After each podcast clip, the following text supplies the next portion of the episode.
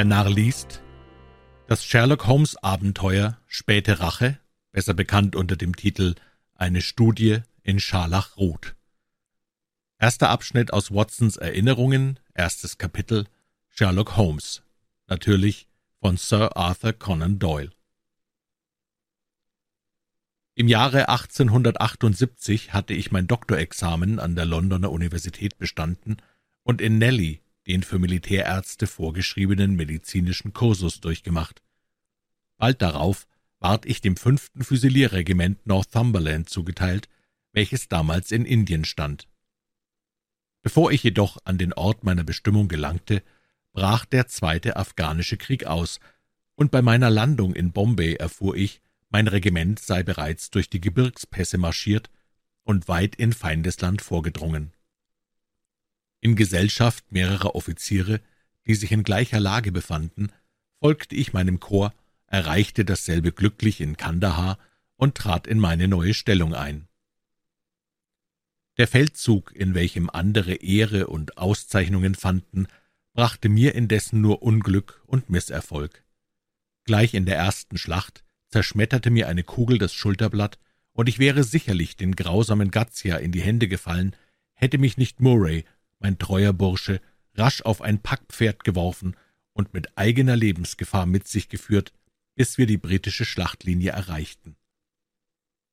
Lange lag ich krank, und erst nachdem ich mit einer großen Anzahl verwundeter Offiziere in das Hospital von Peshawur geschafft worden war, erholte ich mich allmählich von den ausgestandenen Leiden.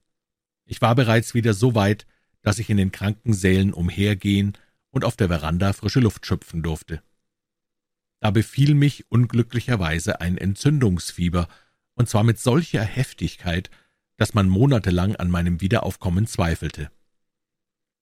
Als endlich die Macht der Krankheit gebrochen war und mein Bewusstsein zurückkehrte, befand ich mich in solchem Zustand der Kraftlosigkeit, dass die Ärzte beschlossen, mich ohne Zeitverlust wieder nach England zu schicken. Einen Monat später landete ich mit dem Truppenschiff Orontes in Portsmouth. Meine Gesundheit war völlig zerrüttet, doch erlaubte mir eine fürsorgliche Regierung, während der nächsten neun Monate den Versuch zu machen, sie wiederherzustellen. Verwandte besaß ich in England nicht. Ich beschloss daher, mich in einem Privathotel einzuquartieren. Mein tägliches Einkommen belief sich auf elf und einen halben Schilling, und da ich zuerst nicht sehr haushälterisch damit umging, machten mir meine Finanzen bald große Sorge. Ich sah ein, dass ich entweder aufs Land ziehen oder meine Lebensweise in der Hauptstadt völlig ändern müsse. Da ich letzteres vorzog, sah ich mich genötigt, das Hotel zu verlassen und mir eine anspruchslosere und weniger kostspielige Wohnung zu suchen. Während ich noch hiermit beschäftigt war, begegnete ich eines Tages auf der Straße einem mir bekannten Gesicht. Ein höchst erfreulicher Anblick für einen einsamen Menschen wie mich in der Riesenstadt London. Ich hatte mit dem jungen Stamford während meiner Studienzeit verkehrt ohne dass wir einander besonders nahe getreten waren, jetzt aber begrüßte ich ihn mit Entzücken, und auch er schien sich über das Wiedersehen zu freuen. Bald saßen wir in einer nahen Restauration zusammen bei einem Glase Wein und tauschten unsere Erlebnisse aus. »Was in aller Welt ist denn mit dir geschehen, Watson?« fragte Stamford verwundert. »Du siehst braun aus wie eine Nuss und bist so dürr wie eine Bohnenstange.« Ich gab ihm einen kurzen Abriss meiner Abenteuer, und er hörte mir teilnehmend zu. Armer Kerl, sagte er mitleidig. Und was gedenkst du jetzt zu tun? Ich bin auf der Wohnungssuche, versetzte ich. Es gilt, die Aufgabe zu lösen, mir um billigen Preis ein behagliches Quartier zu verschaffen. Wie sonderbar, rief Stamford. Du bist der zweite Mensch, der heute gegen mich diese Äußerung tut. Und wer war der Erste?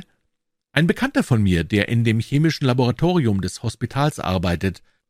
Er klagte mir diesen Morgen sein Leid, dass er niemand finden könne, um mit ihm gemeinsam ein sehr preiswürdiges, hübsches Quartier zu mieten, das für seinen Beutel allein zu kostspielig sei.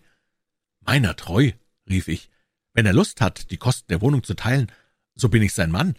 Ich würde weit lieber mit einem Gefährten zusammenziehen, statt ganz allein zu hausen. Stamford sah mich über sein Weinglas hinweg mit bedeutsamem Blick an. Wer weiß, ob du Sherlock Holmes zum Stubengenossen wählen würdest, wenn du ihn kenntest sagte er. Ist denn irgendwas an ihm auszusetzen? Das will ich nicht behaupten. Er hat in mancher Hinsicht eigentümliche Anschauungen und schwärmt für die Wissenschaft. Im Übrigen ist er ein höchst anständiger Mensch, soviel ich weiß. Ein Mediziner vermutlich? Nein, ich habe keine Ahnung, was er eigentlich treibt. In der Anatomie ist er gut bewandert und ein vorzüglicher Chemiker. Aber meines Wissens hat er nie regelrecht Medizin studiert. Er ist überhaupt ziemlich überspannt und unmethodisch in seinen Studien. Doch besitzt er auf verschiedenen Gebieten eine Menge ungewöhnlicher Kenntnisse um die ihn mancher Professor beneiden könnte. Hast du ihn nie nach seinem Beruf gefragt? Nein, er ist kein Mensch, der sich leicht ausfragen lässt, doch kann er zuweilen sehr mitteilsam sein, wenn ihm gerade danach zumute ist. Ich möchte ihn doch kennenlernen, sagte ich. Ein Mensch, der sich mit Vorliebe in seine Studien vertieft, wäre für mich der angenehmste Gefährte. Bei meinem schwachen Gesundheitszustand kann ich weder Lärm noch Aufregung vertragen. Ich habe beides in Afghanistan so reichlich genossen, dass ich für meine Lebenszeit genug daran habe. Bitte, sage mir, wo ich deinen Freund treffen kann. Hm, vermutlich ist er jetzt noch im Laboratorium. Manchmal lässt er sich dort wochenlang nicht sehen, und zu anderen Zeiten bleibt er wieder von früh bis spät bei der Arbeit. Wenn es dir recht ist, suchen wir ihn zusammen auf? Ich willigte mit Freuden ein, und wir machten uns sogleich auf den Weg nach dem Hospital. Du darfst mir aber keine Vorwürfe machen, wenn ihr nicht miteinander auskommt, sagte Stamford, als wir in die Droschke stiegen. Ich möchte dir weder zu noch abraten. Wenn wir nicht zueinander passen, können wir uns ja leicht wieder trennen. Deine Vorsicht scheint mir fast übertrieben. Es muss doch etwas anderes dahinter stecken. Heraus mit der Sprache. Was hast du gegen den Menschen einzuwenden? Nichts, gar nichts. Er ist nur nach meinem Geschmack seiner Wissenschaft allzu sehr ergeben. Das grenzt schon an Gefühllosigkeit. Ich halte es nicht für undenkbar, dass er einem guten Freunde eine Prise des neuesten vegetabilischen Alkaloids eingeben würde, nicht etwa aus Bosheit, nein, aus Forschungstrieb, um die Wirkung genau zu beobachten. Ebenso gerne würde er freilich die Probe an sich selber machen. Die Gerechtigkeit muss man ihm widerfahren lassen. Überhaupt ist Klarheit und Genauigkeit des Wissens seine größte Leidenschaft. Aber zu welchem Zweck er alle seine Studien betreibt, weiß der liebe Himmel. Vor dem Hospital angekommen, stiegen wir aus, gingen ein Gässchen hinunter und traten durch eine Tür in den Nebenflügel des weitläufigen Gebäudes. Hier war mir alles wohl bekannt, und ich brauchte keinen Führer mehr. Es ging die kahle Steintreppe hinauf, durch den langen, weiß getünchten Korridor mit den Türen auf beiden Seiten, an denen sich der niedrige Bogengang anschloss, welcher nach dem chemischen Laboratorium führte. In dem großen Saal, den wir betraten, waren sämtliche Tische mit Retorten, Reagenzgläsern und kleinen Weingeistlampen besetzt, während rings an den Wänden und überhaupt wohin man blickte, Flaschen von allen Größen und Formen umherstanden. Wir dachten zuerst, der Raum sei leer, bis wir an dem anderen Ende einen jungen Mann gewahrten, der, in seine Beobachtungen versunken, über einen Tisch gebeugt dasaß. Beim Schall unserer Fußtritte blickte er von seinem Experiment auf und sprang mit einem Freudenruf in die Höhe. »Victoria, Victoria!« jubelte er und kam uns mit der Retorte in der Hand entgegen. »Ich habe das Reagenz gefunden, das sich mit Hämoglobin zu einem Niederschlag verbindet und sonst mit keinem Stoff.« Er sah so glücksstrahlend aus, als hätte er eine Goldmine entdeckt. »Mein Freund Dr. Watson, Herr Sherlock Holmes«, sagte Stamford, uns einander vorstellend. »Sehr erfreut, Ihre Bekanntschaft zu machen«, erwiderte Holmes in herzlichem Ton und mit kräftigem Händedruck. »Sie kommen aus Afghanistan, wie ich sehe.« ich blickte ihn verwundert an. »Wieso wissen Sie denn das?« »Oh, das tut nichts zur Sache«, rief er, sich vergnügt die Hände reibend. »Ich denke jetzt nur an Hämoglobin. Sicherlich werden Sie die Tragweite meiner Erfindung begreifen.« Es mag wohl als chemisches Experiment sehr interessant sein, aber für die Praxis, gerade in der Praxis, ist es von größter Wichtigkeit für die Gerichtschemie, weil es dazu dient, das etwaige Vorhandensein von Blutflecken zu beweisen. Äh, bitte kommen Sie doch einmal her. In seinem Eifer ergriff er meinen Rockärmel und zog mich nach dem Tische hin, an welchem er experimentiert hatte. »Wir müssen ähm, etwas frisches Blut haben«, sagte er und stach sich mit einer großen Stopfnadel in den Finger, worauf er das herabtropfende Blut in einem Saugröhrchen auffing. »Jetzt mische ich diese kleine Blutmenge mit einem Liter Wasser. Das Verhältnis ist etwa wie eins zu einer Million, und die Flüssigkeit sieht ganz aus wie reines Wasser. Trotzdem wird sich, denke ich, die gewünschte Reaktion herstellen lassen. Er hatte, während er sprach, einige weiße Kristalle in das Gefäß geworfen und goss jetzt noch mehrere Tropfen einer durchsichtigen Flüssigkeit hinzu. Sofort nahm das Wasser eine dunkle Färbung an, und ein bräunlicher Niederschlag erschien auf dem Boden des Glases. »Sehen Sie!« rief er und klatschte in die Hände wie ein Kind vor Freude über ein neues Spielzeug. »Was sagen Sie dazu?« »Es scheint mir ein sehr gelungenes Experiment. Wundervoll, wundervoll. Die alte Methode, die Probe mit Guaiacum anzustellen, war sehr umständlich und unsicher. Die mikroskopische Untersuchung der Blutkügelchen aber ist wertlos, sobald die Flecken ein paar Stunden alt sind. Meine Erfindung wird sich dagegen ebenso gut bei altem wie bei frischem Blut bewähren. Wäre sie schon früher gemacht worden, so hätte man Hunderte von Verbrechern zur Rechenschaft ziehen können, die straflos davongekommen sind. Meinen Sie wirklich? Ohne Frage. Bei der Kriminaljustiz dreht sich ja meist alles um diesen einen Punkt. Vielleicht Monate nachdem die Missetat begangen ist, fällt der Verdacht auf einen Menschen. Man untersucht seine Kleider und findet braune Flecken am Rock oder in der Wäsche.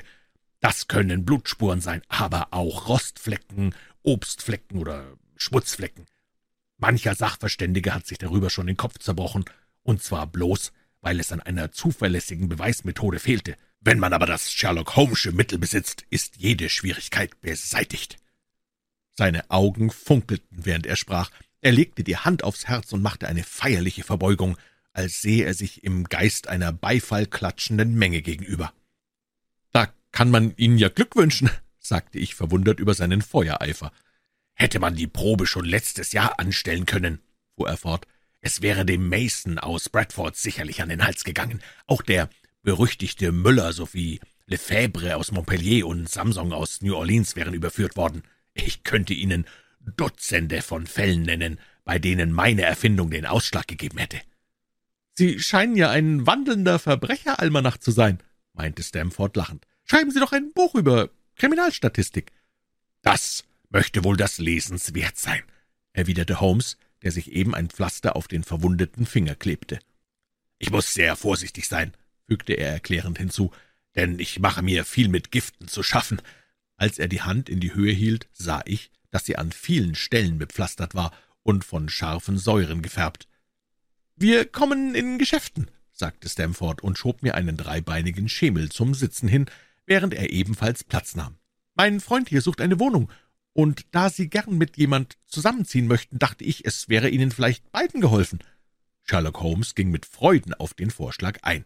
»Ich habe ein Auge des Wohlgefallens auf ein Quartier in der Bakerstraße geworfen, das vortrefflich für uns passen würde«, sagte er. »Sie haben doch nicht etwa eine Abneigung gegen Tabakdampf?« »Oh nein, ich bin selbst ein starker Raucher. Das trifft sich gut. Ferner habe ich häufig Chemikalien bei mir herumstehen, die ich zu meinen Experimenten brauche. Würde Sie das belästigen?« »Durchaus nicht. Warten Sie, was habe ich sonst noch für Fehler? Manchmal bekomme ich Anfälle von Schwermut und tu dann tagelang den Mund nicht auf. Sie müssen mir das nicht übel nehmen. Kümmern Sie sich nur dann gar nicht um mich, und die Anwandlung wird bald vorüber sein. So, nun ist die Reihe an Ihnen, mir Bekenntnisse zu machen. Wenn zwei Menschen zusammen leben wollen, ist es gut, wenn sie im Voraus wissen, was sie voneinander zu erwarten haben. Ich musste über diese Generalbeichte lachen. Ich halte mir einen jungen Bullenbeißer, gestand ich, und kann keinen Lärm vertragen, weil meine Nerven angegriffen sind. Auch schlafe ich oft in den Tag hinein und bin überhaupt sehr träge. In gesunden Zeiten fröne ich noch Lastern anderer Art, aber für jetzt sind dies die hauptsächlichsten. Würden Sie unter Lärm auch das Spielen auf einer Violine verstehen? fragte er besorgt. Das kommt auf den Musiker an. Gutes Violinspiel ist ein Genuss für Götter, aber schlechtes. Freilich, freilich, rief er vergnügt. Nun, ich denke, die Sache ist abgemacht, das heißt, wenn Ihnen das Quartier gefällt. Wann können wir es besichtigen? Holen Sie mich morgen Mittag hier ab, dann gehen wir zusammen hin und bringen gleich alles ins Reine. Sehr wohl, also Punkt zwölf, sagte ich ihm zum Abschied die Hand schüttelnd. Wir ließen ihn dort bei seinen Chemikalien und gingen nach meinem Hotel zurück. Erklären Sie mir nur, wandte ich mich plötzlich stehenbleibend an Stamford, was ihn auf die Idee gebracht haben kann, dass ich aus Afghanistan komme. Mein Gefährte lachte geheimnisvoll. Schon mancher hat gern wissen wollen, wie Sherlock Holmes gewisse Dinge ausfindig macht. Er besitzt äh, eben eine besondere Gabe. Ah, es steckt ein Rätsel dahinter? rief ich belustigt. Das ist ja höchst interessant. Äh, ich bin dir sehr verbunden für die neue Bekanntschaft. Das beste Studium für den Menschen bleibt ja doch immer der Mensch. Studiere ihn nur, entgegnete Stamford.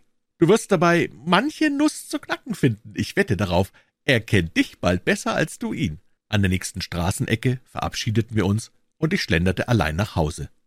Zweites Kapitel Die Kunst der Schlussfolgerung Unsere verabredete Besichtigung des Quartiers in der Bakerstraße Nummer 221b fand am nächsten Tage statt. Es gefiel mir außerordentlich, das große, luftige Wohnzimmer, welches sich an zwei behagliche Schlafstuben anschloss, war freundlich möbliert und sehr hell, da es sein Licht durch zwei große Fenster erhielt. Unter uns beide geteilt, erschien auch der Preis der Wohnung so gering, dass wir sie auf der Stelle mieteten und sogleich einzuziehen beschlossen.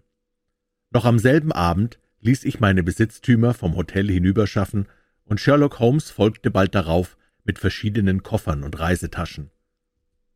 In den ersten Tagen waren wir eifrig beschäftigt, auszupacken und unsere Sachen auf das Vorteilhafteste unterzubringen. Als dann die Einrichtung fertig war, begannen wir uns in Ruhe an unsere neue Umgebung zu gewöhnen. Holmes war ein Mensch, mit dem sich leicht leben ließ, von stillem Wesen und regelmäßig in seinen Gewohnheiten. Selten blieb er abends nach zehn Uhr auf, und wenn ich morgens zum Vorschein kam, hatte er immer schon gefrühstückt und war ausgegangen. Den Tag über war er meist im chemischen Laboratorium oder im Seziersaal, zuweilen machte er auch weite Ausflüge, welche ihn bis in die verrufensten Gegenden der Stadt zu führen schienen. Seine Tatkraft war unverwüstlich, solange die Arbeitswut bei ihm dauerte. Von Zeit zu Zeit trat jedoch ein Rückschlag ein. Dann lag er den ganzen Tag im Wohnzimmer auf dem Sofa, fast ohne ein Glied zu rühren oder ein Wort zu reden. Dabei nahmen seine Augen einen so traumhaften, verschwommenen Ausdruck an, dass sicher der Verdacht in mir aufgestiegen wäre, er müsse irgendein Betäubungsmittel gebrauchen, hätte nicht seine Mäßigkeit und Nüchternheit im gewöhnlichen Leben diese Annahme völlig ausgeschlossen. Nach den ersten Wochen unseres Beisammenseins war mein Interesse für ihn und der Wunsch zu ergründen, welche Zwecke er eigentlich verfolgte, in hohem Maße gestiegen. Schon seine äußere Erscheinung fiel ungemein auf. Er war über sechs Fuß groß und sehr hager. Sein scharfkantig hervorstehendes Kinn drückte Festigkeit des Charakters aus.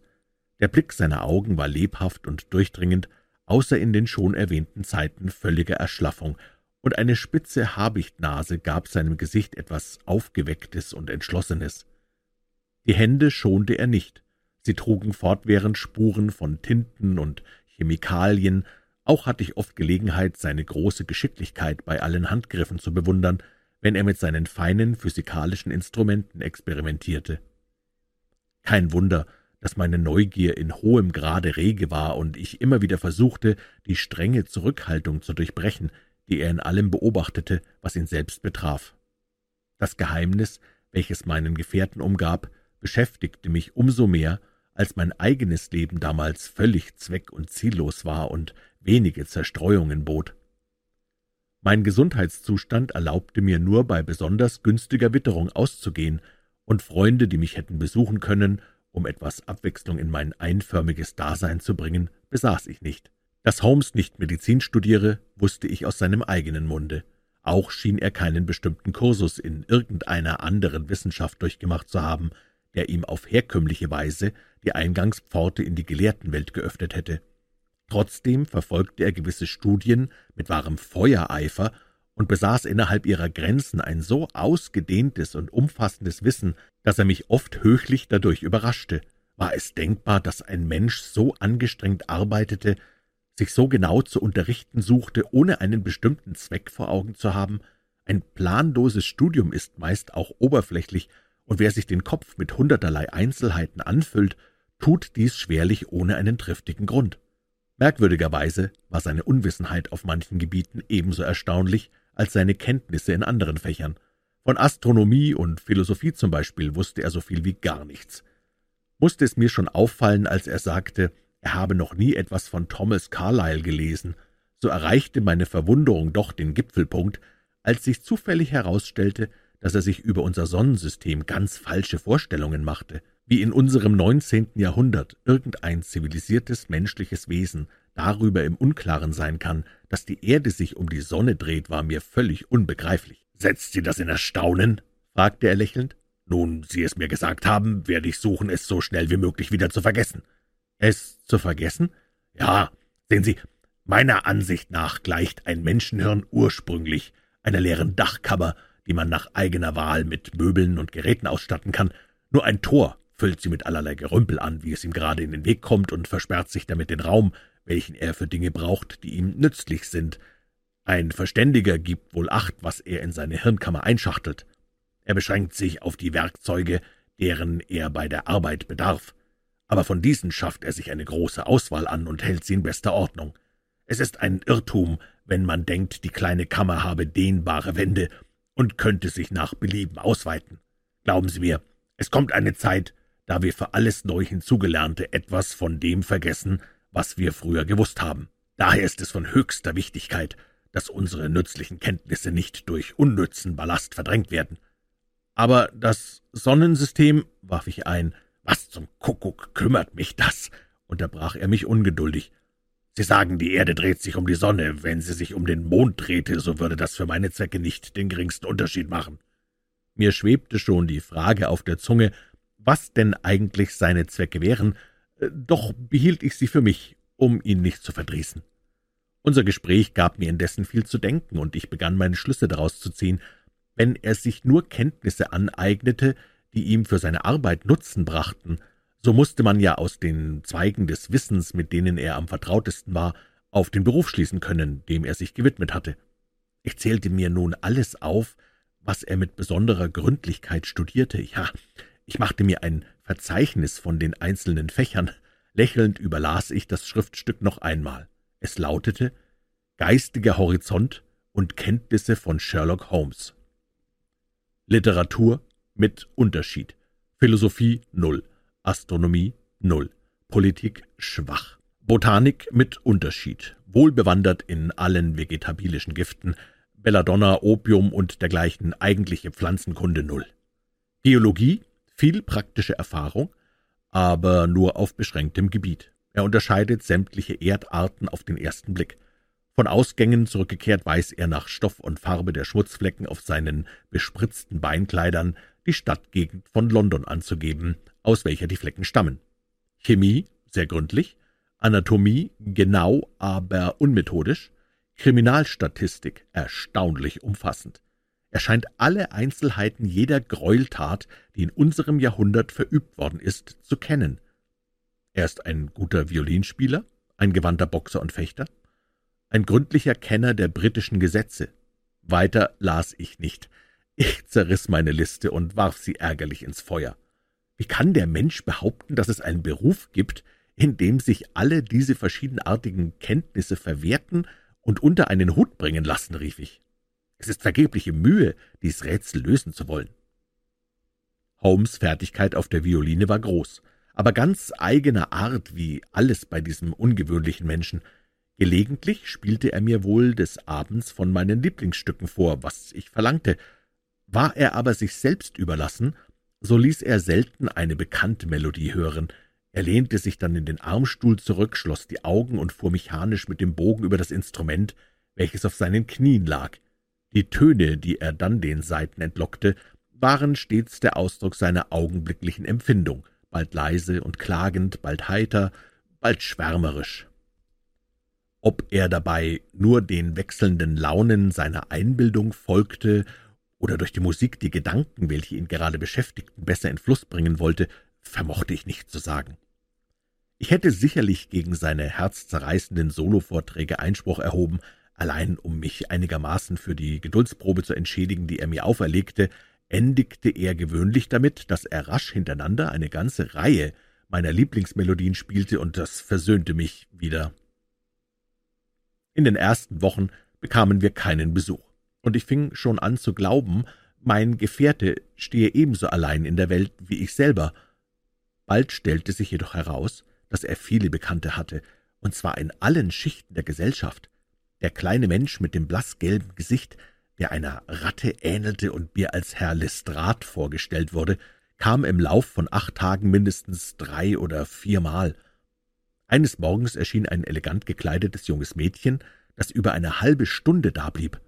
Am Nachmittag desselben Tages fand sich ein schäbiger Graubart ein, der wie ein jüdischer Hausierer aussah und hinter dem ein hässliches altes Weib hereinschlürfte. Bei einer späteren Gelegenheit hatte ein ehrwürdiger Greis eine längere Unterredung mit Holmes, und dann wieder ein Eisenbahnbeamter in Uniform. Jedes Mal, wenn sich einer dieser merkwürdigen Besucher einstellte, bat mich Holmes, ihm das Wohnzimmer zu überlassen, und ich zog mich in meine Schlafstube zurück. Er entschuldigte sich vielmals, dass er mir diese Unbequemlichkeit auferlege. Ich muss das Zimmer als Geschäftslokal benutzen. Die Leute sind meine Klienten. Auch diese Gelegenheit, mir Aufschluss über sein Tun zu verschaffen, ließ ich aus Zartgefühl ungenützt vorübergehen. Mir widerstand es, ein Vertrauen zu erzwingen, das er mir nicht von selbst entgegenbrachte, und schließlich bildete ich mir ein, er habe einen bestimmten Grund, mir sein Geschäft zu verheimlichen. Dass ich mich hierin getäuscht hatte, sollte ich indessen bald erfahren. Am 4. März, der Tag ist mir im Gedächtnis geblieben, war ich früher als gewöhnlich aufgestanden und fand Sherlock Holmes beim Frühstück. Mein Kaffee war noch nicht fertig, und ärgerlich, dass ich warten musste, nahm ich ein Journal vom Tisch, um mir die Zeit zu vertreiben, während mein Gefährte schweigend seine gerösteten Brotschnitten verzehrte. Mein Blick fiel zuerst auf einen Artikel, der mit Blaustift angestrichen und das Buch des Lebens betitelt war. Der Verfasser versuchte darin auseinanderzusetzen, dass es für einen aufmerksamen Beobachter von Menschen und Dingen im alltäglichen Leben unendlich viel zu lernen gäbe, wenn er sich nur gewöhnen wollte, alles, was ihm in den Weg käme, genau und eingehend zu prüfen. Die Beweisführung war kurz und bündig, aber die Schlussfolgerungen schienen mir weit hergeholt und ungereimt, das Ganze eine Mischung von scharfsinnigen und abgeschmackten Behauptungen. Ein Mensch, der zu beobachten und zu analysieren verstand, musste danach befähigt sein, die innersten Gedanken eines jeden zu lesen, und zwar mit solcher Sicherheit, dass es dem Uneingeweihten förmlich wie Zauberei vorkam. Das Leben ist eine große, gegliederte Kette von Ursachen und Wirkungen, hieß es weiter. An einem einzigen Gliede lässt sich das Wesen des Ganzen erkennen. Wie jede andere Wissenschaft so fordert auch das Studium der Deduktion und Analyse viel Ausdauer und Geduld. Ein kurzes Menschendasein genügt nicht, um es darin zur höchsten Vollkommenheit zu bringen. Der Anfänger wird immer gut tun, ehe er sich an die Lösung hoher geistiger und sittlicher Probleme wagt, welche die größten Schwierigkeiten bieten, sich auf einfachere Aufgaben zu beschränken. Zur Hebung möge er zum Beispiel bei der flüchtigen Begegnung mit einem Unbekannten den Versuch machen, auf den ersten Blick die Lebensgeschichte und Berufsart des Menschen zu bestimmen. Das schärft die Beobachtungsgabe, und man lernt dabei richtig sehen und unterscheiden.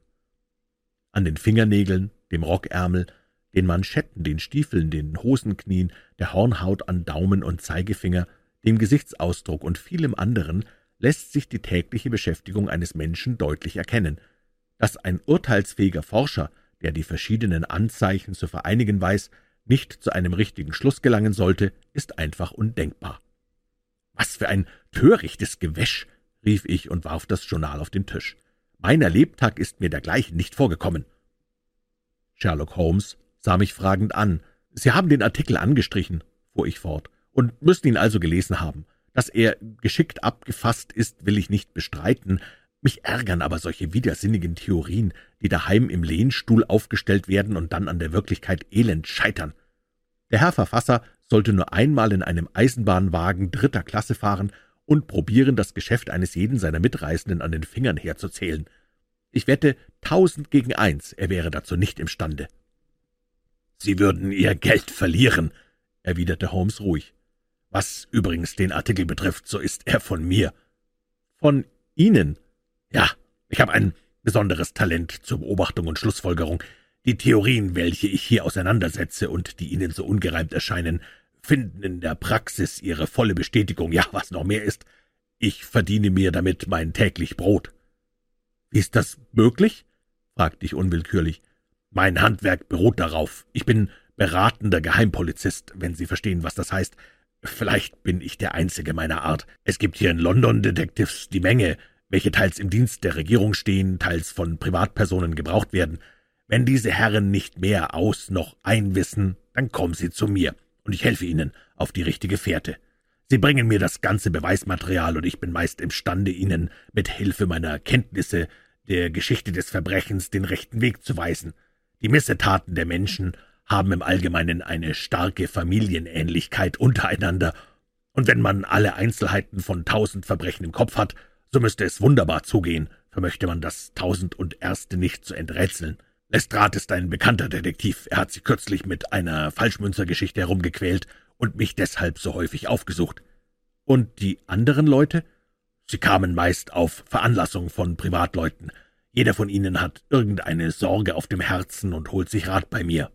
Sie erzählen mir ihre Geschichte und hören auf meine erklärenden Bemerkungen, und dann streiche ich mein Honorar ein. Können Sie wirklich, während Sie ruhig auf Ihrem Zimmer bleiben, die verwickelten Knoten lösen, welche die anderen nicht zu entwirren vermögen, selbst wenn Sie mit eigenen Augen gesehen haben, wo sich alles zugetragen hat? Das habe ich oft getan. Es ist bei mir eine Art innere Eingebung. Liegt ein besonders schwieriger Fall vor, so besehe ich mir den Schauplatz der Tat wohl auch einmal selbst. Ich habe so mancherlei Kenntnisse, die mir die Arbeit wesentlich erleichtern. Meine große Übung in der Schlussfolgerung, wie sie jener Artikel darlegt, ist für mich zum Beispiel von hohem praktischem Wert. Mir ist die Beobachtung zur zweiten Natur geworden. Als ich Ihnen bei unserer ersten Begegnung sagte, Sie kämen aus Afghanistan, schienen Sie sich darüber zu verwundern. Irgendjemand muss es Ihnen gesagt haben. Bewahre. Ich wusste es ganz von selbst. Da mein Gedankengang meist sehr schnell ist, kommen mir die Schlüsse in ihrer Reihenfolge kaum zum Bewusstsein. Und doch steht alles in logischem Zusammenhang. Ich folgerte etwa so. Der Herr sieht aus wie ein Mediziner und hat dabei eine soldatische Haltung. Er muss Militärarzt sein. Die dunkle Gesichtsfarbe hat er nicht von Natur, denn am Handgelenk ist seine Haut weiß, also kommt er geradewegs aus den Tropen. Dass er allerlei Beschwerden durchgemacht hat, zeigen seine abgezehrten Wangen. Sein linker Arm muss verwundet gewesen sein, er hält ihn unnatürlich steif. In welcher Gegend der Tropen kann ein englischer Militärarzt sich Wunden und Krankheit geholt haben? Versteht sich in Afghanistan. In weniger als einer Sekunde war ich zu dem Schluss gelangt, der sie in Erstaunen setzte. Wie Sie die Sache erklären, scheint sie sehr einfach. In Büchern liest man wohl von solchen Dingen, aber dass sie in Wirklichkeit vorkämen, hätte ich nicht gedacht. Wenn es nur noch Verbrechen gäbe, zu deren Entdeckung man besonderen Scharfsinn braucht, fuhr Holmes missmutig fort. Ich weiß, es fehlt mir nicht an Begabung, um meinen Namen berühmt zu machen. Kein Mensch auf Erden hat jemals so viel natürliche Anlagen für mein Fach besessen oder ein so tiefes Studium darauf verwendet. Aber was nützt mir das alles? Die Missetäter sind sämtlich solche Stümper und ihre Zwecke so durchsichtig, dass der gewöhnliche Polizeibeamte sie mit Leichtigkeit zu ergründen vermag. Es verdroß mich, ihn mit solcher Selbstüberschätzung reden zu hören. Um der Unterhaltung eine andere Wendung zu geben, trat ich ans Fenster.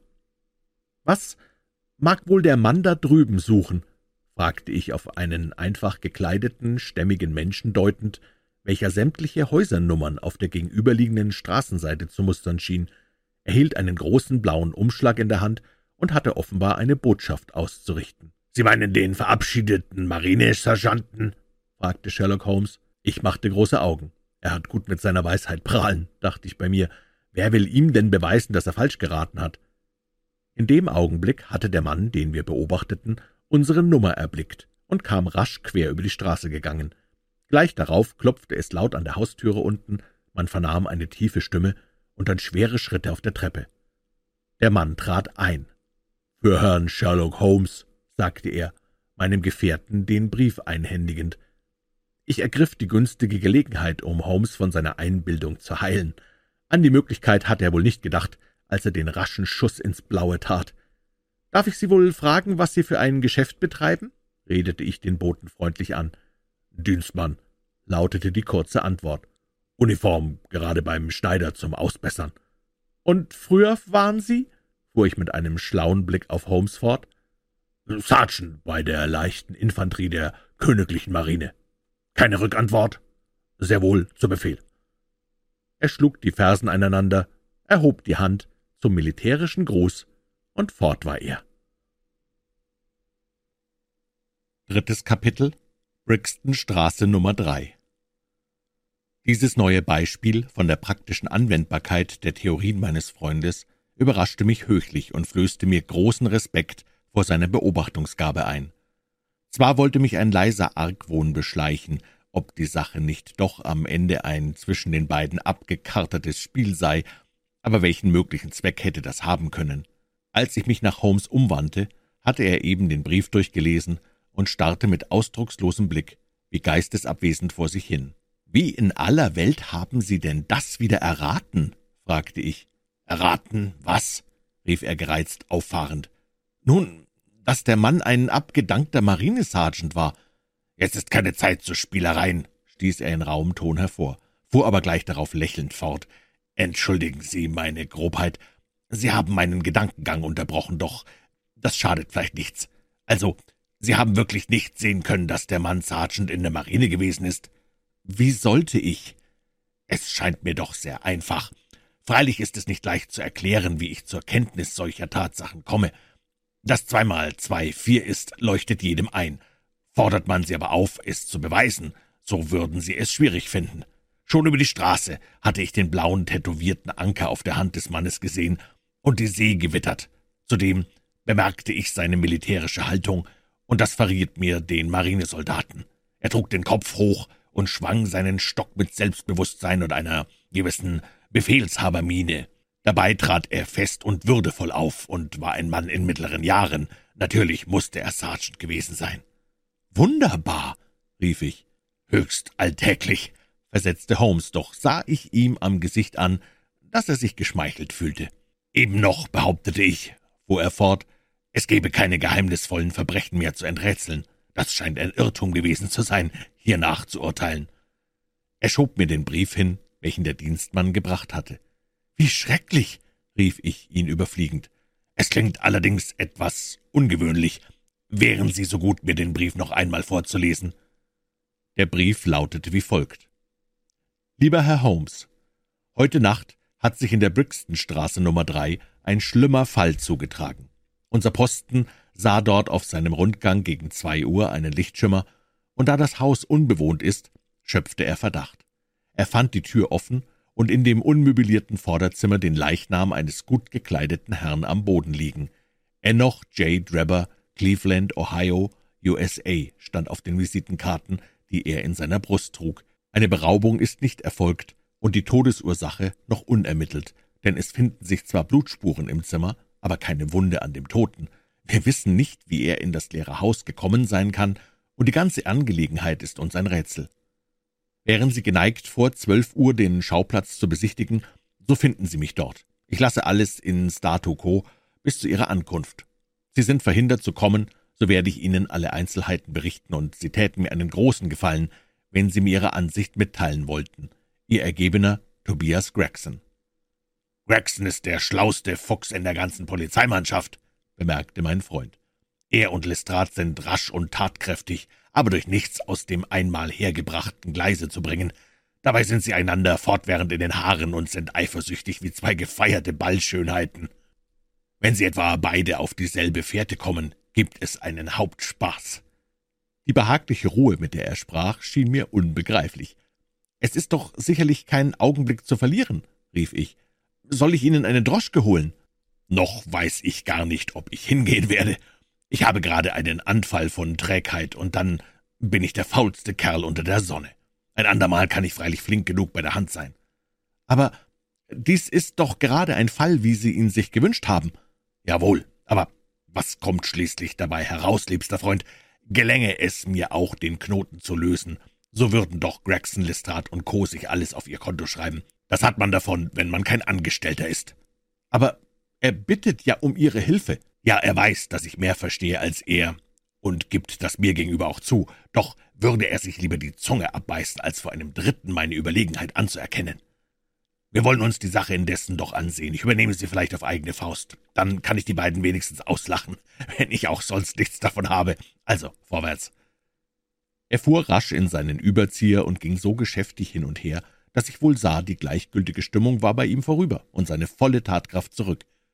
»Wo ist Ihr Hut?« fragte er. »Wünschen Sie denn, dass ich mitkomme?« »Ja, wenn Sie nichts Besseres vorhaben.« Schon im nächsten Augenblick saßen wir in einer Droschke und fuhren mit Windeseile nach der Brixtonstraße. Es war ein bewölkter, nebliger Morgen. Alle Häuser lagen in einen Schleier gehüllt von derselben grauen Schmutzfarbe wie die Straßen. Jetzt ließ die Laune meines Gefährten nichts mehr zu wünschen übrig. Er sprach mit großer Zungengeläufigkeit über Cremoneser Geigen und den Unterschied zwischen einer Amati und einer Stradivarius. Ich verhielt mich ziemlich still. Das trübe Wetter und das traurige Geschäft, welches wir vorhatten, drückten auf mein Gemüt. Es scheint, dass Sie sich in Ihren Gedanken gar nicht mit der Sache beschäftigen. um die es sich handelt, unterbrach ich Holmes endlich in seinen musikalischen Auseinandersetzungen. Noch fehlen mir alle Einzelheiten, erwiderte er. Es ist ein großer Irrtum, sich eine Theorie zu bilden, ehe man sämtliches Beweismaterial in Händen hat. Das beeinflusst das Urteil. Sie werden bald genug Gelegenheit bekommen, Ihre Beobachtungen anzustellen, sagte ich. Hier sind wir schon in der Brixtonstraße, und das dort muss das Haus sein, wenn ich nicht sehr irre.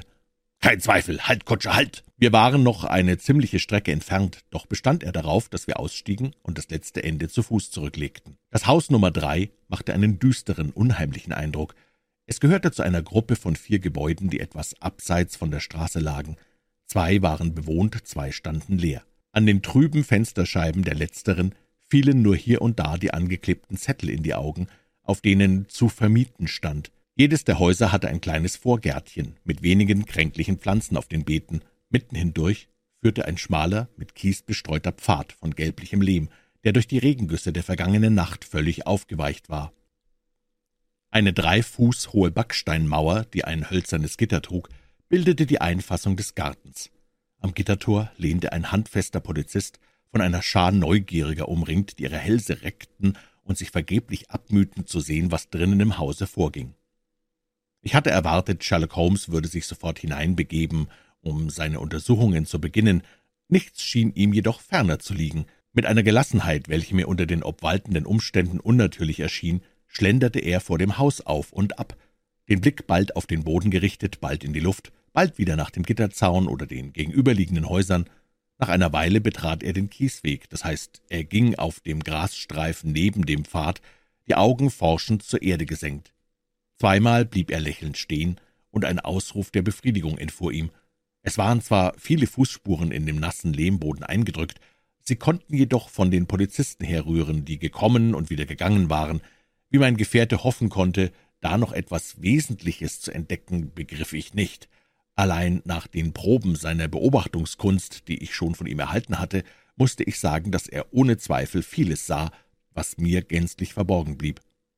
An der Haustüre kam uns ein großer, blasser, flachshaariger Mann mit einem Notizbuch entgegen. Er eilte auf Holmes zu und schüttelte ihm mit großer Wärme die Hand. »Sehr freundlich von Ihnen, dass Sie kommen«, sagte er. Alles ist noch ganz unberührt geblieben.« »Nur nicht der Fußweg«, erwiderte mein Freund. »Wäre eine Büffelherde darüber gelaufen, sie hätte ihn kaum mehr zertrampeln können. Natürlich haben Sie erst genaue Beobachtungen angestellt, Gregson, bevor Sie das zuließen.« »Ich hatte drinnen im Haus viel zu tun«, sagte der Detektiv ausweichend. »Mein Kollege Lestrade ist hier. Ich dachte, er würde sich darum kümmern.« Holmes zog die Augenbrauen spöttisch in die Höhe und sah mich an. Wo zwei Männer wie Sie und Lestrade an Ort und Stelle sind, hat ein Dritter nicht mehr viel zu suchen, bemerkte er. Gregson schmunzelte selbstgefällig und rieb sich die Hände. »Wir haben getan, was wir konnten, aber es ist ein wunderlicher Fall. Ich kenne ja Ihre Vorliebe für dergleichen.« »Sie sind in einer Droschke hergekommen?« »Nein, ich nicht.« »Aber Lestrade?« »Der kam auch zu Fuß.« »So, dann können wir wohl das Zimmer besehen.« wie das zusammenhing, war mir nicht recht ersichtlich. Auch Gregson machte ein verwundertes Gesicht, während er Holmes in das Haus folgte. Ein sehr staubiger, gedielter Korridor führte nach Küche und Speisekammer. Rechts und links befanden sich noch zwei Türen. Die eine mochte wohl wochenlang nicht geöffnet worden sein, die andere führte in das Zimmer, wo die geheimnisvolle Missetat verübt worden war. Holmes trat dort ein, und ich begleitete ihn, von unheimlichen Gefühlen ergriffen, wie sie die Gegenwart des Todes uns einzuflößen pflegt. Das große viereckige Gemach sah noch geräumiger aus, weil keine Möbel darin standen. Die grelle Tapete an den Wänden war hier und da mit Schimmel überzogen, an einigen Stellen hing sie in Fetzen herunter, so dass der helle Kalkbewurf zum Vorschein kam. Der Türe gegenüber befand sich ein großer offener Kamin mit einem Gesims, an dessen einer Ecke ein rotes Wachslichtstümpchen klebte. Das einzige Fenster, welches den Raum erhellte, war mit einer Schmutzkruste überzogen, die nur ein mattes, ungewisses Licht hindurchließ. Die düstere, graue Beleuchtung passte so recht zu der dicken Staubschicht, welche auf der Zimmerdiele lagerte. Alle diese Einzelheiten fielen mir jedoch erst später auf. Anfangs richtete ich mein ganzes Augenmerk auf die leblose Gestalt, welche ausgestreckt am Boden lag, den stieren Blick nach der Decke gerichtet. Es war ein mittelgroßer Mann von etwa vierundvierzig Jahren, breitschultrig mit krausem, schwarzem Haar und kurzem Stoppelbart. Sein Anzug bestand aus Rock und Weste von schwerem Doppeltuch, hellen Beinkleidern und tadellosem Weißzeug. Auch gehörte ihm wohl der glatt gebürstete hohe Hut, den ich neben ihm sah. Er hatte die Arme weit von sich gestreckt, die Fäuste geballt und die Beine fest übereinander geschlagen, wahrscheinlich im Todeskampf. In seinen starren Zügen lag ein Ausdruck des Entsetzens und eines so grimmigen Hasses, wie ich ihn noch nie zuvor in einem Menschenantlitz erblickt zu haben glaubte. Dieser bösartige Zug, dazu die niedere Stirn, die breite Stumpfnase und das vorstehende Kinn, gaben dem Toten ein widerliches, tierisches Aussehen, das durch seine gekrümmte, unnatürliche Lage noch abschreckender wurde. Ich habe den Tod schon in mancher Gestalt gesehen, aber nie hat er mir einen so grauenvollen Eindruck gemacht wie in jenem öden Hause der Londoner Vorstadt. Der Geheimpolizist Lestrade hatte uns an der Stubentüre empfangen. »Der Fall wird Aufsehen machen«, sagte er mit Nachdruck. »Ich bin wahrhaftig kein Neuling mehr, aber etwas Ähnliches habe ich noch nie erlebt. Wir suchen vergeblich nach einem Aufschluss«, fiel Gregson ein. Sherlock Holmes war neben dem Leichnam niedergekniet, den er genau untersuchte. »Eine Wunde haben Sie also nicht entdeckt?« fragte er auf die zahlreichen Blutspuren am Fußboden deutend. »Nein, es ist keine zu finden«, versicherten beide. »So rührt das Blut also von einem anderen Menschen her, von dem Mörder vermutlich, wenn nämlich ein Mord verübt worden ist. Der Fall erinnert mich an van Janssens Tod in Utrecht im Jahre 1834. Haben Sie den im Gedächtnis, Gregson?« »Nein, ich weiß nichts davon.« »Sie sollten die Geschichte nachlesen. Es gibt nichts Neues unter der Sonne. Alles ist schon da gewesen.« Während er sprach, fuhren seine geschickten Finger bald hierhin, bald dorthin. Er drückte, befühlte, betastete alle Glieder, und zwar mit solcher Schnelligkeit, dass ich kaum begriff, wie er die einzelnen Ergebnisse seiner Untersuchung aufzufassen vermochte. Sein Blick trug dabei denselben geistesabwesenden Ausdruck, den ich schon öfter an ihm bemerkt hatte. Schließlich roch er an den Lippen des Toten und betrachtete die Sohlen seiner feinen Lederstiefel. »Liegt er noch genau so, wie man ihn gefunden hat?« fragte er. Wir haben ihn untersucht, ohne ihn von der Stelle zu bewegen. Gut, dann lassen Sie ihn jetzt nur ins Leichenhaus schaffen. Es ist nichts Tatsächliches mehr zu ermitteln. Eine Tragbare stand schon in Bereitschaft, und auf Gregsons Ruf kamen vier seiner Leute herbei. Als sie die Leiche aufluden, um sie fortzutragen, fiel ein Ring zu Boden und rollte über die Diele. Lestrade fuhr wie ein Stoßvogel darauf zu, hob ihn auf und betrachtete ihn mit verblüffter Miene. »Der Trauring einer Frau, wie kommt der hierher?« rief er. Wir starrten alle nach dem goldenen Reif auf seiner flachen Hand. Welche Braut mochte den am Finger getragen haben? Die ohnehin schon verwickelte Angelegenheit wird durch diesen Fund noch schwieriger, bemerkte Gregson. Vielleicht vereinfacht er sie auch, äußerte Holmes bedächtig. Jedenfalls nützt es nichts, den Ring noch länger anzusehen. Wir werden nicht klüger davon. Haben Sie nichts in den Taschen gefunden? Im Flur liegt alles beisammen, erwiderte Gregson. »Kommen Sie!« Wir verließen das Zimmer. »Hier ist der ganze Inhalt«, fuhr er fort, auf einen Haufen verschiedener Gegenstände deutend. »Eine goldene Uhr, Nummer 97 plus 163 von Brand in London, eine kurze Uhrkette von massivem Gold, ein goldener Ring mit dem Freimaurerzeichen, ein Hundekopf mit Rubinaugen als Vorstecknadel, ein Visitenkartentäschchen von russischem Leder, auf den Karten steht Enoch J. Drebber aus Cleveland, das stimmt mit den Zeichen der Wäsche überein. Kein Portemonnaie, aber loses Geld in der Westentasche im Betrag von sieben Pfund und dreizehn Schilling. Eine Taschenausgabe von Boccaccios Decamerone, auf dem Titelblatt der Name Joseph Stangerson. Zwei Briefe, einer an A. J. Drebber, der andere an Joseph Stangerson. Wohin adressiert? An die amerikanische Wechselbank. Beide Briefe kommen von der Dampfschiffgesellschaft Guyon und betreffen die Abfahrt ihres Dampfers von Liverpool. Offenbar stand der Unglückliche im Begriff, nach New York zurückzukehren. »Haben Sie über jenen Stangerson Erkundigungen eingezogen?« »Versteht sich«, versetzte Gregson. »An sämtliche Zeitungen sind Anzeigen geschickt worden. Auch ist einer meiner Leute nach der Wechselbank gegangen. Ich erwarte ihn bald zurück.« »Haben Sie in Cleveland angefragt?« »Ja, die Depesche ist heute früh abgegangen.« »Was war der Wortlaut?« »Wir gaben einfach die Umstände an und baten um Mitteilung der einschlägigen Tatsachen.« »Sie haben nicht etwa über einen Punkt, der Ihnen besonders wichtig schien, eingehendere Nachrichten verlangt. Äh, ich habe nach Stangerson gefragt. Weiter nichts. Liegt nicht eine Tatsache vor, um die sich der ganze Fall dreht, wollen Sie nicht noch einmal telegrafieren? Meine Depesche enthielt alles Erforderliche, versetzte Gregson in beleidigtem Ton. Sherlock Holmes lachte in sich hinein und wollte eben noch eine Bemerkung machen, als Lestrade, der inzwischen im Zimmer geblieben war, zu uns in den Flur kam. »Soeben habe ich eine Entdeckung gemacht, Gregson«, sagte er, sich mit selbstgefälliger Miene die Hände reibend. »Hätte ich nicht die Stubenwände genau untersucht, wir wären schwerlich darauf aufmerksam geworden.« Die Augen des kleinen Detektivs funkelten von innerem Triumph, dass er seinem Kollegen den Rang abgelaufen hatte. »Kommen Sie«, sagte er in das Zimmer zurückeilend, das uns weit weniger grausig erschien, seit die Leiche fortgeschafft war. »So, jetzt treten Sie dorthin!« Er strich ein Schwefelholz an seiner Stiefelsohle an und hielt es gegen die Wand. In einer Ecke war die Tapete abgerissen, und auf dem hellen Kalkbewurf, der darunter zum Vorschein kam, stand mit großen, blutroten Buchstaben das Wort Rache zu lesen. »Das hat der Mörder mit seinem eigenen Blut geschrieben«, fuhr Lestrade fort. »Hier auf der Diele sieht man noch, wo es hinuntergetropft ist. Einen besseren Beweis, dass kein Selbstmord vorliegt, könnten wir gar nicht haben. Sehen Sie das abgebrannte Licht auf dem Kaminsims? Beim Scheine desselben ist das Wort in dieser sonst so dunklen Ecke geschrieben worden. »Ich habe noch keine Zeit gehabt, mich in dem Zimmer umzusehen«, sagte Holmes, ein Vergrößerungsglas und ein Zentimetermaß aus der Tasche ziehend. »Sie erlauben mir wohl, das jetzt nachzuholen.« Geräuschlos ging er in dem Raume hin und her, bald stand er still, bald kauerte er am Boden, einmal legte er sich sogar mit dem Gesicht platt auf die Diele.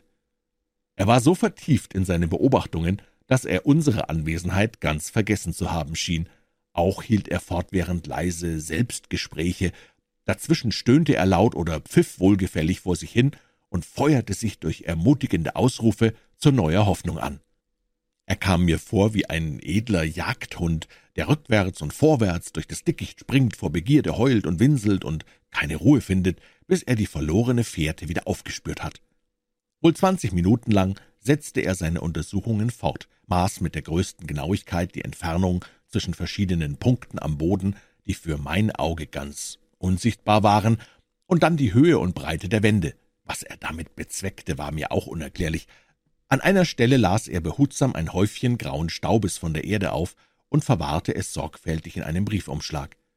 Zuletzt richtete er sein Vergrößerungsglas auf das rätselhafte Wort an der Wand und betrachtete jeden Buchstaben aufs genaueste. Das Ergebnis schien ihn zu befriedigen, und er steckte das Glas wieder ein. »Man sagt, das Genie sei nichts als unermüdliche Ausdauer«, bemerkte er lächelnd. »So falsch das an und für sich auch ist, auf die Arbeit des Geheimpolizisten lässt es sich doch anwenden.« Gregson und Lestrade waren dem seltsamen Gebaren des eifrigen Dilettanten mit neugierigen, aber etwas verächtlichen Blicken gefolgt. Sie schienen sich nicht klar zu machen, was ich längst wusste, dass nämlich Sherlock Holmes selbst bei seinen scheinbar unbedeutendsten Handlungen stets ein bestimmtes Ziel fest im Auge hielt. »Nun, was halten Sie von dem Fall?« Fragten beide jetzt in einem Atem. »Sie sind auf gutem Wege, meine Herren«, erwiderte Holmes nicht ohne einen leisen Anflug von Spott. »Da wäre es die größte Anmaßung von meiner Seite, wollte ich mich Ihnen zur Hilfe anbieten. Den Ruhm, der Ihren Verdienst gebührt, sollen Sie auch allein ernten. Vielleicht kann ich Ihnen im weiteren Verlauf Ihrer Forschungen noch von Nutzen sein, dann stehe ich gern zu Diensten. Es wäre mir übrigens doch erwünscht, wenn ich den Schutzmann sprechen könnte, der die Leiche gefunden hat. Sagen Sie mir bitte, wie er heißt und wo er wohnt.« Lestrade schlug sein Notizbuch auf. »John Rance hat jetzt keinen Dienst. Sie werden ihn sicher in seiner Wohnung am Kennington Park Tor Audley Court Nummer 46 finden.« Holmes notierte sich die Adresse. »Kommen Sie mit, Doktor«, rief er mir zu. »Wir suchen ihn auf.« Dann verabschiedete er sich von den beiden Geheimpolizisten, »Ich will Sie noch auf einiges aufmerksam machen, was Ihnen vielleicht einige Mühe ersparen kann«, sagte er. »Hier ist ein Mord begangen worden. Der Täter ist sechs Fuß groß im besten Mannesalter. Er hat verhältnismäßig kleine Füße, trug Stiefel mit breiten Spitzen und rauchte eine Trichinopoly-Cigar. Er kam mit seinem Opfer in einer Droschke angefahren. Von den Hufeisen des Pferdes waren drei alt und das am linken Vorderfuß neu. Der Mörder hat eine rötliche Gesichtsfarbe und ungewöhnlich lange Fingernägel an der rechten Hand. Das sind nur ganz unbedeutende Einzelheiten, aber Sie könnten ihm doch einen Anhaltspunkt geben.« Lestrade und Gregson sahen einander ungläubig lächelnd an. »Wie ist denn der Mann umgebracht worden, wenn ein Mord vorliegt?« fragte ersterer. »Vergiftet«, gab Holmes kurz zur Antwort. Nach diesem kategorischen Ausspruch entfernte er sich rasch, und seine beiden Nebenbuhler blickten ihm mit offenem Munde nach. Viertes Kapitel Was uns John Rance erzählte Es war ein Uhr, als wir das Haus in der Brixtonstraße verließen, um uns sofort auf das nächste Telegrafenbüro zu begeben. Holmes schickte eine lange Depesche ab, dann fuhren wir zusammen nach der Wohnung des Schutzmanns. Man muss sich die Zeugenaussagen womöglich immer aus erster Hand holen, bemerkte er.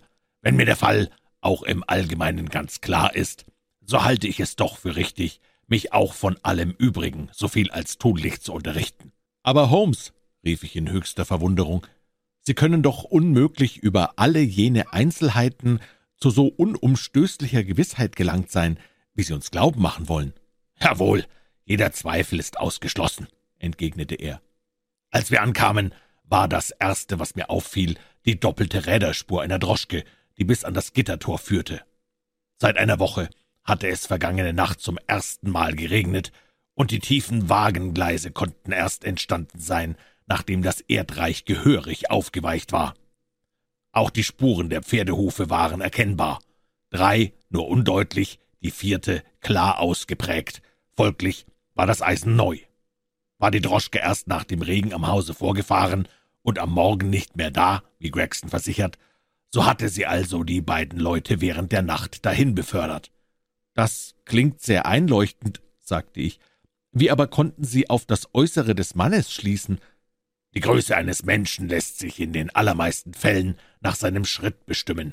Die Berechnung ist schnell gemacht, aber ich will Sie nicht mit Zahlen plagen. Ich fand die Schrittweite des Mannes sowohl draußen im weichen Erdreich als auf der staubigen Stubendiele. Außerdem konnte ich noch die Probe anstellen. Wer auf eine Wand schreibt, tut dies unwillkürlich in der Höhe seiner Augen. Die Schrift aber ist gerade sechs Fuß hoch über dem Boden. Sie sehen, es war kinderleicht. Aber sein Alter. Nun, wenn ein Mann ohne Mühe fünfeinhalb Fuß weit ausschreiten kann, ist er schwerlich schon sehr altersschwach. So breit war nämlich die Pfütze auf dem Gartenweg, über die er weggeschritten ist. Die feinen Lederstiefel waren am Rande hingegangen, die grobe Fußbekleidung mit den breiten Spitzen aber darüber weggeschritten. Ein Geheimnis ist gar nicht dabei. Alles beruht auf den Grundsätzen der Beobachtung und der Schlussfolgerung, die ich in meiner Abhandlung auseinandergesetzt habe. Macht Ihnen sonst noch etwas Kopfzerbrechen? Die Fingernägel und die Trichinopoly-Zigarre? Der Mann hatte den langen Nagel seines Zeigefingers in Blut getaucht und damit an die Wand geschrieben. Die Buchstaben waren wie eingekratzt in den Kalkbewurf. Auf der Diele fand ich etwas verstreute Asche, die dunkel und flockig aussah und nur von einer Trichinopoly-Zigarre herrühren konnte. Über Zigarrenasche habe ich ganz besondere Studien gemacht, ja sogar einen Aufsatz geschrieben. Ich schmeichle mir, jede Sorte Zigarren oder Tabakasche auf den ersten Blick zu erkennen. Gerade in solcher speziellen Kenntnis zeigt sich der Unterschied zwischen dem wahrhaft gebildeten Detektiv und der Sorte, zu welcher die Gregson und Lestrade gehören. Aber die rötliche Gesichtsfarbe, das war eine etwas kühne Folgerung, über die ich bei dem jetzigen Stand der Dinge noch keinen Aufschluss geben kann, obgleich ich überzeugt bin, dass ich recht habe. Ich fasste mir unwillkürlich mit der Hand an die Stirn. Es schwirrt mir förmlich der Kopf, rief ich.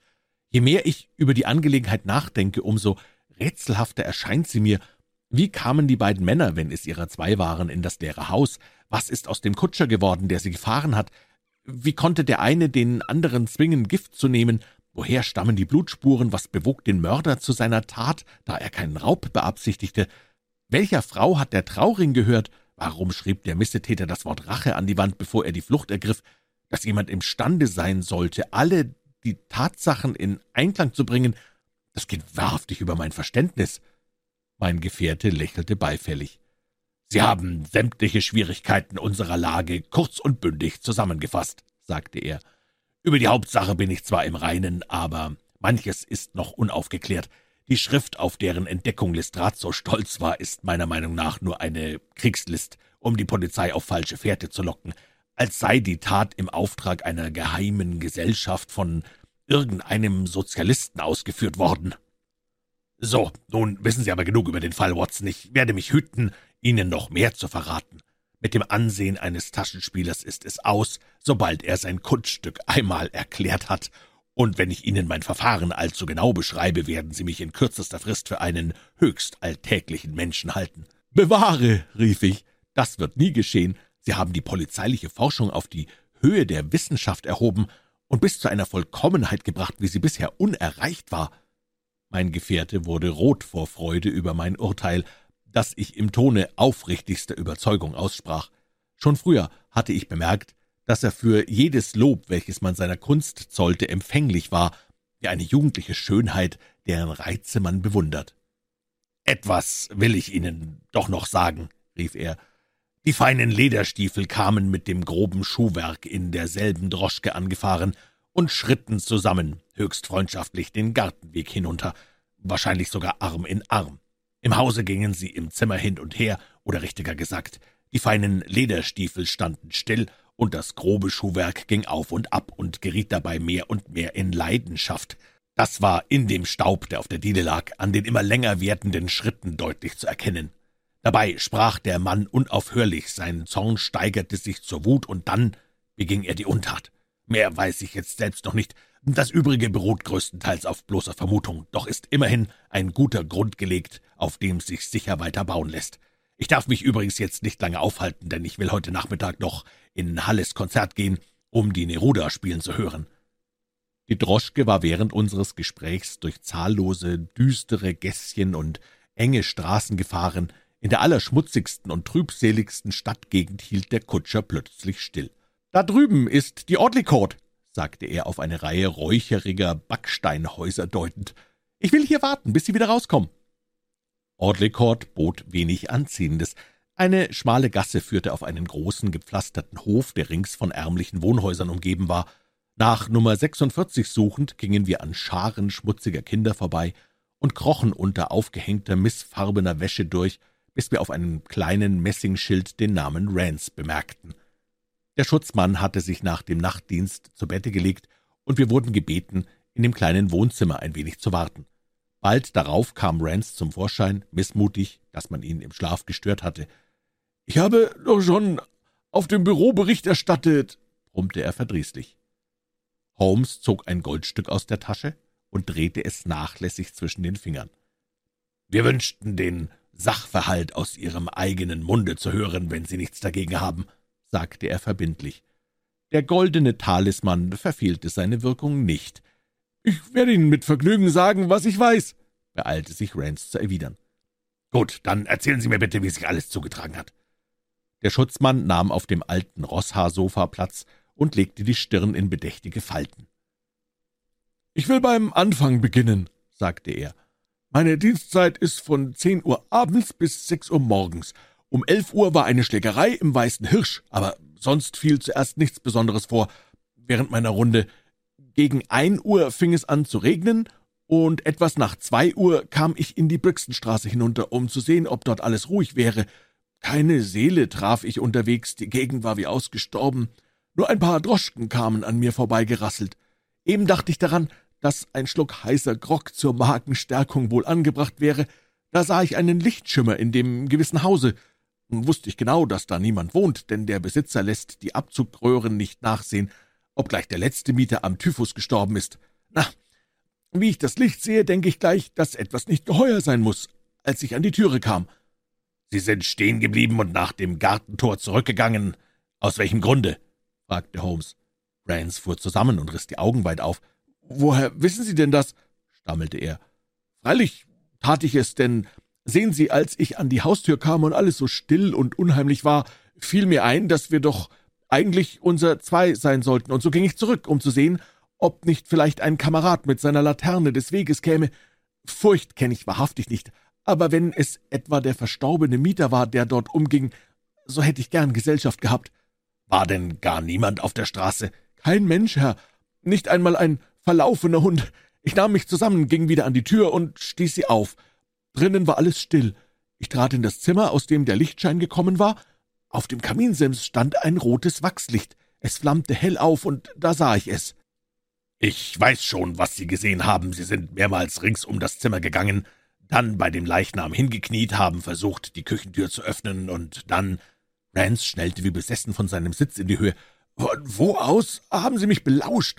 Sie müssen doch irgendwo versteckt gewesen sein, sonst könnten Sie das alles nicht wissen.« Mein Gefährte zog seine Visitenkarte heraus und reichte sie dem Schutzmann. »Denken Sie nur nicht, dass ich der Mörder bin und Sie mich festnehmen müssen«, sagte er lachend. »Ich bin nicht der Wolf, sondern nur einer von den Spürhunden, wie Ihnen die Herren Gregson und Lestrade bestätigen werden. Aber nur weiter. Was taten Sie zunächst?« »Ich ging hinunter auf die Straße«, sagte Rance, der wieder Platz genommen hatte, aber noch immer verwundert dreinschaute. »Auf das Alarmzeichen, das ich mit meiner Pfeife gab, kamen drei von den Kameraden herbeigelaufen.« »War die Straße noch immer leer?« »Ja oder nein, wie man's nimmt. Was soll das heißen?« Der Schutzmann verzog das Gesicht zu einem gutmütigen Grinsen. »Na«, sagte er, »als ich aus dem Gartentor trat, lehnt ein Mensch am Gitter, der aus vollem Halse etwas von Kolumbias neuem Sternenbanner oder dergleichen sang. Ich habe in meinem Leben schon manchen gesehen, der zu schwer geladen hatte, aber ein Betrunkener wie der Kerl ist mir noch nicht vorgekommen. Er hatte mir keine Hilfe leisten können, hielt er sich doch kaum selber auf den Füßen.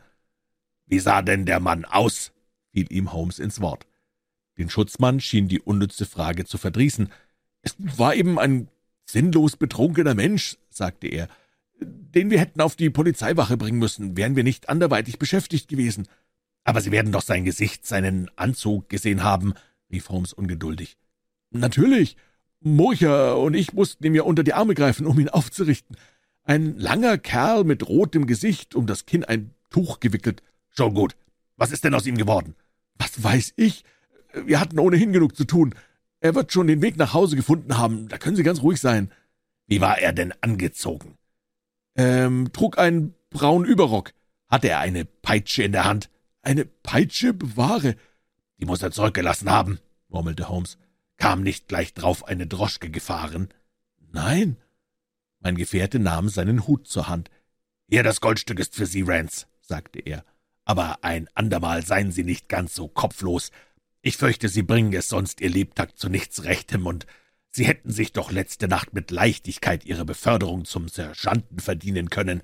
Stattdessen haben Sie den Mann entwischen lassen, nach welchem wir suchen, und der den Schlüssel zu dem ganzen Geheimnis in Händen hält. Wozu noch lange hin und her streiten, es verhält sich so, wie ich Ihnen sage.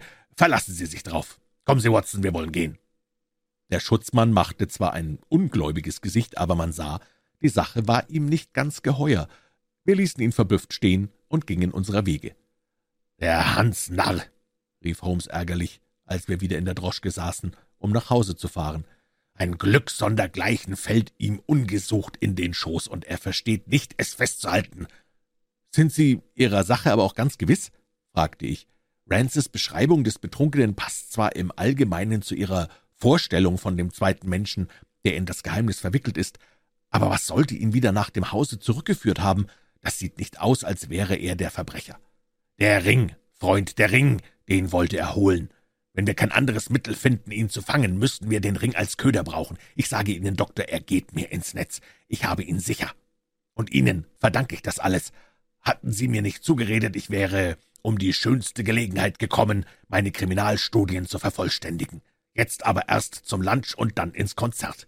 Die Neruda hat einen famosen Ansatz und spielt köstlich. Wie geht doch das kleine Ding von Chopin, das ich von ihr gehört habe? Tralaliliralala. Er lehnte sich in die Wagenkissen zurück und trillerte wie eine Lerche, während ich über die Vielseitigkeit dieses Menschen nachdachte, der von der Natur zum Detektiv bestimmt schien und seine Forschungen mit dem Eifer eines Kunstliebhabers betrieb.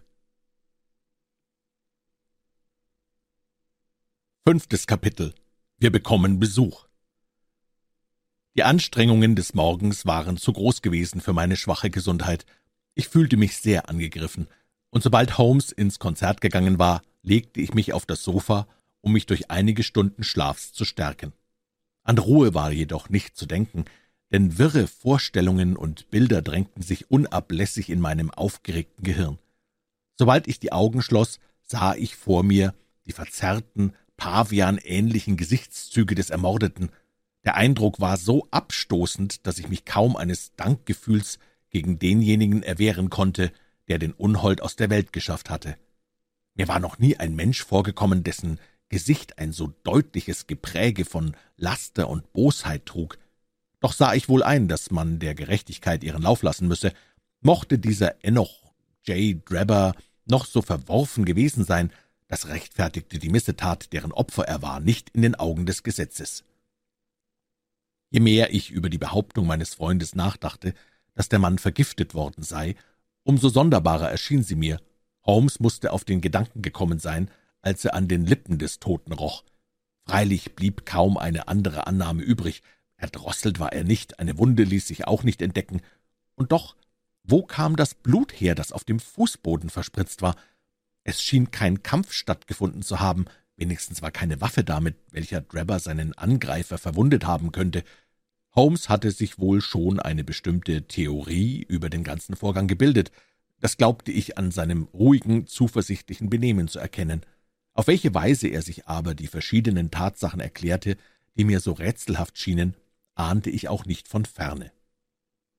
Es war schon spät, als er zurückkam.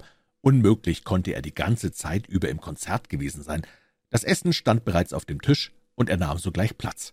»Ein herrlicher Genuss«, rief er.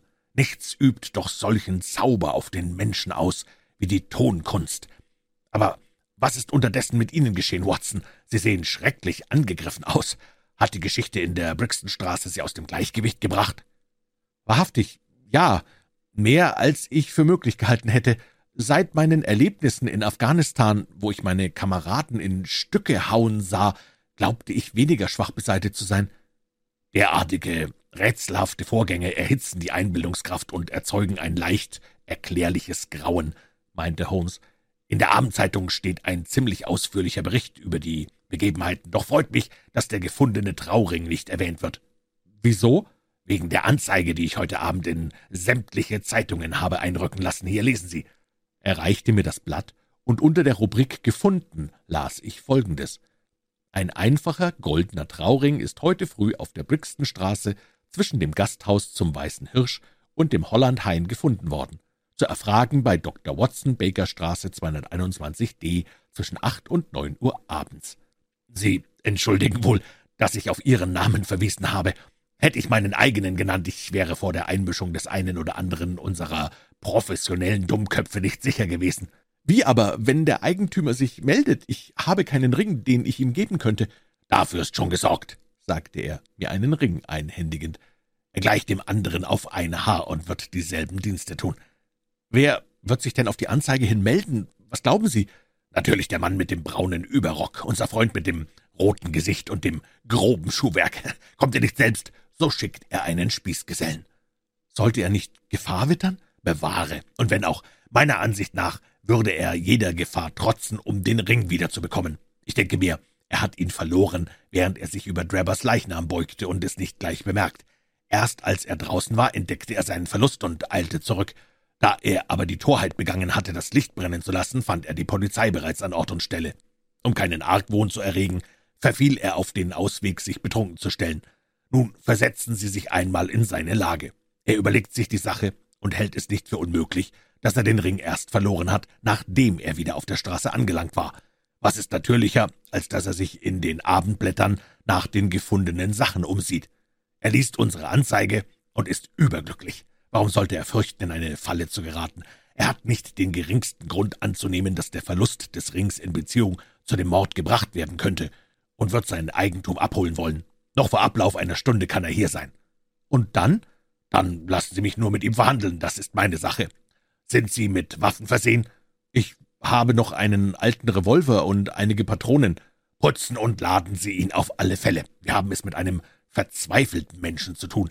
Zwar hoffe ich, ihn zu überrumpeln, aber es ist immer besser, vorbereitet zu sein. Ich ging in mein Zimmer und folgte seinem Rat. Als ich mit der Pistole in der Hand wieder eintrat, fand ich Holmes bei seiner Lieblingsbeschäftigung. Er kratzte auf der Geige. »Das Netz zieht sich zusammen«, sagte er. »Eben erhalte ich aus Amerika eine Antwort auf mein Telegramm. Meine Ansicht über den Fall war ganz richtig.« »Ja, was denken Sie denn eigentlich darüber?« fragte ich eifrig. Er schien es zu überhören. »Ich muss wirklich meine Violine mit neuen Saiten beziehen«, murmelte er vor sich hin. »Wenn der Mensch kommt«, fuhr er gelassen fort, »so sprechen Sie mit ihm in Ihrem ganz gewöhnlichen Ton. Sehen Sie ihn auch nicht forschend an, damit er keinen Verdacht schöpft.« »Es ist schon acht vorbei«, sagte ich, meine Uhr herausziehend. In wenigen Minuten wird er wohl hier sein. Öffnen Sie die Tür ein wenig und stecken Sie den Schlüssel inwendig ins Schlüsselloch, danke sehr. Jetzt kann er kommen. Ich glaube gar, da ist er schon.« Draußen wurde stark an der Klingel gezogen. Sherlock Holmes stand geräuschlos auf und schob seinen Stuhl näher nach der Türe hin. Wir hörten die Dienerin durch den Vorsaal gehen und die Haustür öffnen. »Und Dr. Watson hier?« fragte eine laute, etwas scharfe Stimme. Dann ward die Tür geschlossen, und es kam jemand mit schlürfendem Gang die Treppe herauf. Verwundert horchte mein Gefährte auf den langsamen, unsicheren Schritt im Korridor. Nun wurde leise angeklopft. »Herein!« rief ich. Die Türe ging auf, und statt des gewalttätigen Menschen, den wir erwarteten, hinkte ein runzliges, altes Mütterchen ins Zimmer, das, wie von dem plötzlichen Lichtschein geblendet, uns mit matten, glanzlosen Augen anblinzelte. Während die Alte stumm vor uns stand und mit den zitternden Fingern ängstlich in ihrer Tasche nach etwas zu suchen schien, nahm das Gesicht meines Gefährten einen so trostlosen Ausdruck an, dass ich Mühe hatte, meine Fassung zu bewahren. Jetzt zog sie ein Zeitungsblatt heraus und deutete auf unsere Anzeige. »Deswegen komme ich, werte Herren«, sagte sie mit einem tiefen Knicks. »Der goldene Trauring in der Brixtonstraße gehört meiner Tochter Sally. Erst seit elf Monaten ist sie verheiratet, und wenn ihr Mann nach Hause kommt, er ist nämlich Proviantmeister auf einem Uniondampfer, und sie hat ihren Ring nicht mehr, da gibt's ein Donnerwetter. Schon an guten Tagen ist er sehr kurz angebunden, besonders wenn er getrunken hat. Es kam nämlich so, gestern Abend war sie im Zirkus mit »Ist das der verlorene Ring?« fragte ich. »Unser Herrgott sei gepriesen«, rief die Alte. »Wie wird sich Sally freuen? Ja, das ist der Ring.« Ich griff nach einem Bleistift. »Wo wohnen Sie?« »In Houndsditch, Duncanstraße 13, ein weiter Weg von hier.« »Wenn man von Houndsditch in den Zirkus will, kommt man nicht durch die Brixtonstraße«, mischte sich Sherlock Holmes in das Gespräch. Die Alte warf ihm einen scharfen Blick aus ihren kleinen, rotgeränderten Augen zu. »Der Herr hat mich nach meiner Adresse gefragt. Sally wohnt in Peckham auf dem Mayfield-Platz Nummer drei.« »Und Sie heißen?« »Mein Name ist Sawyer. Sie heißt Dennis, weil sie Tom Dennis geheiratet hat. Ein wackerer, sauberer Bursche, solange er auf See ist. Kein Proviantmeister gilt mehr bei den Herren von der Dampfschiffsgesellschaft, aber kommt er ans Land, so tun's ihm die Weiber an und die Brandweinschenken, und hier ist Ihr Ring, Frau Sawyer«, unterbrach ich sie auf ein Zeichen meines Freundes.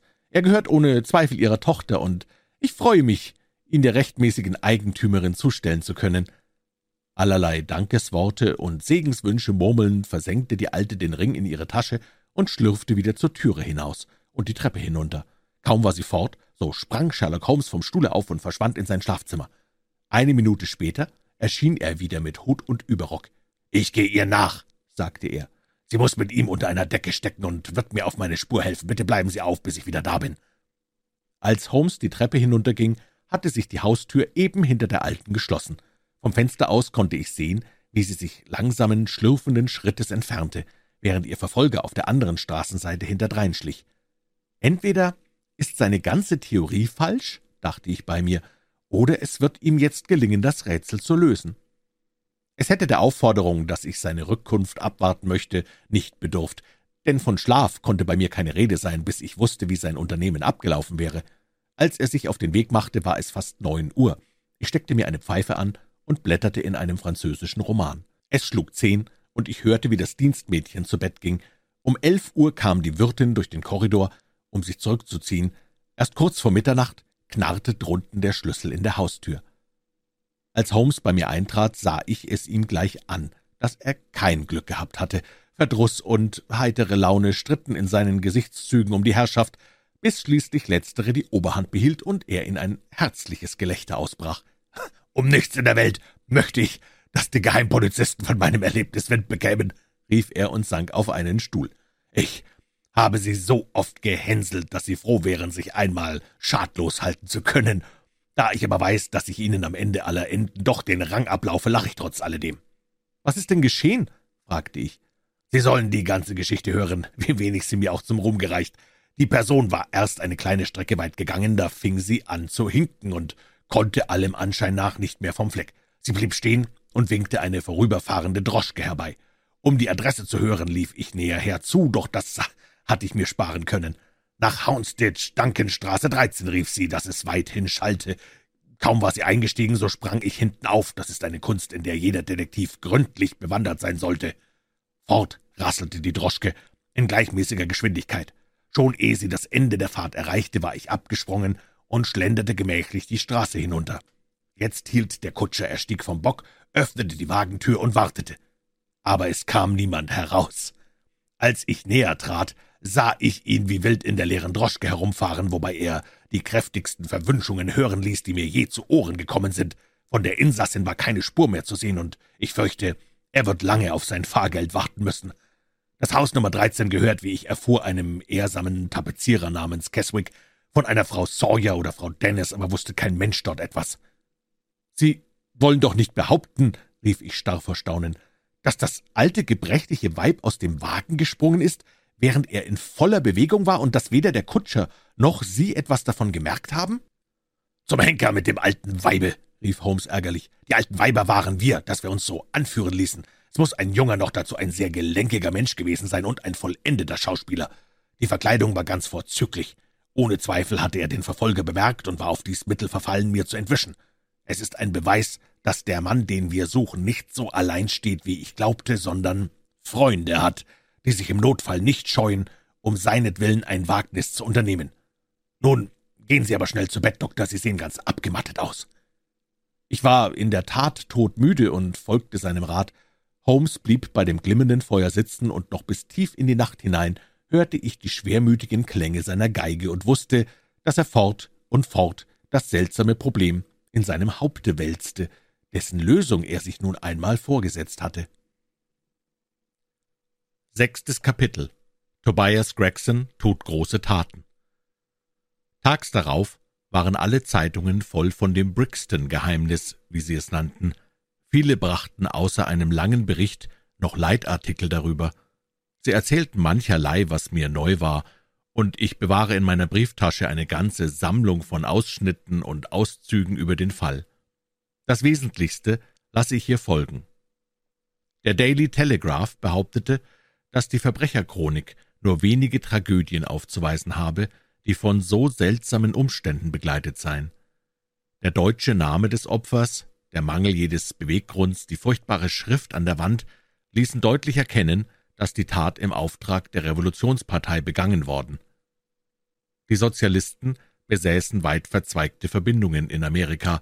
Wahrscheinlich habe der Ermordete eines ihrer ungeschriebenen Gesetze übertreten und sei dafür zum Tode verurteilt worden. Der Artikel schloss damit, die Regierung zu ermahnen, sie möge ein wachsames Auge auf die Ausländer haben, die nach England kämen.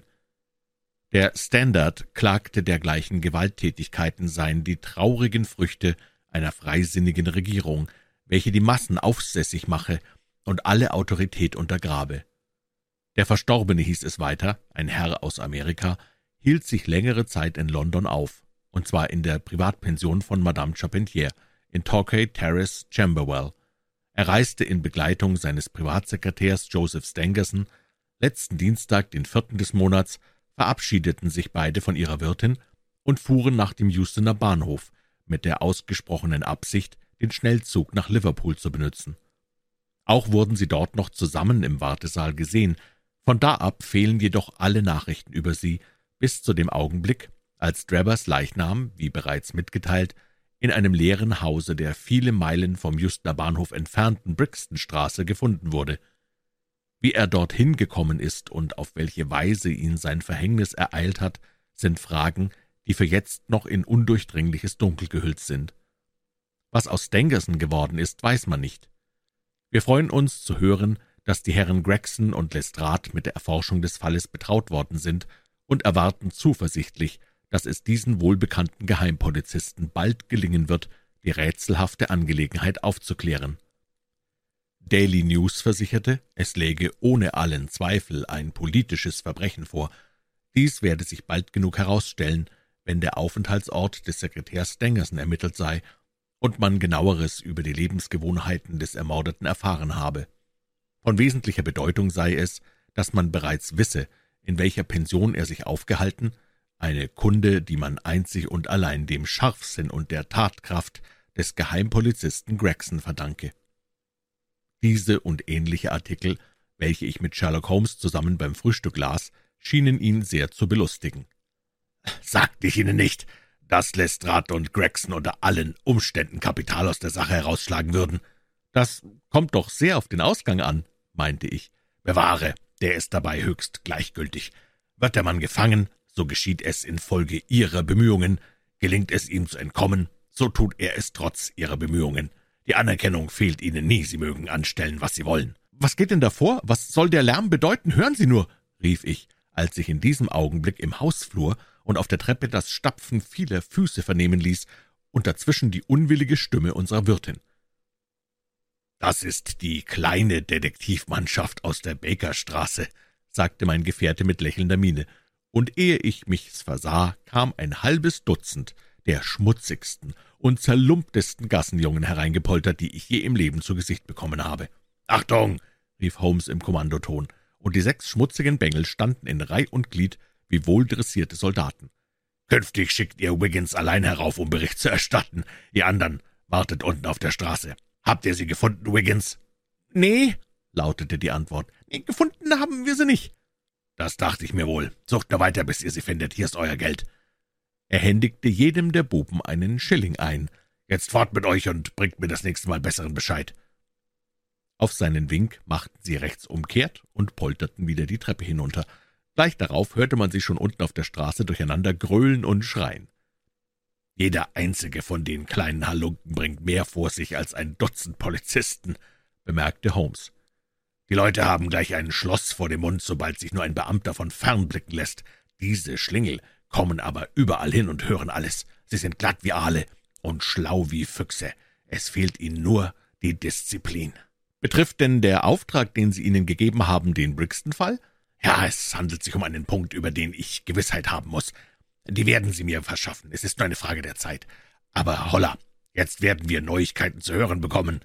Eben steuert Gregson mit vollen Segeln die Straße herunter. Er strahlt förmlich vor Glückseligkeit richtig, er will zu uns.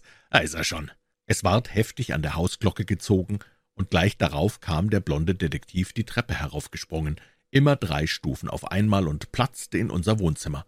»Wünschen Sie mir Glück, werter Freund«, rief er, Holmes eifrig die Hand schüttelnd. Ich habe mir jetzt Licht in die Sache gebracht. Alles liegt klar zutage. Ein düsterer Schatten glitt über die ausdrucksvollen Züge meines Gefährten. »Glauben Sie, die rechte Spur gefunden zu haben?« fragte er. »Die rechte Spur? Was denken Sie? Ich habe den Verbrecher schon hinter Schloss und Riegel.« »Wer ist es denn?« Gregson warf sich stolz in die Brust. »Arthur Charpentier, Unterleutnant bei der Königlichen Marine«, rief er sich die fleischigen Hände reibend. Sherlock Holmes atmete sichtlich erleichtert auf. »Setzen Sie sich, und hier ist eine Zigarre.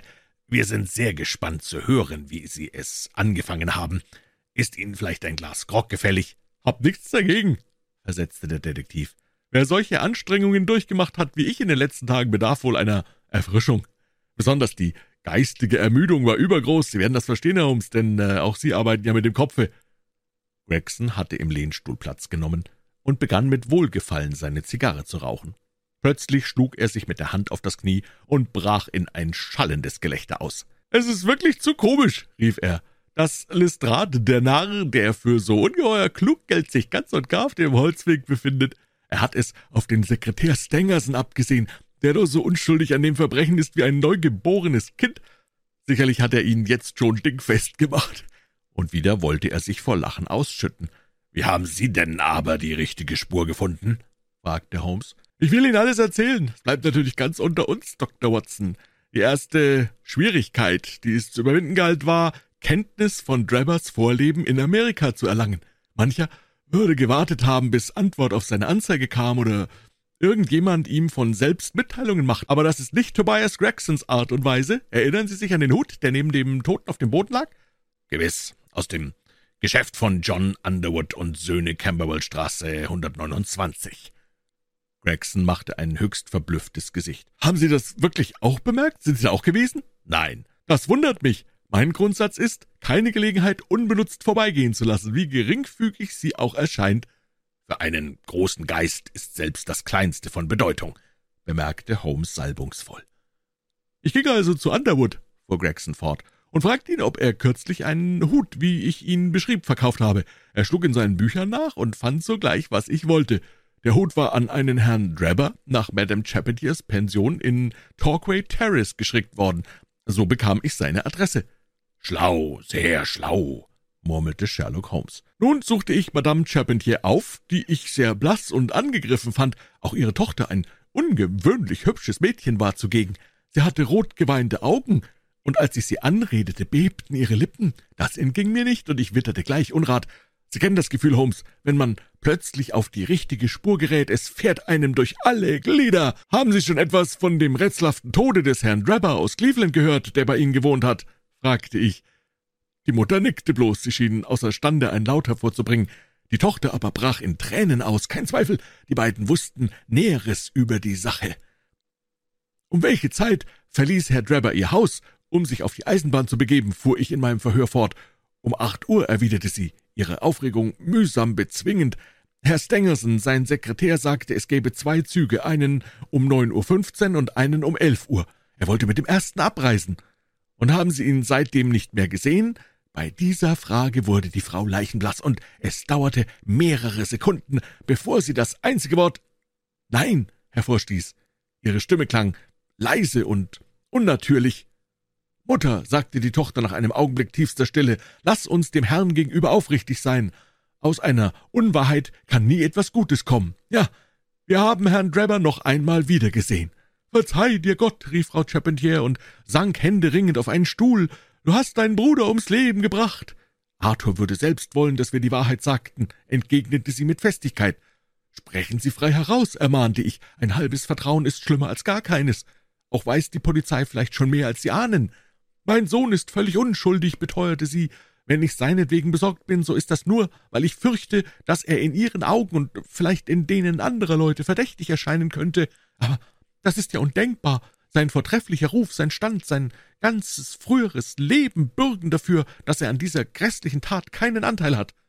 Sagen Sie mir nur alles, was Sie wissen, bedeutete ich sie. Wenn Ihr Sohn unschuldig ist, hat er nichts zu fürchten. Lass uns allein, Mary, gebot Madame Charpentier. Die Tochter verließ das Zimmer, und die Mutter berichtete nun in heftiger Erregung. Herr Trepper hat drei Wochen lang bei uns im Hause gewohnt. Vorher war er mit seinem Sekretär Stangerson auf Reisen. Nach den Zetteln an ihren Koffern zu schließen, kamen sie zuletzt aus Kopenhagen. Stangerson zeigte sich schweigsam und zurückhaltend. Trevor aber benahm sich höchst anstößig. Er war ein gemeiner Mensch von rohen Sitten. Gleich am Abend seiner Ankunft hatte er sich sinnlos betrunken, und nach zwölf Uhr mittags sah man ihn selten nüchtern. Im Verkehr mit den Zimmermädchen war er widerlich, frech und vertraulich, ja, sogar meiner Tochter Mary gegenüber erlaubte er sich ein ähnliches Betragen und sprach mehrmals in einer Weise mit ihr, die sie in ihrer Unschuld zum Glück nicht verstand.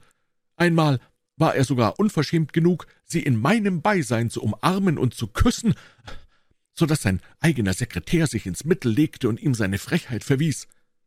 Aber warum ließen Sie sich das alles gefallen? Sie hätten doch den lästigen Menschen loswerden können, sobald Sie wollten. Ich weiß wohl, sagte Madame Charpentier errötend, hätte ich ihn nur gleich am ersten Tage aus dem Hause gewiesen.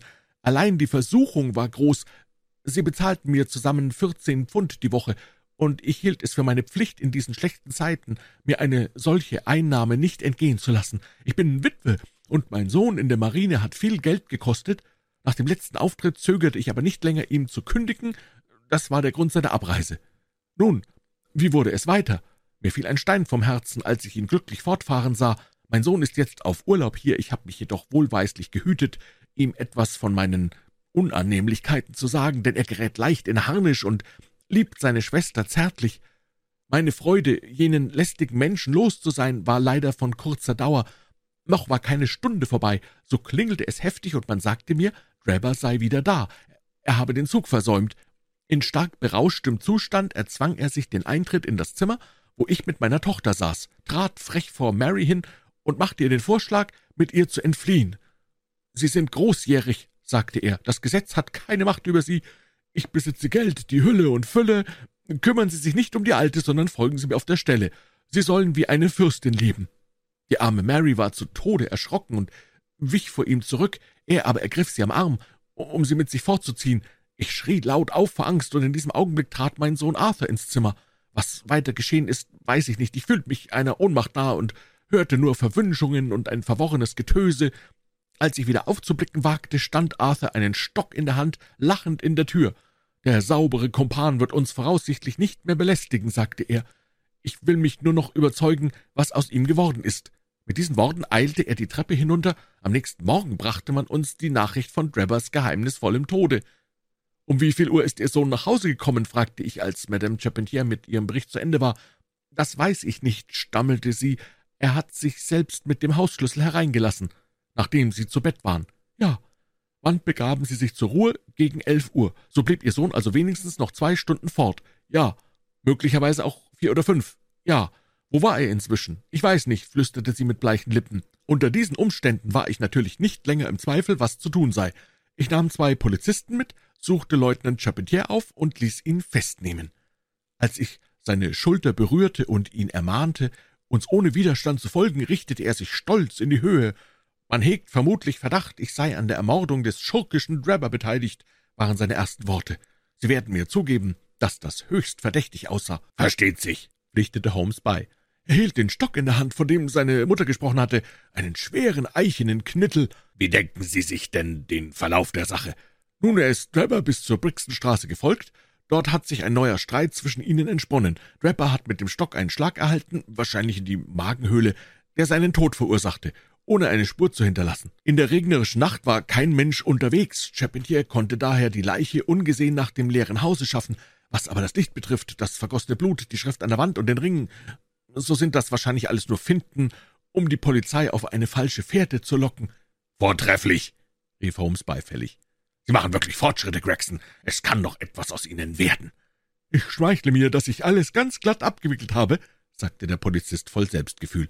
Der junge Mann behauptete zwar steif und fest, er sei Drebber nur eine kurze Strecke weit nachgegangen, dann habe dieser ihn entdeckt und sei in einer Droschke gestiegen, um ihm zu entkommen. Auf dem Heimweg wollte er dann einem früheren Kameraden vom Schiff begegnet sein und einen langen Spaziergang mit ihm gemacht haben. Als ich aber nach der Wohnung dieses Bekannten fragte, wusste er sie nicht anzugeben. Wie gesagt, der Fall ist mir ganz klar. Es macht mir nur Spaß, dass Lestrade eine so falsche Spur verfolgt, die zu nichts führen kann. Aber wahrhaftig, ich glaube, da ist er selbst.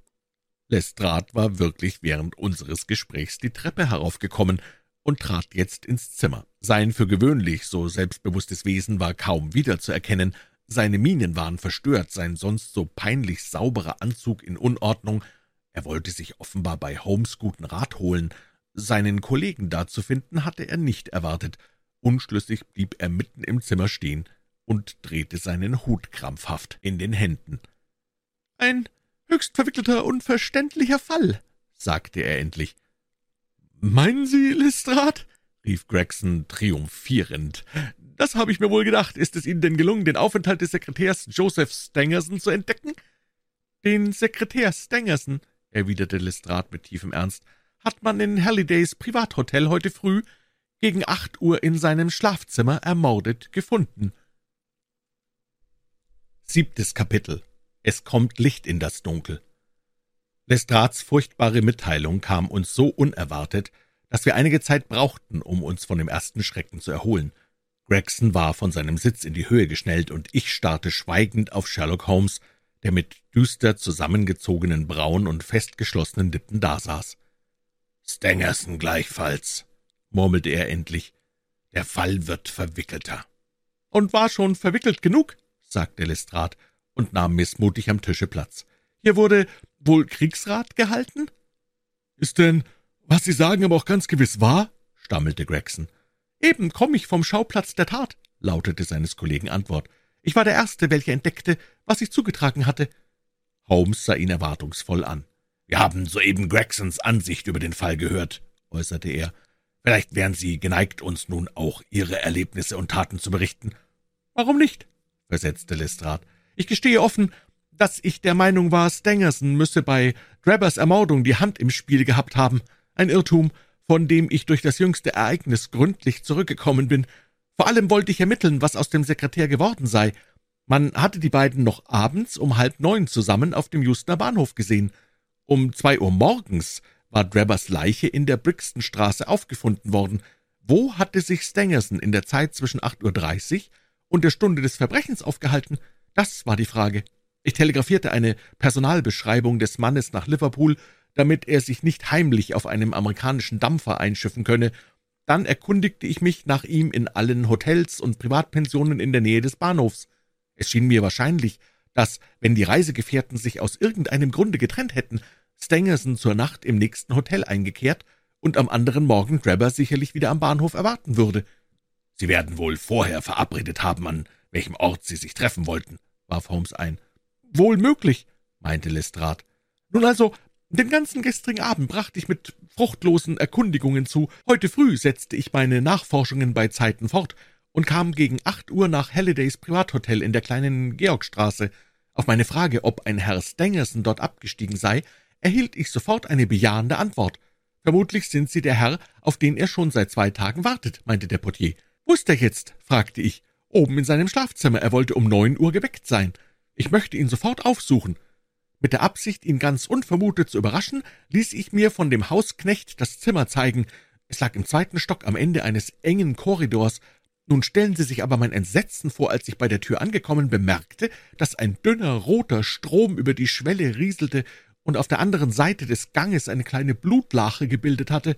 Der Hausknecht, der schon an der Treppe war, kam auf meinen Schreckensruf zurückgestürzt. Er wäre bei dem Anblick fast umgesunken. Die Tür war von innen verschlossen, doch gelang es unseren vereinten Kräften, sie aufzusprengen. Drinnen stand ein Fenster offen, und dicht daneben lag zusammengesunken ein Mann im Nachtgewande. Er musste schon seit mehreren Stunden tot sein, denn seine Glieder waren steif und kalt. Ein Dolchstich war ihm mitten durchs Herz gegangen. Nun hören Sie aber noch das Seltsamste von der ganzen Begebenheit. An der Wand neben der Leiche stand geschrieben, was glauben Sie wohl? Das Wort Rache in Blutbuchstaben, sagte Sherlock Holmes, ohne sich zu besinnen. Mir erstarrte das Blut in den Adern vor Entsetzen. Das war es, flüsterte Lestrade, und seine Stimme bebte. Eine Weile sprach keiner von uns ein Wort. Die methodische und doch völlig unbegreifliche Weise, auf die der unbekannte Mörder bei seinen Missetaten verfuhr, erhöhte noch ihren schauerlichen Eindruck. Unter den Gräueln des Schlachtfeldes war ich kaltblütig geblieben. Jetzt zuckte mir jeder Nerv vor Erregung. Der Verbrecher ist nicht unbemerkt entkommen, fuhr Lestrade fort. Ein Milchjunge, der vom Kuhstall nach der Hotelküche ging, sah, dass an einem offenen Fenster des zweiten Stocks eine Leiter lehnte. Als er sich verwundert noch einmal umblickte, kam gerade ein Mann die Leiter herabgestiegen, und zwar so ruhig und ohne jede verdächtige Hast, dass der Junge glaubte, es müsse ein Arbeiter sein, der im Hotel etwas auszubessern habe. Nach seiner Beschreibung war der Mann groß, rot im Gesicht und mit einem langen Rock von bräunlicher Farbe bekleidet. Er hat das Zimmer nicht unmittelbar nach der Tat verlassen, sondern sich erst noch im Becken das Blut von den Händen gewaschen und sein Dolchmesser sorgfältig an den Betttüchern abgewischt. Das Äußere des Mannes war genauso, wie Holmes es früher beschrieben hatte, doch war keine Spur von Triumph oder Genugtuung in den Zügen meines Gefährten zu entdecken. »Haben Sie in dem Zimmer nichts gefunden, was auf die Spur des Verbrechers leiten könnte?« fragte er begierig. »Nicht das Geringste. Stangerson trug Drabbers Börse in der Tasche, doch war das nicht auffällig, da er die Reiseausgaben zu bezahlen pflegte. Sie enthielt etwa achtzig Pfund, die unberührt geblieben waren. Auf eine Beraubung hatte man es offenbar nicht abgesehen. In den Taschen des Ermordeten fanden sich weder Papiere noch Notizen, nur ein Telegramm, das vor etwa einem Monat in Cleveland aufgegeben worden war und lautete, J.H. ist in Europa. Der Name des Absenders stand nicht dabei. Und das war alles? Alles Wichtige. Ein Roman, mit dem sich der Mann in den Schlaf gelesen, lag auf dem Bett und seine Tabakspfeife daneben auf dem Stuhl. Auf dem Tisch stand ein Glas Wasser und auf dem Fensterbrett ein hölzernes Salbenschächtelchen, das mehrere Pillen enthielt. Mit einem Ausruf des Entzückens sprang Sherlock Holmes in die Höhe. »Das fehlende Glied«, rief er. »Nun ist der letzte Zweifel gelöst.« die beiden Polizisten sahen einander sprachlos vor Erstaunen an. »Ich halte nunmehr alle scheinbar noch so verwirrten Fäden in meinen Händen«, sagte mein Gefährte zuversichtlich. »Einzelheiten sind natürlich noch unerledigt, aber über die Hauptsache bin ich völlig im Klaren. Von der Zeit an, als Drebber sich von Stangerson trennte, bis zum Augenblick, da es letzteren Leiche entdeckt wurde, weiß ich alles, als hätte ich es mit eigenen Augen gesehen. Sie sollen sogleich einen Beweis davon haben. Könnten Sie wohl die fraglichen Pillen herbeischaffen?« »Ich hab sie hier«, versetzte Lestrade, ein Schächtelchen hervorziehend. »Ich nahm sie an mich, zugleich mit der Börse und dem Telegramm, um sie der Polizei zu übergeben. Dass ich die Pillen nicht stehen ließ, war der reinste Zufall, denn ich muss sagen, ich legte ihnen keine Wichtigkeit bei.« »Wissen Sie, Doktor«, wandte sich Holmes zu mir, »ob das gewöhnliche Pillen sind?« Sie waren von perlgrauer Farbe, klein, rund und fast durchsichtig, wenn man sie gegen das Licht hielt. Nach ihrer Beschaffenheit sollte ich meinen, dass sie sich in Wasser auflösen würden, bemerkte ich. Das glaube ich auch, sagte Holmes erfreut. Bitte, fuhr er fort, schaffen Sie doch einmal den kleinen kranken Dachshund herbei, der schon lange in einem so traurigen Zustand ist, dass die Wirtin Sie noch gestern bat, ihn von seinen Qualen zu erlösen. Ich brachte das altersschwache Tier in meinen Armen herauf und legte es auf ein Fußkissen nieder. Es atmete schwer und schien bereits in den letzten Zügen. »Jetzt schneide ich eine dieser Pillen in zwei«, sagte Holmes, sein Taschenmesser herausziehend. »Eine Hälfte bleibt äh, zu späterer Verwendung in der Schachtel, die andere tue ich mit einem Teelöffel voll Wasser in dieses Weinglas. Sie sehen, der Doktor hat recht, sie löst sich schon auf.« »Das mag sehr interessant sein«, ließ sich Lestrade in spöttischem Ton vernehmen, »nur begreife ich nicht, was es mit Stangersons Tode zu tun haben soll.« »Geduld, mein Freund, Geduld. Sie werden es bald erfahren. Jetzt gieße ich noch etwas Milch dazu, um es schmackhaft zu machen.« Er hatte den Inhalt des Weinglases in einen Napf ausgeleert, und der Hund leckte die Flüssigkeit bereitwillig auf. Wir saßen schweigend im Kreise und erwarteten eine überraschende Wirkung, welche nach Holmes wichtiger Miene zu urteilen bald eintreten sollte. Aber es geschah nichts dergleichen. Der Hund lag auf dem Kissen ausgestreckt, sein Zustand war unverändert. Mein Freund hatte die Uhr herausgezogen, und wie eine Minute nach der anderen erfolglos verstrich, nahm sein Gesicht einen immer kummervolleren Ausdruck an. Er presste die Lippen zusammen, trommelte mit den Fingern auf dem Tisch und verriet auf jede Weise die größte Ungeduld. Seine Gemütsbewegung war so unverkennbar, dass er mir aufrichtig leid tat, während die beiden Polizisten schadenfroh lächelten und ihm den offenbaren Misserfolg von Herzen zu gönnen schienen. »Es kann kein zufälliges Zusammentreffen sein«, rief er endlich vom Stuhl aufspringend. »Das ist unmöglich, völlig unmöglich. Die nämlichen Pillen, deren Anwendung ich in Drabbers Fall vermutete, werden nach Stangersons Tode wirklich gefunden, und doch haben sie keine Wirkung. Wie lässt sich das erklären?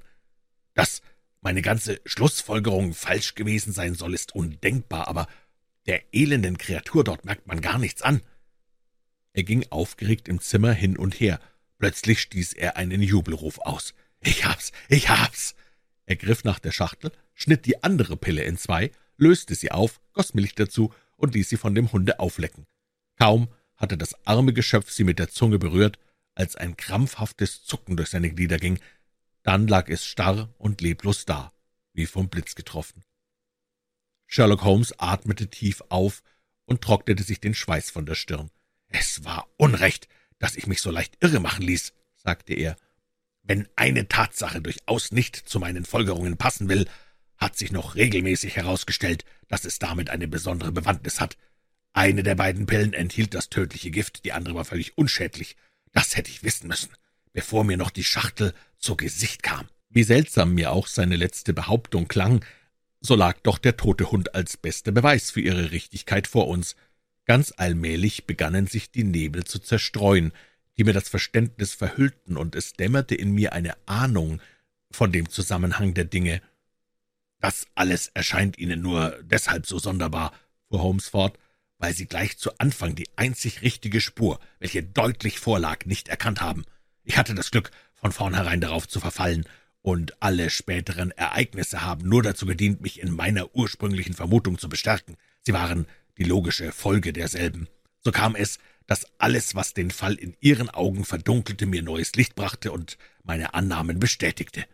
Außergewöhnliche Umstände bieten keineswegs immer die schwierigsten Rätsel, vielmehr sind die scheinbar alltäglichsten Verbrechen oft am geheimnisvollsten, weil wir ohne besondere Anhaltspunkte zu keinen neuen Schlüssen gelangen können. Die Lösung unseres Falles würde sehr fraglich sein, wenn man den Leichnam einfach auf der Straße gefunden hätte. Die merkwürdigen Nebenumstände erschweren die Nachforschung nicht, im Gegenteil, sie erleichtern dieselbe. Gregson hatte der langen Auseinandersetzung mit wachsender Ungeduld zugehört, Endlich bezwang er sich nicht länger. »Wir geben ja gern zu, Herr Holmes«, sagte er, »dass Sie ein ungewöhnlich schlauer Mensch sind und Ihr ganz besonderes Verfahren haben, aber mit Theorien kommt man hier nicht weit. Es handelt sich darum, den Mörder festzunehmen. Was ich in dieser Sache getan habe, scheint sich als Missgriff herauszustellen, denn den zweiten Mord kann der junge Chapetier ja nicht begangen haben. Lestrade seinerseits glaubte, jenem Stangerson nachspüren zu müssen, und auch er war augenscheinlich auf falscher Fährte. Nach Ihren Winken und Andeutungen scheinen Sie mehr von der Sache zu wissen als wir so. Gehen Sie doch einmal heraus mit der Sprache und sagen Sie uns, wer das Verbrechen begangen hat.« »Gregson hat ganz recht«, nahm Lestrade das Wort. »Wir haben uns bis jetzt beide vergeblich bemüht, dahinter zu kommen, und wenn Sie wirklich, wie Sie behaupten, alle Beweise in den Händen haben, so hoffe ich, Sie werden nicht länger zögern, uns reinen Wein einzuschenken. Das Wichtigste scheint mir doch, den Mörder unschädlich zu machen, fiel ich ein, damit er nicht noch mehr Untaten begehen kann. So von allen Seiten gedrängt, schien Holmes unentschlossen, was er tun solle. Mit gerunzelten Brauen, den Kopf auf die Brust gesenkt, schritt er im Zimmer auf und ab, wie seine Gewohnheit war, wenn es eine große Entscheidung galt. Plötzlich blieb er uns gegenüber stehen. »Es wird kein Mord mehr verübt werden. Darüber können Sie außer Sorge sein«, sagte er mit Bestimmtheit. »Sie fragen mich nach dem Namen des Verbrechers, den kenne ich ja. Was noch mehr ist, ich hoffe in kürzester Frist, ihn selbst in die Hände zu bekommen. Alle meine Vorkehrungen zu dem Zweck sind getroffen, aber die Ausführung erfordert große Umsicht, denn wir haben es mit einem kühnen Menschen zu tun, der zum äußersten entschlossen ist. Auch fehlt es ihm nicht an einem Gehilfen, der ebenso verschlagen ist wie er selbst. Davon habe ich Beweise. Solange der Mann nicht ahnt, dass man ihn beobachtet, ist es möglich, seiner habhaft zu werden. Schöpfte er aber auch nur den geringsten Argwohn, so würde er einen anderen Namen annehmen und unter den vier Millionen Einwohnern dieser großen Stadt spurlos verschwinden. Ich möchte Sie beide nicht kränken, doch scheint mir, dass die Polizei jenem Manne gegenüber machtlos ist, ich habe Sie deshalb auch nicht um Ihre Hilfe angegangen und will lieber Tadel und Verantwortlichkeit allein tragen, wenn die Sache misslingt. Jedenfalls verspreche ich, Ihnen weiteres mitzuteilen, sobald ich überzeugt bin, dass meine Pläne nicht mehr gefährdet werden können. Die beiden Polizisten schienen durch diese Versicherung nicht sehr befriedigt und überhaupt wenig erbaut von dem abfälligen Urteil meines Gefährten. Wexen wurde rot bis zu den Schläfen, und des Drahts Augen funkelten vor Ärger und Neugier. Sie fanden jedoch keine Zeit, ihrem Herzen Luft zu machen, denn in diesem Augenblick klopfte es an der Tür, und der Häuptling der zerlumpten freiwilligen Schar, der junge Wiggins, erschien in höchst eigener, unansehnlicher Person. »Ich wollte nur melden, Herr«, sagte er, eine stramme Haltung annehmend, »dass ich die Droschke gebracht habe. Sie hält unten.« »Bravo«, rief Holmes beifällig. Er holte ein paar stählerne Handschellen aus der Kommodenschublade. »Sehen Sie nur, wie die Feder zuschnappt. In einem Augenblick sitzen Sie fest. Warum führt man eigentlich diese Sorte nicht bei der Polizei ein?« »Das alte Muster erfüllt seine Zwecke gut genug«, versetzte Lestrade. »Die Hauptsache bleibt immer, den Mann zu haben, den man sie anlegen soll.« »Freilich, freilich«, bestätigte Holmes lächelnd. »Höre, Wiggins, bitte doch einmal den Droschkenkutscher heraufzukommen, er soll mir bei dem Gepäck behilflich sein.« Es überraschte mich, dass mein Gefährte im Begriff schien, eine Reise anzutreten, denn er hatte davon nichts gegen mich erwähnt. Im Zimmer stand ein kleiner Handkoffer, den er jetzt hervorzog und zuzuschließen begann. Er war noch damit beschäftigt und kniete am Boden, als der Droschkenkutscher eintrat. »Können Sie mir vielleicht hier den äh, Riemen fester schnallen, Kutscher?« sagte er, ohne den Kopf umzuwenden. Der Mensch trat verdrossen hinzu und streckte die Hände nach dem Riemen aus. Man vernahm einen scharfen, metallenen Klang, und im nächsten Augenblick sprang Sherlock Holmes rasch in die Höhe. »Meine Herren«, rief er mit blitzenden Augen, »hier stelle ich Ihnen Jefferson Hope vor, den Mörder von Enoch Drebber und Joseph Stangerson.« Alles war mit solcher Schnelligkeit vor sich gegangen, dass uns kaum Zeit zur Besinnung blieb, doch erinnere ich mich deutlich an den triumphierenden Ausdruck in Holmes Blick und Ton und an des Kutschers verdutzte, ingrimmige Miene, mit der er die Handschellen betrachtete, welche ihn wie durch Zauberkunst gefesselt hielten. Wir standen starr wie die Bildsäulen, aber nur einen Augenblick, denn plötzlich stieß der Gefangene einen Schrei wilder Wut aus, riss sich mit gewaltiger Kraft von Holmes los und rannte nach dem Fenster. Glas und Holzwerk brachen in tausend Splitter bei seinem mächtigen Anprall. Noch ehe er sich jedoch hinausstürzen konnte, sprangen Lestrade, Gregson und Holmes auf ihn, wie Jagdhunde auf ihre Beute. Er ward ins Zimmer zurückgezogen, und nun entspann sich ein furchtbarer Kampf. Wieder und immer wieder gelang es ihm, uns alle vier abzuschütteln. Mit der Riesenstärke eines Wahnsinnigen wehrte er sich gegen seine Angreifer. Die zertrümmerten Fensterscheiben hatten ihm Gesicht und Hände schrecklich verletzt, aber der Blutverlust schwächte seine Widerstandskraft nicht. Erst als es Lestrade gelang, ihm von hinten die Hand in den Halskragen zu stecken und ihn fast zu erwürgen, sah er ein, dass jeder weitere Versuch, uns zu entrinnen, vergeblich sein würde.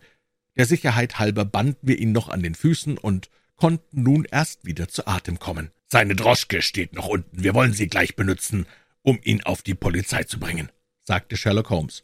»Und nun, meine Herren«, fuhr er fort, »bin ich bereit, alle Ihre Fragen zu beantworten. Mein kleines Geheimnis ist enthüllt, und Sie brauchen nicht zu fürchten, dass ich Ihnen die gewünschte Auskunft verweigere.« Abschnitt 2 Im Lande der Heiligen Kapitel 8 Auf der großen Alkali-Ebene Im Innern des Festlandes von Nordamerika liegt eine dürre, unwirtliche Wüstengegend, die sich jahrhundertelang als ein unübersteigliches Hemmnis für jeden Fortschritt der Zivilisation erwiesen hat. Diese große Einöde, welche der Yellowstone-Fluss im Norden, der Colorado im Süden begrenzt, dehnt sich von der Sierra Nevada bis Nebraska in schauerlichem Todesschweigen aus. Es herrscht zwar auch hier keine Einförmigkeit in der Natur, hohe Schneeberge wechseln mit düstern Talgründen, reißende Ströme stürzen durch zerklüftete Bergschluchten, die endlosen Ebenen, die der Winter in ungeheure Schneefelder verwandelt, sind im Sommer unter einer grauen Decke von salzigem Alkalistaub begraben. Doch eine schrecklichere, trostlosere Gegend findet sich nirgends. Dies Land des Grauens ist menschenleer. Einzelne Scharen von Pawnees oder Schwarzfuß-Indianern durchstreifen es wohl, um andere Jagdgründe aufzusuchen, aber selbst die tapfersten Rothäute frohlocken, wenn die gefürchteten Salzebenen hinter ihnen liegen und sie wieder über ihre geliebte Steppe schweifen. Hier lauert nur der Kiote im Gestrüpp, der Bussard fliegt schwerfällig durch die Luft, und der täppische graue Bär sucht in den dunklen Schluchten der Felsengebirge seine kärgliche Nahrung. Dies sind die einzigen Bewohner der schauerlichen Wüste. Eine trübseligere Aussicht findet man auf Erden nicht, als den Blick von den nördlichen Höhen der Sierra Bianca. Soweit das Auge reicht, nichts als die endlose, flache Ebene, hier und da ein verkrüppeltes Chaparralgebüsch und Haufen von Alkalistaub, der die ganze Gegend bedeckt. Am fernsten Horizont zieht sich eine Gebirgskette hin, deren zerklüftete Gipfel mit Schnee bedeckt sind. Meist ist kein lebendiges Wesen zu erblicken, kein Laut unterbricht die fürchterliche Stille, starres, totes Schweigen herrscht ringsumher. Mitten in der Wüste aber gewahrt man, in der weiten Ferne sich verlierend, eine Karawanenstraße. Manches Fuhrwerk hat dort tiefe Räderspuren im Boden zurückgelassen, viele Glücksjäger haben mit wanderndem Fuß das Erdreich festgetreten, hier und da glänzt etwas Weißes in der Sonne und hebt sich grell von der grauen Alkalischicht ab. Wir betrachten es näher und erkennen, dass es Gebeine sind, die derberen sind Knochen von Zugstieren, die feineren von Menschen. Fünfzehnhundert Meter lang lässt sich diese Totenstraße an den irdischen Überresten derjenigen verfolgen, die hier am Wege niedergesunken sind. Dies war der Ausblick, der sich am 4. Mai des Jahres 1847 einem einsamen Wanderer darbot, welcher von einer kleinen Anhöhe ins Tal hinabsah. Ob der Mann ein Vierziger oder Sechziger war, ließ sich schwer entscheiden, sein eingefallenes, abgezehrtes Gesicht, die vorstehenden Backenknochen, die braune, runzlige Haut, das lange, wie mit weißen Fäden durchzogene Haupt- und Barthaar gaben ihm das Ansehen eines hinfälligen Greises. Seine Augen, die mit unnatürlichem Glanz funkelten, lagen tief in den Höhlen, die Hand, welche die Flinte hielt, war dürr und abgemagert wie bei einem Gerippe, seine Kleider schlotterten ihm am Leibe. Und doch, wie er so dastand, auf die Waffe gelehnt, ließ seine hohe, starkknochige Gestalt auf eine zähe, urkräftige Natur schließen. Das hagere Gesicht, die zusammengeschrumpften Glieder verrieten nur zu deutlich den Grund seines verfallenen Aussehens. Der Mann war dem Tode nahe. Er kam langsam um, vor Hunger und Durst. Mühselig hatte er sich in die Schlucht hinuntergeschleppt und den Hügel hinauf, in der vergeblichen Hoffnung, irgendein Anzeichen zu entdecken, dass Wasser in der Nähe sei. Jetzt lag die große Salzwüste vor ihm, von den fernen Bergketten eingerahmt, ringsumher weder Baum noch Kraut, keine Spur einer Feuchtigkeit. Er schaute nach Norden, nach Osten und Westen, mit gierigen Blicken, aber wie weit sich das Land auch dehnte, nirgends war für ihn ein Schimmer von Hoffnung. Nun sah er ein, dass seine Wanderung ihr Ende erreicht habe und er hier auf der öden Klippe seine Todesstunde erwarten müsse, ob jetzt auf hartem Stein oder zwanzig Jahre später im weichen Bett. Es macht wenig Unterschied, murmelte er, sich an die Felswand lehnend. Ehe er sich niedersetzte, hatte er zuvor seine Flinte auf den Boden gelegt und daneben ein großes Bündel, das er in einem grauen Schal eingeknüpft über der rechten Schulter getragen. Das Bündel schien zu schwer für seine geschwächten Kräfte und fiel etwas unsanft zur Erde, als er es abnahm. Da ließ sich ein leiser Schmerzensschrei vernehmen, und aus der grauen Umhüllung kam ein erschrecktes Gesichtchen mit hellen, braunen Augen zum Vorschein und zwei niedliche kleine Fäustchen. »Du hast mir wehgetan«, klagte eine Kinderstimme in vorwurfsvollem Ton. Wirklich? erwiderte der Mann bedauernd. Das tut mir leid. Dabei knüpfte er das Bündel auf, und heraus sprang ein etwa fünfjähriges Mädchen, dessen zierliche Schuhe, rosa Röckchen und weißleinenes Schürzchen auf mütterliche Sorgfalt deuteten. Die Kleine war bleich und mager, doch ließen die rundlichen Ärmchen und Beinchen erkennen, dass sie weniger Mangel gelitten hatte als ihr Gefährte. »Ist denn noch nicht wieder gut?« fragte er ängstlich, als sie sich noch immer das goldgelbe Lockenhaar auf dem Hinterkopf rieb. »Gib mir einen Kuss darauf, dann wird's heil«, versetzte sie ernsthaft auf die schmerzende Stelle zeigend. »So macht es meine Mutter immer. Wo ist denn Mama?« »Fortgegangen, aber du wirst sie bald wiedersehen, glaube ich.« »Fort, sagst du?« rief die Kleine. »Na sowas. Sonst ging sie nie zur Tante rüber, ohne erst behüt Gott zu sagen, und jetzt ist sie schon drei Tage weg. Mir ist so trocken im Munde. Hast du kein Wasser oder etwas zu essen?« »Nein, Herzchen, es ist nichts da. Hab nur noch ein Weilchen Geduld, dann wird alles gut. Leg dein Köpfchen auf meine Schulter, so. Nun ist's schon besser. Mir klebt die Zunge am Gaumen, dass ich kaum sprechen kann. Aber ich muss dir doch sagen, wie die Sachen stehen. Was hast du denn da in der Hand?« »So was Hübsches, das glänzt und funkelt«, rief die Kleine entzückt, zwei Stückchen Glimmerschiefe emporhaltend. »Wenn wir heimkommen, bringe ich sie Bruder Bertel mit.« »Du wirst bald schöneres Spielzeug kriegen«, sagte der Mann zuversichtlich. »Wart nur noch ein wenig. Aber was ich dir sagen wollte, weißt du noch, wie wir vom Fluss fortzogen?« »Freilich.« »Siehst du, wir glaubten, es käme bald ein anderer Fluss.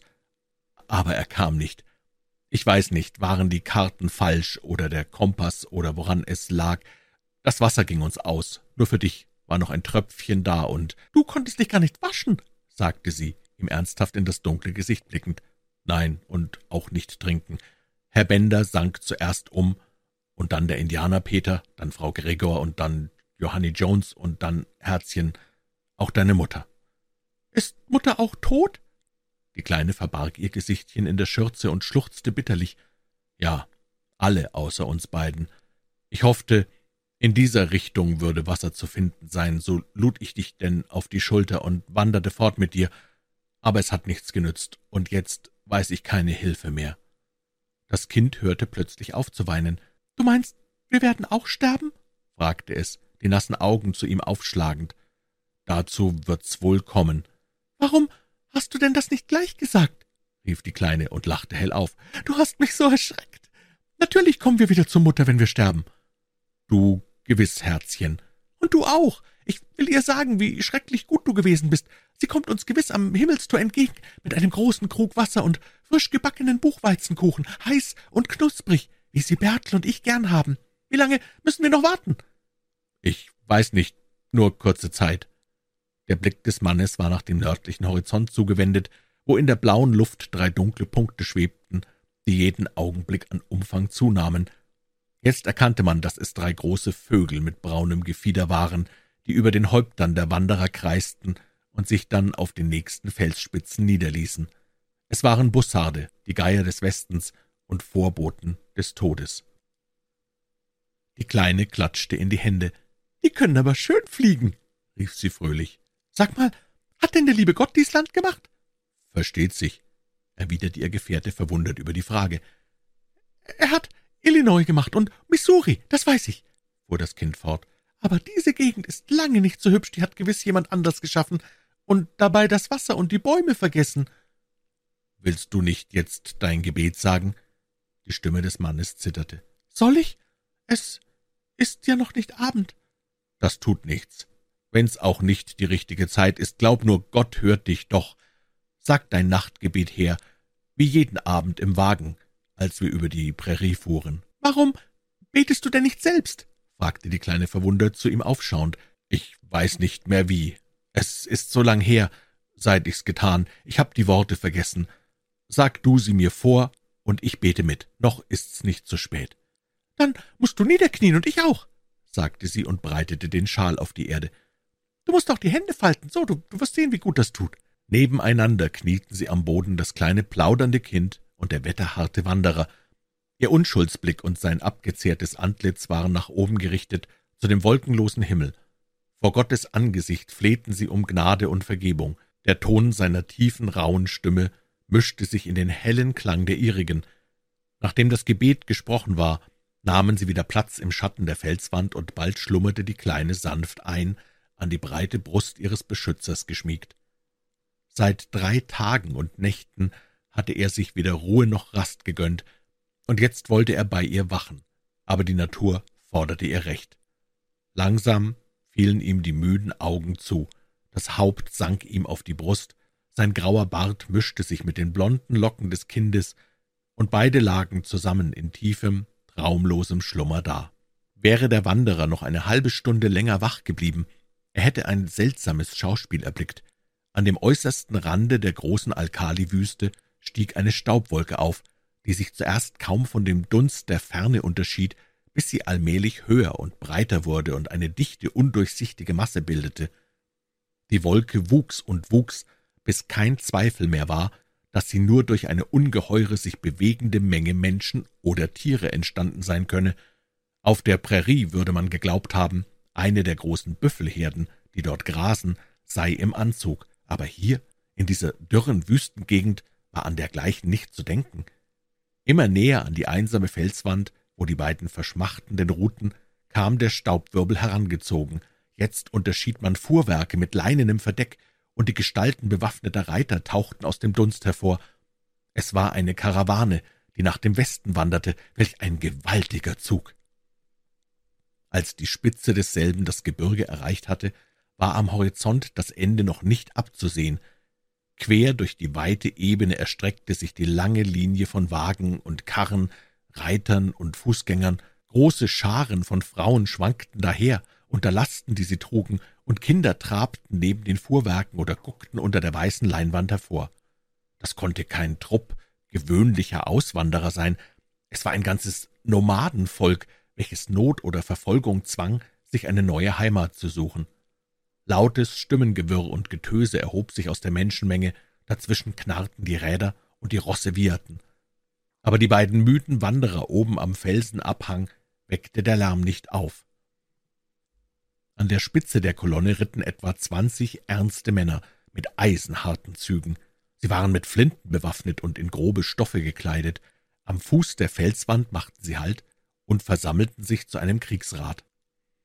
»Die Quellen liegen zur Rechten, meine Brüder«, sagte ein Mann mit glattem Gesicht und kurz geschorenem grauen Haupthaar. »Ja, Rechts von der Sierra Bianca, das ist auch der Weg nach dem Rio Grande, versetzte ein anderer.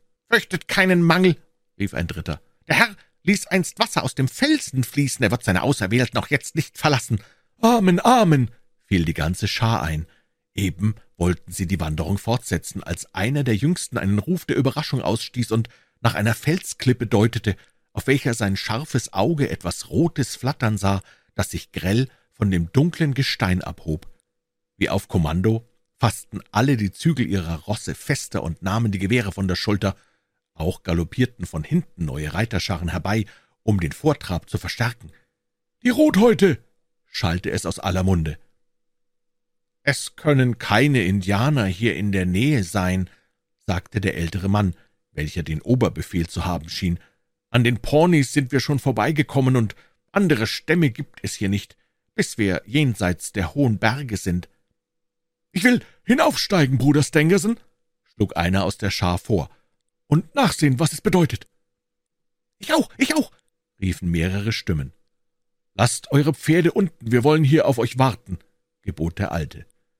Schnell stiegen die jungen Männer ab, banden ihre Pferde fest und kletterten die steile Anhöhe hinauf, rasch und geräuschlos, mit der Sicherheit und Geschicklichkeit geübter Kundschafter. Die Leute in der Ebene sahen ihre Gestalten, die sich klar gegen den Himmel abhoben, von Fels zu Fels aufwärts steigen. Jetzt hatten sie die Stelle erreicht. Es musste wohl ein seltsamer Anblick sein, der sich ihnen bot. Sie hoben ihre Arme in die Höhe und gaben auch sonst durch allerlei Zeichen die höchste Verwunderung zu erkennen. Auf der Platte, die den Gipfel des kahlen Hügels krönte, erhob sich ein einziger Felskegel, an diesem lehnte ein Mann mit langem Bart und verwittertem Gesicht. Seine tiefen, regelmäßigen Atemzüge zeigten, dass er in festem Schlafe lag, neben ihm aber die Ärmchen um seinen braunen, sehnigen Hals geschlungen, den goldenen Lockenkopf an seine Brust gebettet, ruhte ein schlummerndes Kind. Die rosigen Lippen der Kleinen waren halb geöffnet, und um ihre lieblichen Züge spielte ein friedliches Lächeln. Drei Raubvögel, die auf der Felsenspitze über ihnen gesessen hatten, flogen erschreckt auf, als sie der neuen Ankömmlinge ansichtig wurden. Ihr heiseres Geschrei weckte die Schläfer, die verwirrt um sich blickten. Der Mann richtete sich schlaftrunken auf und starrte in die Ebene hinunter, die noch vor kurzem so verödet gewesen war und auf der es jetzt wimmelte von Menschen und Tieren. Ein Fieberwahn, murmelte er, die Hand an die Stirn legend. Das Kind stand neben ihm, hielt sich an seinem Rock fest und sah mit großen, verwunderten Augen umher. Den Rettern gelang es schnell, die beiden Wanderer zu überzeugen, dass, was sie sahen, keine Täuschung ihrer Sinne, sondern Wirklichkeit sei. Einer der jungen Leute hob das kleine Mädchen auf seine Schulter, während zwei andere ihrem hageren Gefährten stützend unter die Arme griffen. »Mein Name ist John Ferrier«, sagte der Gerettete. »Ich und die Kleine hier, wir sind die einzig Überlebenden von einundzwanzig Personen. Alle übrigen sind auf dem Wege vom Süden her vor Hunger und Durst verschmachtet.« »Ist es Ihr Kind?« fragten die, welche ihn führten. »Ja, mir gehört es«, rief er mit entschlossener Miene. »Ich hab es gerettet. Von heute an heißt die kleine Lucy Ferner, und niemand außer mir hat ein Recht an sie. Wer seid denn aber ihr?« fuhr er fort, seine mannhaften, sonnverbrannten Retter neugierig betrachtend. »Das sind ja ganz endlose Schwärme, die da herangezogen kommen.« »Fast zehntausend«, versetzte einer der jungen Leute. »Wir sind die verfolgten Kinder Gottes, die Auserwählten des Engels Merona.« »Von dem habe ich noch nie gehört«, meinte der Wanderer. »Eine schöne Masse Menschen hat er auserwählt.« »Scherze nicht über heilige Dinge«, sagte der andere streng. »Du siehst vor dir das Volk, welches an die geoffenbarten Schriften glaubt, die auf goldenen Tafeln dem heiligen Joseph Smith in Palmyra übergeben wurden. Im Staate Illinois, in Nauvoo, hatten wir unseren Tempel gegründet. Jetzt sind wir ausgezogen, um vor den gottlosen und gewalttätigen Menschen eine neue Zufluchtsstätte zu suchen, und wenn es auch mitten in der Wüste wäre. Die Erwähnung von Nauvoo schien bei John Ferrier eine Erinnerung zu wecken. »Oh, jetzt verstehe ich«, rief er, »ihr seid nicht die Mormonen.« »Jawohl, die Mormonen sind wir«, riefen alle einstimmig. »Und wohin geht ihr?« »Das wissen wir nicht. Die Hand Gottes führt uns durch unseren Propheten. Wir bringen euch zu ihm. Er muss entscheiden, was mit euch geschehen soll.« Sie hatten inzwischen den Fuß des Hügels erreicht, wo die Pilger sie umdrängten, bleiche Frauen mit demütiger Miene, muntere, kräftige Kinder und ernste Männer, die große Jugend des Mädchens und die völlige Erschöpfung ihres Begleiters entlockte der Menge Ausrufe der Verwunderung und des Mitleids. Von neugierigen Scharen geleitet, schritten die Führer der Geretteten unverweilt vorwärts, bis sie einen Wagen erreichten, der sich durch besondere Größe und prächtige Zierate vor allen anderen auszeichnete. Auch war er mit sechs Pferden bespannt, während die anderen nur zwei oder höchstens vier hatten. Auf dem Wagen saß ein Mann von etwa dreißig Jahren, mit gewaltigem Haupt und entschlossenem Blick, der Führer des Volkes. Er las in einem Buch mit braunem Einband, das er bei dem Herannahen der Menge beiseite legte, um dem Bericht über das Ereignis ein aufmerksames Ohr zu leihen. Dann wandte er sich in feierlichem Ton an die beiden Wanderer. »Wenn wir euch mit uns nehmen sollen«, sagte er, »so müsst ihr auch unseren Glauben bekennen. Wir dulden keine Wölfe in unserer Herde. Weit besser, eure Gebeine bleichen hier in der Wüste, als dass ihr wie räudige Schafe die Ansteckung in die ganze Herde traget. Wollt ihr unter dieser Bedingung mit uns ziehen?« »Ich ziehe mit unter jeder Bedingung, die ihr stellt«, rief Ferrier mit solchem Eifer, dass die Ältesten ein Lächeln nicht unterdrücken konnten. Der Anführer allein bewahrte sein ernstes, feierliches Wesen. »Nimm ihn mit, Bruder Stangerson«, befahl er, »gib ihm Speise und Trank, dem Kinde auch. Es soll deine Aufgabe sein, ihn in unserer heiligen Lehre zu unterweisen. Doch jetzt haben wir lange genug gezögert. Vorwärts, auf nach Zion!« »Auf nach Zion!« riefen die Mormonen im Chor, und der Ruf pflanzte sich in der langen Karawane von Mund zu Mund fort, bis nur noch ein dumpfes Gemurmel aus der Ferne herüberklang. Die Peitschen knallten, die Räder der großen Fuhrwerke setzten sich in Bewegung, und bald zog die ungeheure Schar wieder ihres Weges dahin. Der Älteste, der die Sorge für die beiden Verirrten übernommen hatte, führte sie zu seinem Wagen, wo ihrer schon eine Mahlzeit wartete. »Ihr dürft hier bleiben«, sagte er. »In wenigen Tagen werdet ihr euch von euren Anstrengungen erholt haben. Vergesst aber nicht, dass ihr euch von jetzt an zu den Bekennern unseres Glaubens zählt. Brigham Young hat es gesagt, und aus ihm hat die Stimme Joseph Smiths geredet, welche die Stimme Gottes ist. Neuntes Kapitel Die Blume von Utah Dies ist nicht der Ort, um die Drangsale und Beschwerden zu schildern, welche die ausgewanderten Mormonen zu erdulden hatten, bevor sie ihren neuen Zufluchtshafen erreichten. Von den Ufern des Mississippi waren sie nach den westlichen Abhängen des Felsengebirges gezogen und hatten dabei eine Ausdauer und Zähigkeit bewiesen, die einzig in der Geschichte dasteht. Gegen reißende Tiere und feindliche Wilde, gegen allerlei Mühsal, Krankheit, Hunger, Durst und jedes Hindernis, das die Elemente ihnen in den Weg legten, hatten sie siegreich gestritten, obwohl unter den Schrecknissen der langen Wanderung auch dem mutigsten bange ums Herz geworden sein mochte.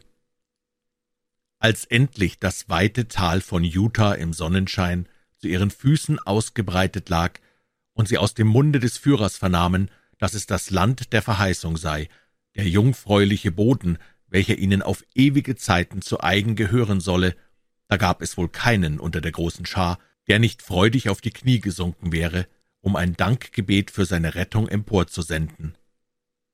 Brigham Young zeigte bald in der Verwaltung der Ländereien ebenso viel Geschick, als er bei der Führung des Volkes bewies. Er ließ Vermessungen vornehmen und Pläne entwerfen, auf welchen die künftige Stadt verzeichnet war. Ringsumher wurde Ackerland abgesteckt und jedem ohne Rücksicht auf Rang und Stand zugeteilt. Der Arbeiter erhielt Beschäftigung in seinem Handwerk, der Handelsmann in seinem Gewerbe.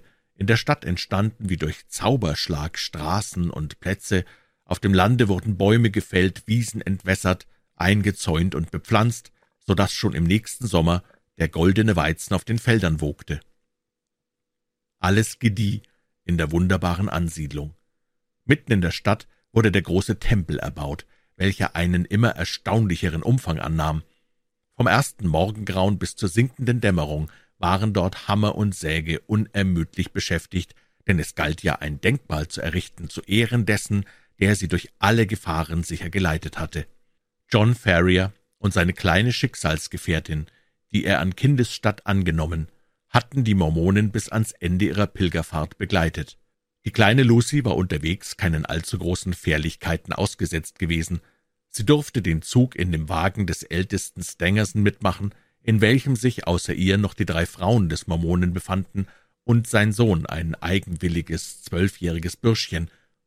Mit leichtem Kindersinn hatte sie sich schnell von dem Kummer erholt, den ihr der Mutter Tod bereitet. Sie wurde der Liebling der Frauen und gewöhnte sich bald an das neue Leben unter dem beweglichen Leinwandzelt. Auch Farrier erholte sich nach kurzer Zeit von den ausgestandenen Beschwerden.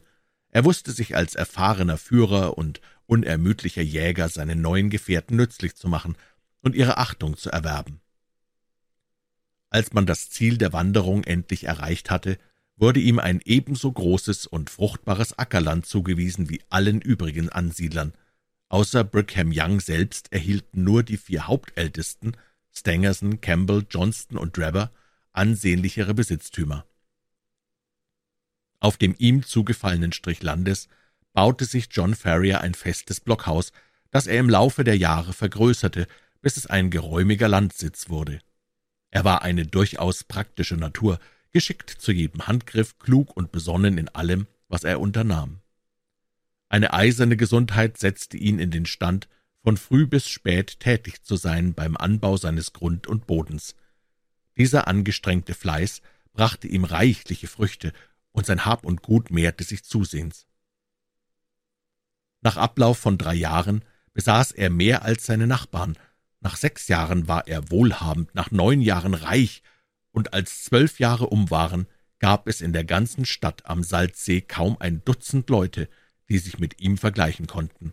Von dem großen Binnensee bis zu dem Wasatch-Gebirge kannte und schätzte man John Ferriers Namen allgemein. Einen Punkt gab es jedoch, in welchem er den Anforderungen seiner Glaubensbrüder nicht genügte. Kein Drängen und keine Überredungskunst konnte ihn bewegen, sich einen weiblichen Hausstand nach Art seiner Gefährten einzurichten.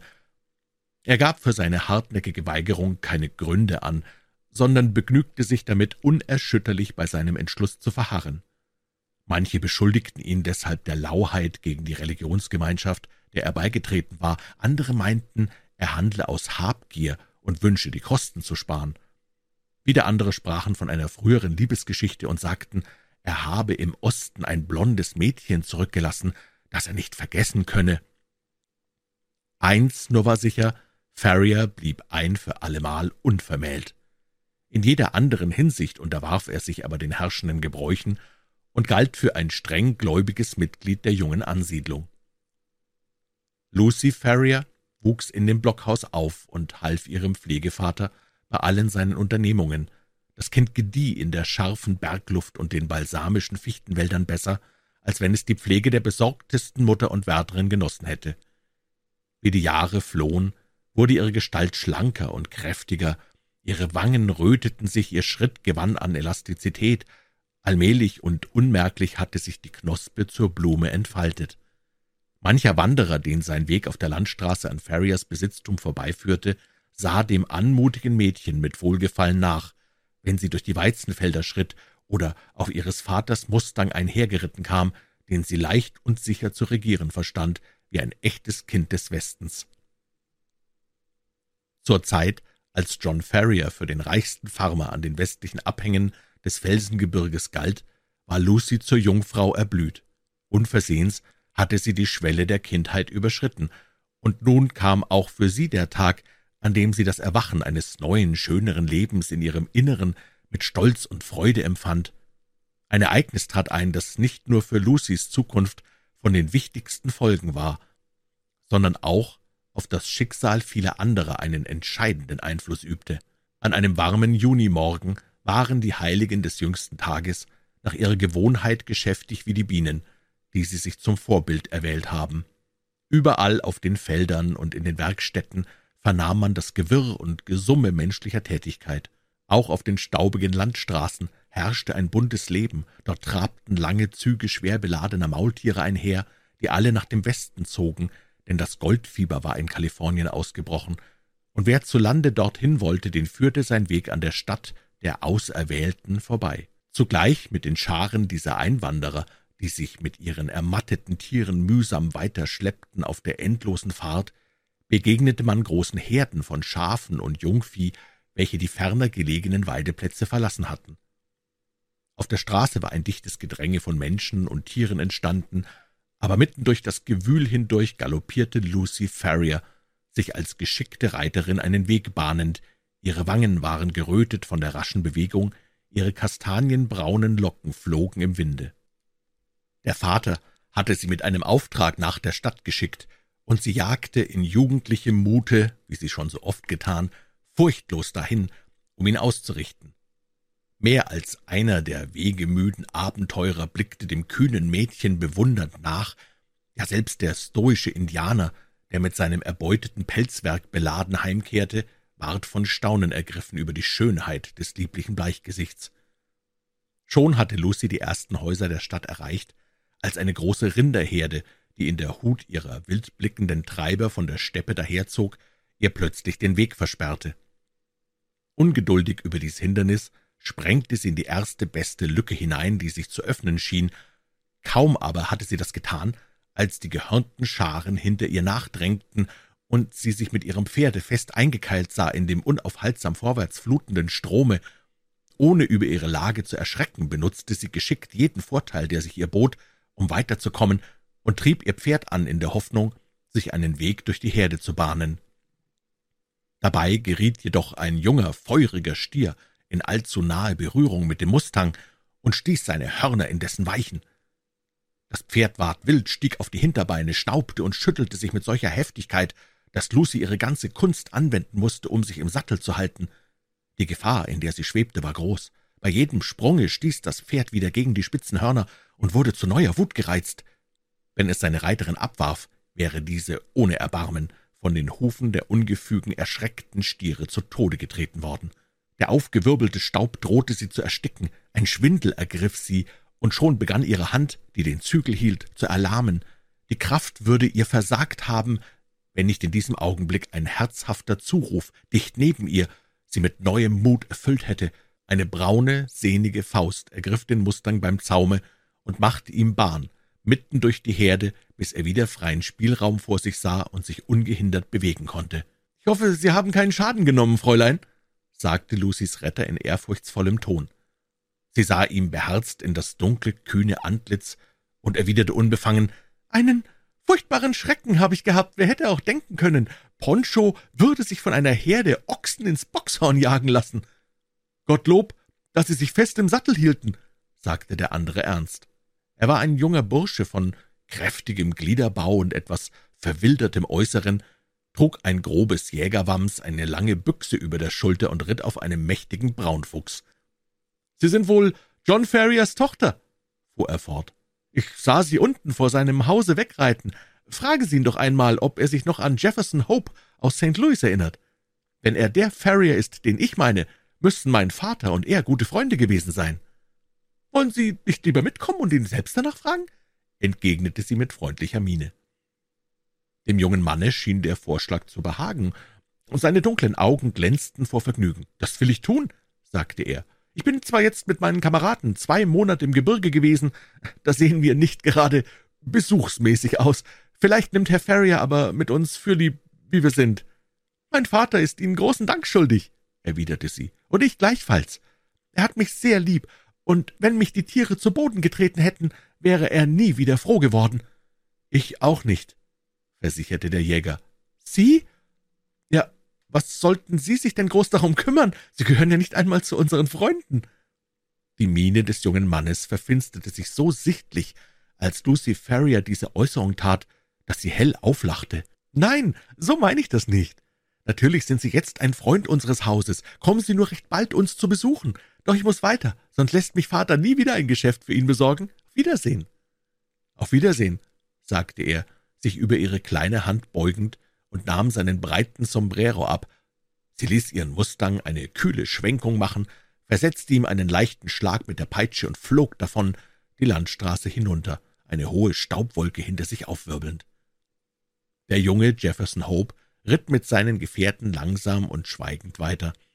Sie waren im Gebirge von Nevada gewesen, um nach Silber zu suchen, und kamen jetzt in die Salzseestadt zurück, mit der Hoffnung, dort ein Kapital zusammenzubringen, um die Erzgänge ausbeuten zu können, welche sie entdeckt hatten. Er war voll Eifer für das Unternehmen gewesen, bis das heutige Erlebnis seinen Gedanken eine andere Richtung gab. Der Anblick des schönen jungen Mädchens, das so frisch und frei war wie die Luft im Gebirge, hatte sein ungestümes, leidenschaftliches Herz bis in die innersten Tiefen erregt. Als sie ihm aus den Blicken entschwunden war, wusste er, dass ein Wendepunkt in seinem Leben eingetreten sei und dass weder die Silbermine noch sonst etwas auf der Welt für ihn von Bedeutung war, neben dem neuen, ihn ganz beherrschenden Gefühl. Die Liebe, die in seinem Inneren erwachte, glich nicht der plötzlichen und veränderlichen Laune eines Knaben, es war die wilde, unbezwingbare Leidenschaft eines Mannes von stolzem Sinn und starkem Willen. Alles, was er bisher unternommen hatte, war von Erfolg gekrönt gewesen. In seinem Herzen gelobte er sich, auch dies höchste Gut zu erringen, wenn es für sein feuriges Streben irgend erreichbar war. Noch am selben Abend besuchte er John Ferrier und ward seitdem ein häufig gesehener Gast in seinem Hause. Der alte Farmer war in den letzten zwölf Jahren ausschließlich mit seiner Arbeit beschäftigt gewesen und hatte sich wenig um die Außenwelt gekümmert. Durch Jefferson Hope erhielt er nun Kunde von dem, was sich draußen zugetragen, und alles, was dieser erzählte, zog Lucy ebenso sehr an wie ihren Vater. Der junge Mann war als Pionier nach Kalifornien gegangen und wusste seltsame Dinge davon zu berichten, wie Reichtümer gewonnen und wieder verloren wurden in jenen Tagen wilder Begierde. Auch Pfadfinder war er gewesen und Pelzjäger, Silbergräber und Landwirt. Wo es galt, kühne Abenteuer zu bestehen, war Jefferson Hope überall als einer der ersten zu finden. Der alte John Ferrier dem er bald lieb und wert wurde, ergriff jede Gelegenheit, um Gutes von ihm zu reden und ihm Lob zu spenden. Lucy schwieg dann meist still, aber ihre glühenden Wangen und hellen, glücksstrahlenden Augen verrieten nur zu deutlich, dass die Liebe in ihrem Herzen Einzug gehalten hatte. Ihr wackerer Vater gewahrte vielleicht nichts von solchen Anzeichen, aber dem Manne, welcher das holde Mädchen für sich zu gewinnen trachtete, blieben sie nicht verborgen. An einem Sommerabend stand Lucy auf der Schwelle des Hauses und sah Jefferson die Straße herabreiten und am Gittertor halten. Als sie die Stufen hinuntereilte, um ihn zu begrüßen, band er rasch sein Pferd an den Zaun und kam ihr auf dem Fußsteig entgegen. »Ich muss fort, Lucy«, sagte er, ihre Hand ergreifend und ihr zärtlich ins Auge blickend. »Ich will dich nicht bitten, mir schon jetzt zu folgen. Wirst du aber bereit sein, mit mir zu ziehen, wenn ich zurückkehre?« »Und wann wird das sein?« fragte sie mit freudigem Erröten. »In einigen Monaten, dann komm ich, Geliebte, und bitte um deine Hand.« »Was wird aber der Vater sagen?« »Er hat seine Einwilligung gegeben, wenn es uns mit den Silberminen glückt. Davor ist mir nicht bange. Nun, wenn ihr darüber eines Sinnes seid, der Vater und du, so darf ich keinen Einspruch erheben«, flüsterte sie und barg ihre glühenden Wangen an seiner starken Brust. »Gottlob«, rief er beglückt und drückte ihr einen innigen Kuss auf die Lippen. »Soweit ist alles gut. Lebe wohl, mein Herz, ich darf nicht länger bleiben, sonst wird mir das Scheiden zu schwer. Die Kameraden warten auf mich in der Bergschlucht. In zwei Monaten sehen wir uns wieder. Lebe wohl.« Er riss sich aus ihrer Umarmung, sprang in den Sattel und trabte mit Windeseile davon.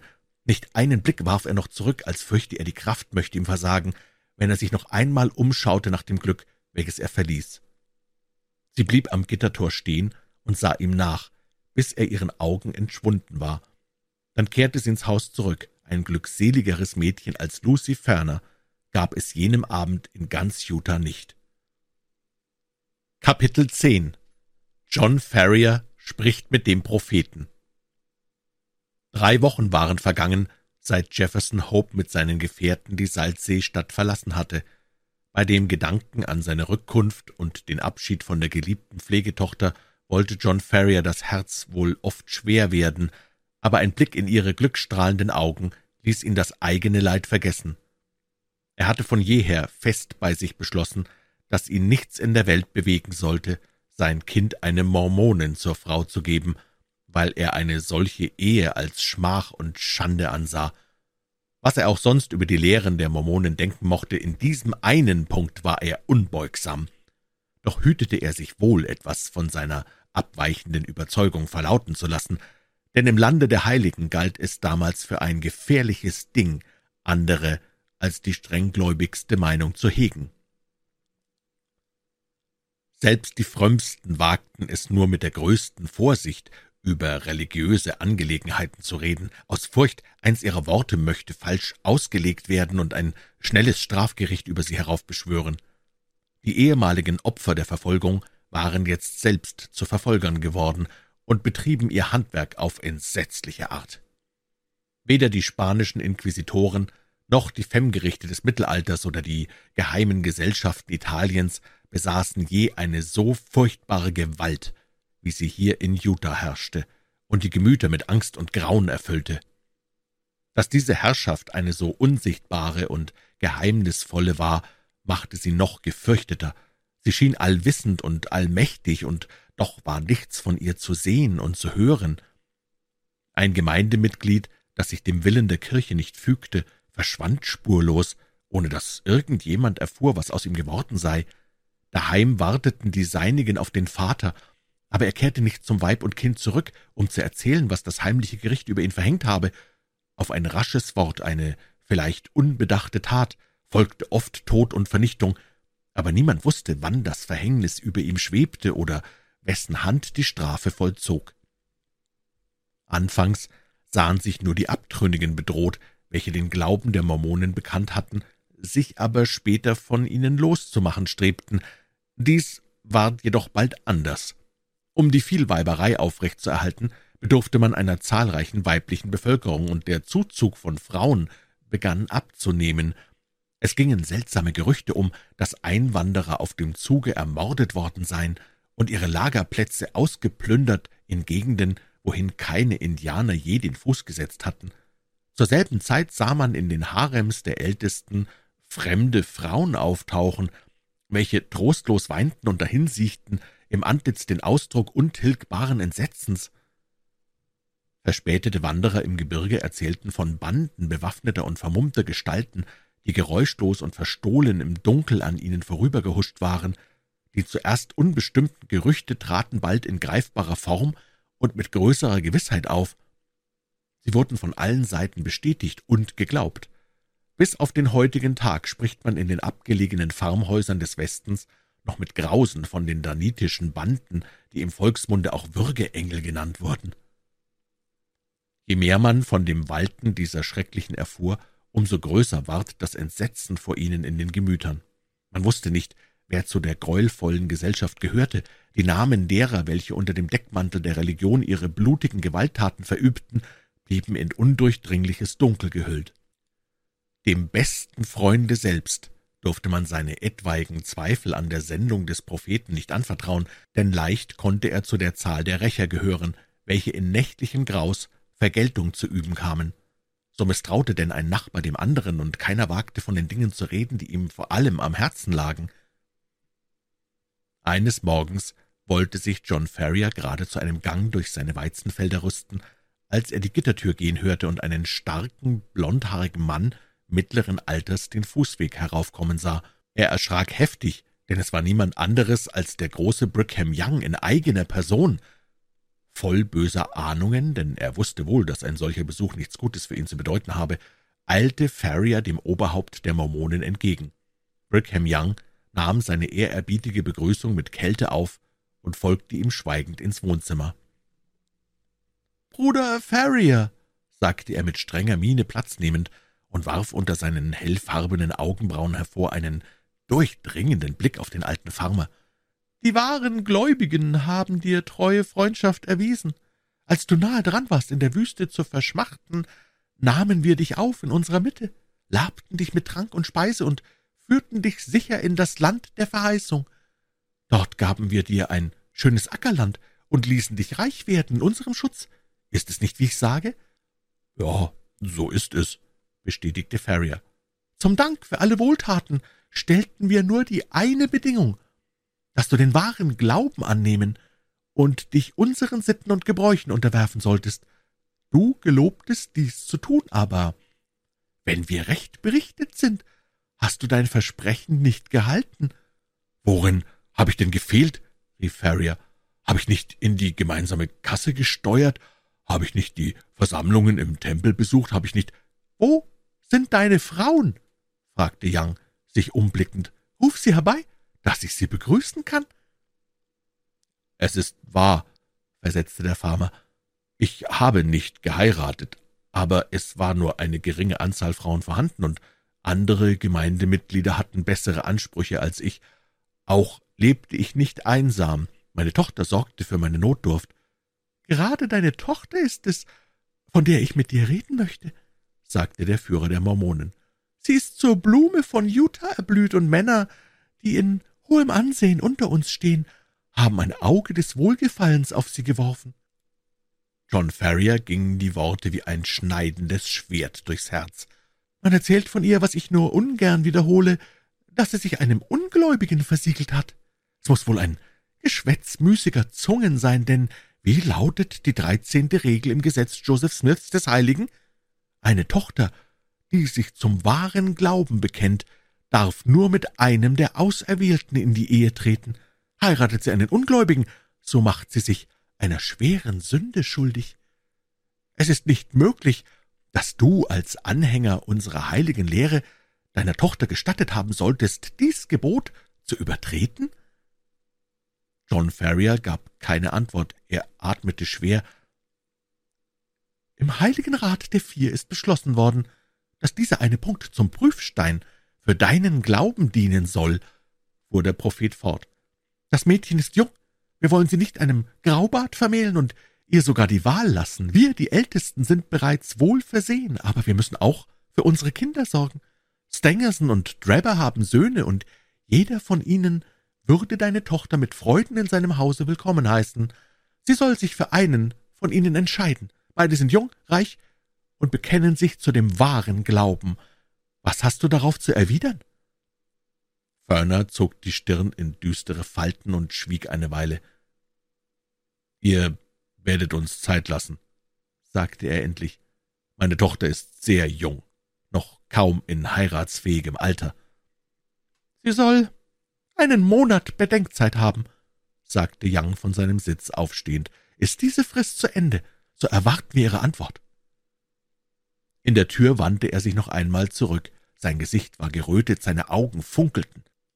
Wenn jetzt dein und ihr Gebein im Wüstenstaub bei der Sierra Bianca moderte, rief er mit Donnerstimme, es wäre weit besser für dich, John Ferrier, und für Sie, als wenn ihr in eurer Ohnmacht wagen solltet, dem Befehl des Heiligen Rats der Vier zu trotzen. Er erhob die Hand mit drohender Gebärde, dann verließ er das Haus, und man hörte den Kies auf dem Fußweg unter seinen Tritten knirschen. Farrier saß noch in trübem Sinnen, den Kopf in die Hand gestützt, als er sich leise an der Schulter berührt fühlte. Er blickte auf und sah Lucy neben sich stehen. Ihr bleiches, verstörtes Gesicht ließ ihm keinen Zweifel, dass sie wusste, was geschehen war. »Ich konnte nicht anders«, flüsterte sie voll Bangigkeit. »Ich hab alles gehört. Seine Stimme schallte durch das ganze Haus. Oh, Vater, Vater, was sollen wir tun? Sei ohne Furcht, sagte er sie an sich ziehend und ließ seine breite, raue Hand zärtlich über ihr braunes Haar gleiten. Irgendwie wollen wir es schon einrichten. Du hängst doch wohl nach wie vor an deinem Verlobten, nicht wahr? Sie schluchzte nur leise und drückte ihm die Hand. Ich hab's mir gleich gedacht, so ein hübscher Bursche und ein ordentlicher Christenmensch obendrein. Denn das ist hier keiner von allen, trotz ihrer vielen Gebete und Predigten. Morgen reist eine Gesellschaft nach Nevada ab.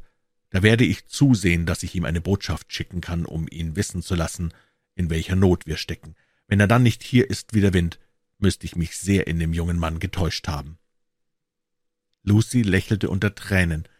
Wenn er kommt, wird er uns zu raten und zu helfen wissen, sagte sie zuversichtlich aber ich ängstige mich deinetwegen, Väterchen. Man hört so schreckliche Dinge erzählen, wie es denen ergeht, die sich dem Willen des Propheten widersetzt haben. Aber wir haben das noch gar nicht getan, entgegnete der Alte, und brauchen uns vorläufig nicht zu fürchten. Noch haben wir einen ganzen Monat vor uns, und ehe der zu Ende geht, werden wir gut tun, Jutta den Rücken zu kehren. Was wird denn dann aber aus deinem Besitztum? Wir machen zu Geld, was wir können, und lassen das Übrige zurück. Ich will dir nur offen gestehen, Lucy, dass ich schon längst mit diesem Gedanken umgehe. Ich mag vor keinem Menschen zu Kreuze kriechen, wie die Leute hier vor ihrem verwünschten Propheten. Als freier Mann bin ich geboren und kann mich in diese Art nicht mehr finden. Ich bin wohl zu alt dazu. Er soll sich hüten, mir noch einmal ins Gehege zu kommen. Sonst hat er eine Ladung Schrot im Leibe, ehe er sich's versieht. Sie werden uns aber nicht fortlassen wollen, warf Lucy ängstlich ein. Dafür lass mich nur sorgen, wenn Jefferson kommt. Beruhige dich jetzt, mein Herzchen, und weine dir nicht die Augen rot, sonst macht er mir Vorwürfe, wenn er dich sieht. Uns droht keinerlei Gefahr, und du brauchst nichts zu fürchten. John Ferrier sprach diese tröstlichen Worte mit großer Zuversicht, doch konnte Lucy nicht umhin, zu bemerken, wie vorsichtig er alle Türen zur Nacht verschloss und verriegelte, nachdem er zuvor die alte rostige Jagdflinte, welche für gewöhnlich an der Wand seines Schlafzimmers hing, auf sorgfältigste gereinigt und geladen hatte. Kapitel 11 Eine Flucht auf Leben und Tod Am Morgen nach seiner Unterredung mit dem Propheten begab sich John Ferrier nach der Salzseestadt, suchte dort seinen Bekannten auf, welcher im Begriff stand, ins Gebirge von Nevada zu reisen, und vertraute ihm die Botschaft für Jefferson Hope an. Er hatte dem jungen Manne geschrieben, von welcher furchtbaren Gefahr sie bedroht seien, und ihn aufgefordert, unverzüglich zurückzukehren. Nachdem dies geschehen war, ging er erleichterten Herzens heim. Als er sich seinem Hause näherte, sah er mit Verwunderung, dass an jedem der Türpfosten ein Pferd angebunden stand. Im Wohnzimmer aber traf er zwei junge Männer, die sich höchst behaglich zu fühlen schienen. Der eine, mit hageren, blassen Zügen, lag im Armstuhl ausgestreckt, die Füße auf dem niedrigen Ofen. Der andere, ein Mensch mit aufgedunsenem, gemeinem Gesicht und einem Stiernacken, stand die Hände in den Taschen am Fenster und pfiff eine Melodie. Beide nickten Ferrier vertraulich zu, und der junge Mensch im Armstuhl begann das Gespräch.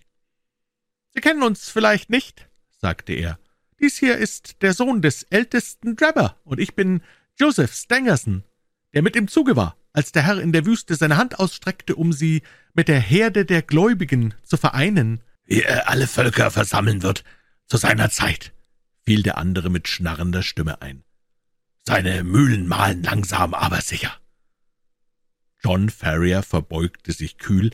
Er hatte sich schon denken können, wer die Besucher waren. »Wir kommen auf den Rat unserer Väter«, fuhr Stangerson fort, »und werben um die Hand ihrer Tochter für denjenigen von uns beiden, welcher Ihnen und ihr am meisten zusagt.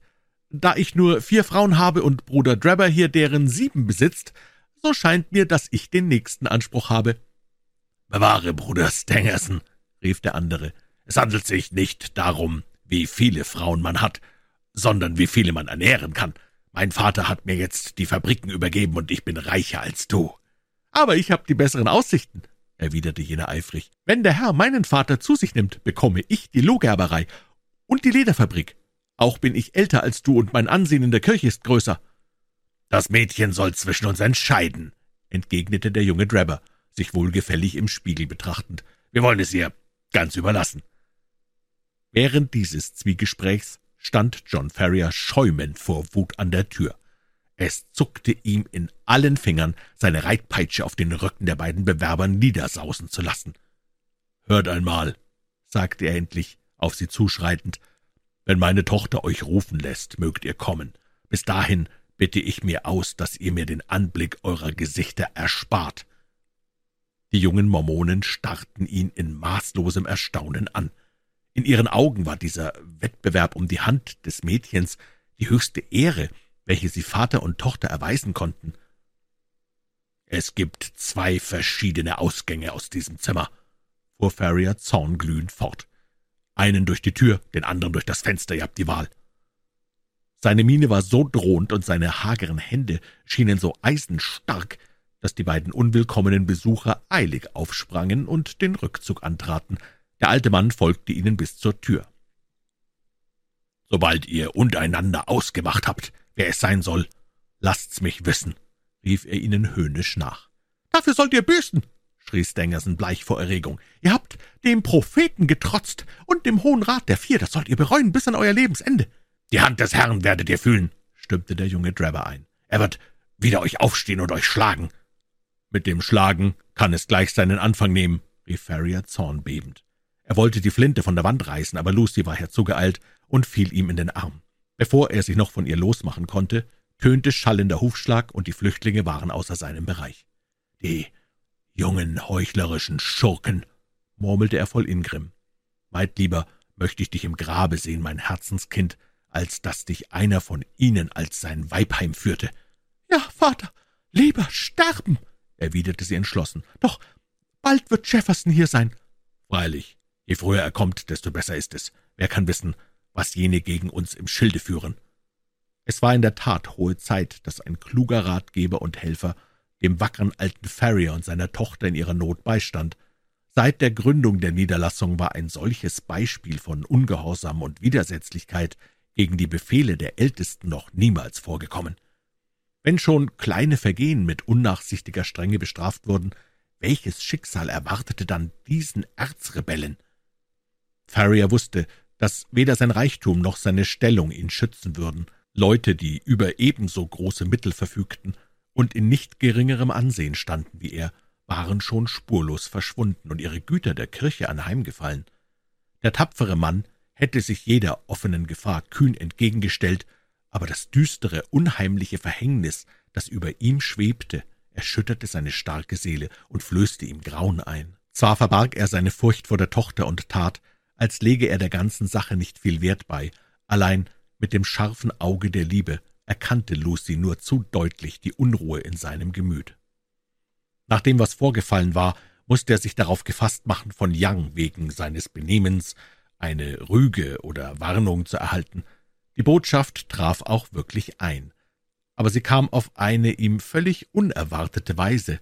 Als er am nächsten Morgen erwachte, fand er auf der Bettdecke gerade über seiner Brust einen kleinen viereckigen Zettel angesteckt, auf welchem mit großen deutlichen Buchstaben die Worte standen Neunundzwanzig Tage sind dir zur Sühne gewährt, und dann jede Drohung wäre weniger furchtbar gewesen als der beängstigende Gedankenstrich. John Ferner zerbrach sich vergebens den Kopf, wie der Zettel in sein Zimmer gekommen sein könne, denn das Gesinde schlief in einem Nebenbau, und er hatte mit eigener Hand alle Fenster und Türen wohl verwahrt und verschlossen. Er vernichtete das Papier und sagte seiner Tochter nichts von dem Vorfall, aber ihn schauderte doch, wenn er daran dachte. Die 29 Tage waren offenbar der Rest des Monats, den Brigham Young ihm zugesagt hatte. Was vermochten aller Mut und alle Kraft gegen einen Feind auszurichten, der so geheimnisvolle Hilfsmittel besaß? Die Hand, welche jenen Zettel befestigte, hätte ihn ebenso gut ins Herz treffen können, und kein Mensch würde jemals erfahren haben, wer ihn erschlagen. Am folgenden Morgen wurde er noch heftiger erschüttert. Sie saßen zusammen beim Frühstück, als Lucy plötzlich einen Schrei der Überraschung ausstieß und nach oben blickte. Mitten auf der Zimmerdecke stand in schwarzer Schrift die Zahl 28. Seine Tochter wusste nicht, was das zu bedeuten habe, und erklärte sie nicht auf. Die folgende Nacht hindurch saß Ferrier mit der geladenen Flinte da und hielt Wache. Alles blieb still, er vernahm keinen Laut, aber am nächsten Morgen fand er die Zahl 27 auf seiner Haustür angeschrieben. So verging ein Tag nach dem anderen, und jeder neue Morgen brachte ihm Kunde, dass seine unsichtbaren Feinde ihre Rechnung weiterführten. An irgendeiner Stelle, die ihm ins Auge fallen musste, hatten sie die Anzahl der Tage verzeichnet, die ihm noch von der Gnadenfrist übrig blieb. Bald tauchten die verhängnisvollen Nummern an den Wänden auf, bald auf dem Fußboden, manchmal standen sie auf kleinen Anschlagzetteln, die an dem Gartentor oder den Gitterstäben befestigt waren. Trotz aller Wachsamkeit konnte Ferrier nicht entdecken, woher diese täglichen Mahnzeichen kamen, und er empfand ein fast abergläubisches Grauen, so oft er eine neue Zahl gewahrte. Er kam sich vor wie ein gehetztes Wild, eine verzehrende Unruhe ergriff ihn, und wer in seinem Auge zu lesen verstand, konnte sehen, welche Qualen er litt. Nur der Gedanke, dass der junge Jäger jetzt bald aus Nevada eintreffen müsse, hielt ihn noch aufrecht. Aus 29 war 15, aus 15 war 10 geworden, aber noch traf keine Nachricht von dem fernen Freunde ein. Immer kleiner ward die Zahl der noch übrigen Tage, und Jefferson ließ sich nicht blicken. Vernahm man einen Hufschlag oder kam ein Fuhrmann des Weges gefahren, so eilte der alte Farmer an das Tor, weil er glaubte, dass die ersehnte Hilfe da sei. Erst als auf die fünf die vier folgte und aus dieser eine drei wurde, sank ihm der Mut, und er gab jede Hoffnung verloren. Wenig vertraut mit Weg und Steg in den Gebirgen, welche die Ansiedlung umgaben, konnte er, auf sich allein angewiesen, die Rettung nicht ins Werk setzen. Alle bekannten Pfade wurden aufs strengste bewacht, und jeder Wanderer, der sich darauf betreten ließ, musste einen Passierschein des Hohen Rats vorweisen können. Wohin sich also Ferrier wenden mochte, nirgends bot sich ihm die Möglichkeit, dem Verhängnis zu entfliehen, das ihn bedrohte. Dennoch schwankte der alte Mann keinen Augenblick in seinem Entschluss, lieber das Leben zu verlieren, als seine Tochter jener Verbindung preiszugeben. Er war in schweren Sorgen abends allein aufgeblieben und sann vergebens nach, ob denn kein Entrinnen mehr möglich sei, am Morgen war die Zahl zwei auf der Hauswand erschienen, und mit dem nächsten Tage ging die festgesetzte Frist zu Ende. Was würde dann geschehen? Seine Einbildungskraft war geschäftig, sich alle erdenklichen Schrecken auszumalen, und was sollte aus seiner Tochter werden, wenn er ihr nicht mehr zur Seite stand? Er sah sich rings von einem unsichtbaren Netz umgeben, das sich immer dichter zusammenzog. Von dem Gefühl seiner Ohnmacht überwältigt, brach er in schmerzliches Schluchzen aus, und das Haupt sank ihm auf die Brust. Aber was war das? Durch die Stille der Nacht kam plötzlich ein leiser, schnarrender Ton deutlich zu ihm herüber. Er schien von der Haustür zu kommen. Farrier schlich geräuschlos durch den Gang und horchte scharf hinaus. Einige Augenblicke vergingen, dann ließ sich der seltsame, schwache Laut wieder vernehmen. Es klopfte jemand mit großer Behutsamkeit an die Tür. War es ein nächtlicher Abgesandter des heimlichen Gerichts, der gekommen war, um dessen Mordbefehl auszuführen oder sollte ihm noch besonders angekündigt werden, dass der letzte Tag herannahe? Die furchtbare Ungewissheit schüttelte ihn wie im Fieber und nahm ihm jede Widerstandskraft. Lange vermochte er die Qual nicht mehr zu ertragen, mit der verglichen der Tod eine Erlösung schien. Rasch entschlossen zog er den Riegel zurück und öffnete die Tür. Draußen war alles still. Die Sterne flimmerten am klaren Nachthimmel, und weder in dem kleinen Vorgarten, den der Zaun umschloss, noch auf der Straße jenseits des Gittertors war ein menschliches Wesen zu erblicken. Farrier sah nach rechts und nach links und atmete erleichtert auf, als er aber zufällig gerade vor sich auf den Boden schaute, sah er mit Entsetzen zu seinen Füßen einen Mann platt auf der Erde liegen, Arme und Beine weit von sich gestreckt. Der Anblick erschütterte ihn so sehr, dass er gegen die Wand taumelte und Mühe hatte, den wilden Schrei zu ersticken, der sich ihm auf die Lippen drängte. Sein erster Gedanke war, dass es ein Verwundeter oder Sterbender sein müsse. Allein plötzlich kam Leben in die Gestalt, sie wand sich wie eine Schlange behende und geräuschlos am Boden entlang und erreichte die Hausflur. Sobald der Mann über die Schwelle gekommen war, sprang er rasch in die Höhe, schloss die Tür, und vor dem überraschten Farmer stand Jefferson Hope mit ingrimmiger, entschlossener Miene. »Großer Gott, du bist es«, keuchte John Ferrier. »Weshalb kommst du so geschlichen? Du hast mich furchtbar erschreckt.« »Gib mir zu essen«, rief jener mit heiserer Stimme. »Seit achtundvierzig Stunden habe ich weder Trank noch Speise zu mir genommen.« Er griff gierig nach Brot und Fleisch, das noch von Ferriers Abendmahlzeit auf dem Tische stand. »Hält sich Lucy tapfer?« war seine erste Frage, sobald er seinen Heißhunger gestillt hatte. »Ja, doch, sie kennt die Größe der Gefahr nicht.« »Das ist gut. Das Haus wird von allen Seiten bewacht. Ich konnte mich nur kriechend nähern, um nicht bemerkt zu werden. Sie passen scharf auf, doch sie sind nicht schlau genug, um einen Wäschojäger zu fangen.« John Ferrier war wie umgewandelt, nun er auf den Beistand eines getreuen Verbündeten zählen durfte. »Du bist ein Mann unter Tausenden«, rief er, Jeffersons Hand herzlich schüttelnd. »Nicht jeder wäre gekommen, um Gefahr und Not mit uns zu teilen.« »Wärst du allein in der Bedrängnis, Vater, wahrlich, ich hätte es mir wohl zweimal überlegt, bevor ich mich in dieses Wespennest wagte«, erwiderte der junge Hope freimütig. »Um Lucys Willen bin ich hier, und ehe ich zugebe, dass ihr ein Leid geschieht, müssen Sie mir das Leben nehmen.« »Was soll denn aber nun werden? Lasst uns rasch handeln. Morgen ist euer letzter Tag. Wenn wir nicht diese Nacht entfliehen, seid ihr verloren. In der Adlerschlucht stehen zwei Pferde und ein Maultier bereit. Wie viel Geld hast du?« »Zweitausend Dollar in Gold und fünftausend in Banknoten.« »Das genügt. Ich kann etwa die gleiche Summe hinzulegen. Wir müssen übers Gebirge nach Carson City. Lucy soll sich sogleich fertig machen. Gut, dass die Dienstboten nicht im Hause schlafen.« Während Farrier ging, seine Tochter zu wecken, traf Jefferson Hope die nötigen Vorkehrungen zur Flucht. Was sich von Esswaren vorfand, packte er in ein kleines Bündel und füllte einen Steinkrug mit Wasser, da er wusste, dass sie in den Bergen nur auf wenige Quellen stoßen würden. Jetzt kehrte auch Farrier mit Lucy zurück, beide waren zum Aufbruch bereit. Die Liebenden begrüßten einander mit wenigen herzlichen Worten. Jeder Augenblick war kostbar, und es gab noch viel zu überlegen. »Wir müssen auf der Stelle fort«, sagte Jefferson mit leiser, aber fester Stimme. »Es gilt, der Gefahr mutig zu trotzen. Beide Eingänge, der vordere sowohl als der hintere, werden bewacht. Aber bei gehöriger Vorsicht können wir durch das Seitenfenster entfliehen, das auf die Felder geht. Haben wir erst die Straße erreicht, so sind wir nur eine kurze halbe Stunde von der Schlucht entfernt, wo die Pferde warten. Bei Tagesanbruch müssen wir schon tief im Gebirge sein. Aber wenn wir angehalten werden, fragte Ferrier. Hope deutete auf die Mündung des Revolvers, den er in seinem Wamse trug. Wenn ihrer zu viele sind, müssten zwei oder drei ins Gras beißen, sagte er mit grimmigem Lächeln.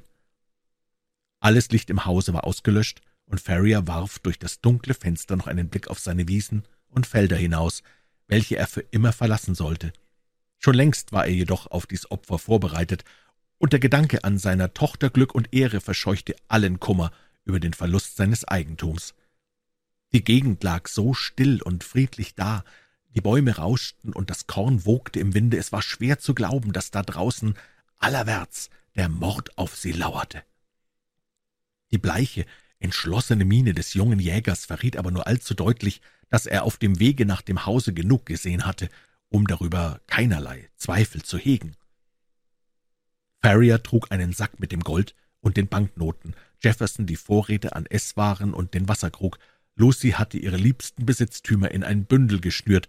Langsam und vorsichtig öffneten sie das Fenster und warteten, bis eine dunkle Wolke, die herangezogen kam, die Gegend in Finsternis hüllte. Dann kletterten sie geräuschlos in den Vorgarten hinab. Mit verhaltenem Atem, halb schleichend, halb kriechend, erreichten sie glücklich den Heckenzaun, in dessen Schutze sie vorwärts eilten, bis sie an eine Lücke kamen, durch welche man in die Felder hinausgelangte. Sie befanden sich gerade an dieser Stelle, als Jefferson sich plötzlich zu Boden warf und Vater und Tochter mit sich zog. Das geübte Ohr des Steppenjägers hatte ein Geräusch vernommen. Kaum kauerten sie in ihrem Versteck, als wenige Schritte von ihnen der trübselige Ruf einer Bergeule ertönte, dem ein anderer Eulenruf aus einiger Entfernung antwortete. Gleich darauf sahen sie den Schatten eines Mannes an der Zaunlücke vorbeigleiten, und eine zweite Gestalt tauchte aus dem Dunkel auf. »Morgen um Mitternacht, wenn das Kreuzchen dreimal ruft«, sagte der Erste im Ton des Befehls. »Wohl«, versetzte der Zweite, »soll ich Bruder Drebber benachrichtigen?« »Sag ihm die Weisung, er soll sie weitergeben, neun und sieben.« »Sieben und fünf«, entgegnete der andere, und die beiden entfernten sich nach verschiedenen Richtungen. Ihre letzten Worte sollten offenbar eine Art Losung sein. Kaum waren ihre Tritte verhallt, als Jefferson aufsprang und mit seinen Gefährten, so rasch sie ihre Füße trugen, quer durch die Felder lief. »Vorwärts, vorwärts!« keuchte er von Zeit zu Zeit. »Wir sind schon an den Wachposten vorbei, nur die größte Eile kann uns retten.« Wenn Lucys Kräfte zu versagen drohten, half er ihr und stützte sie mit starkem Arm. Auf der Landstraße angelangt, kamen sie rasch weiter, und kurz vor der Stadt bog ihr Führer in einen schmalen, steilen Pfad ab, der zu den Bergen aufstieg. Zwei dunkle, zerklüftete Felsspitzen ragten vor ihnen empor in der Finsternis. Zwischen diesen öffnete sich die Adlerschlucht, wo die Pferde warteten. Von sicherem Instinkt geleitet fand Jefferson den Weg zwischen Felsblöcken und in dem trockenen Bett eines Waldbachs, bis sie den versteckten Schlupfwinkel erreichten, wo er die treuen Tiere festgebunden hatte. Das Mädchen bestieg das Maultier und Farrier mit dem Geldsack eines der Pferde, während Jefferson Hope das andere auf dem gefährlichen Pfade am Zügel führte. Rechter Hand ragte eine wohl tausend Fuß hohe Felswand, und zur Linken lagen Steinblöcke und Trümmer wild durcheinandergeworfen.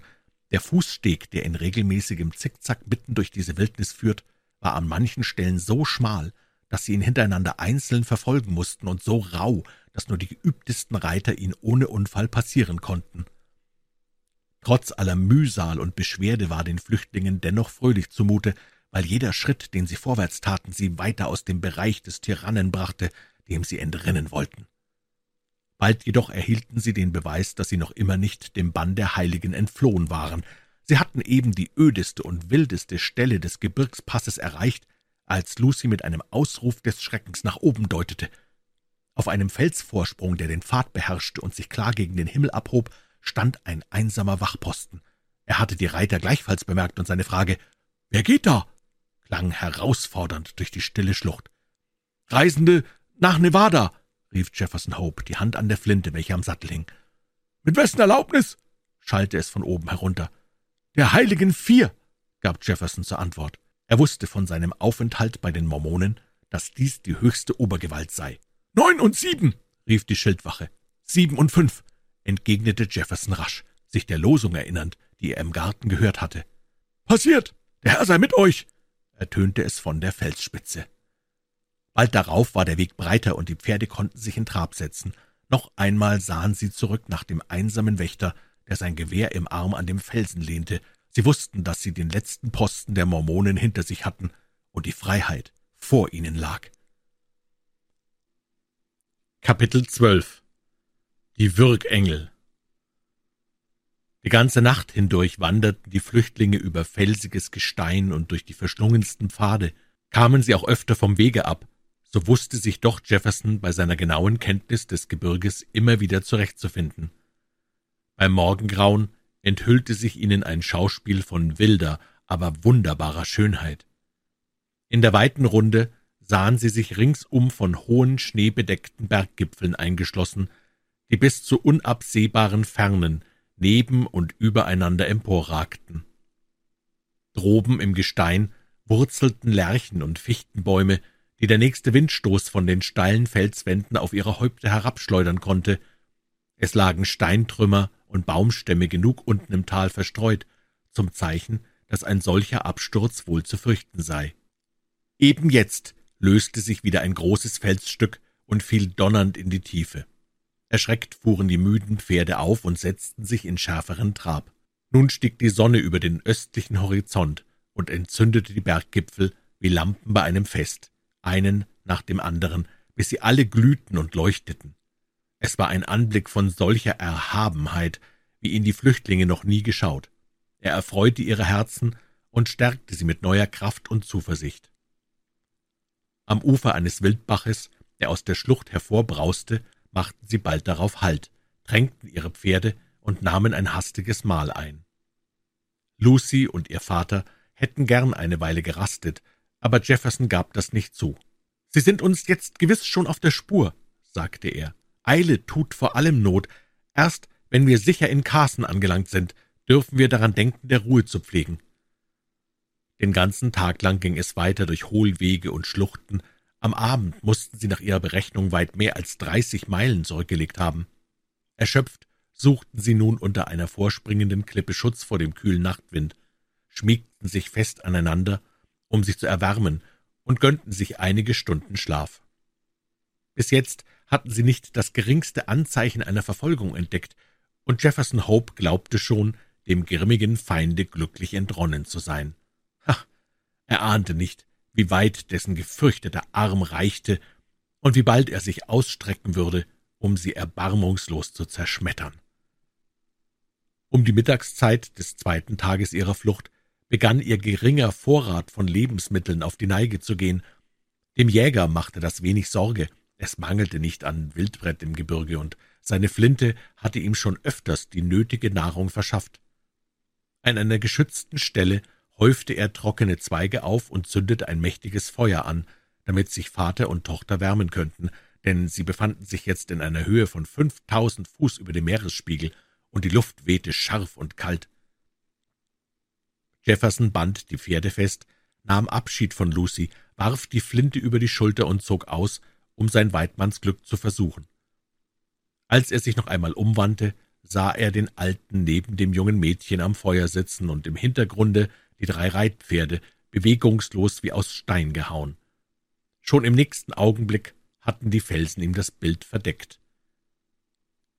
Mehrere Meilen wanderte er von Schlucht zu Schlucht, ohne auf eine Beute zu stoßen, wiewohl er aus mancherlei Anzeichen erkannte, dass Bären in der Nähe sein mussten, schon wollte er nach mehrstündigem fruchtlosem Suchen unverrichteter Sache zurückkehren, als er zu seiner Freude auf einem Felsvorsprung, um einige hundert Fuß über der Stelle, an der er stand, den gewaltigen Kopf eines Dickhorns gewahrte, jenes wilden Bergschafes, das sich herdenweise in diesen Höhen findet. Rasch warf sich Jefferson zu Boden, stützte sein Schießgewehr auf einen Steinblock, zielte lange und gab Feuer. Das Tier tat einen Sprung in die Luft, schwankte einen Augenblick am Rande des Abgrunds und stürzte dann jäh ins Tal hinab, wohin Jefferson eilig nachkletterte. Die ganze Beute fortzuschaffen war unmöglich. Der Jäger musste sich begnügen, mit seinem Jagdmesser einen Schenkel des Tieres abzuschneiden und auf seine Schulter zu laden. Nachdem dies geschehen, machte er sich ohne Zaudern auf den Rückweg, aber das war kein leichtes Beginnen.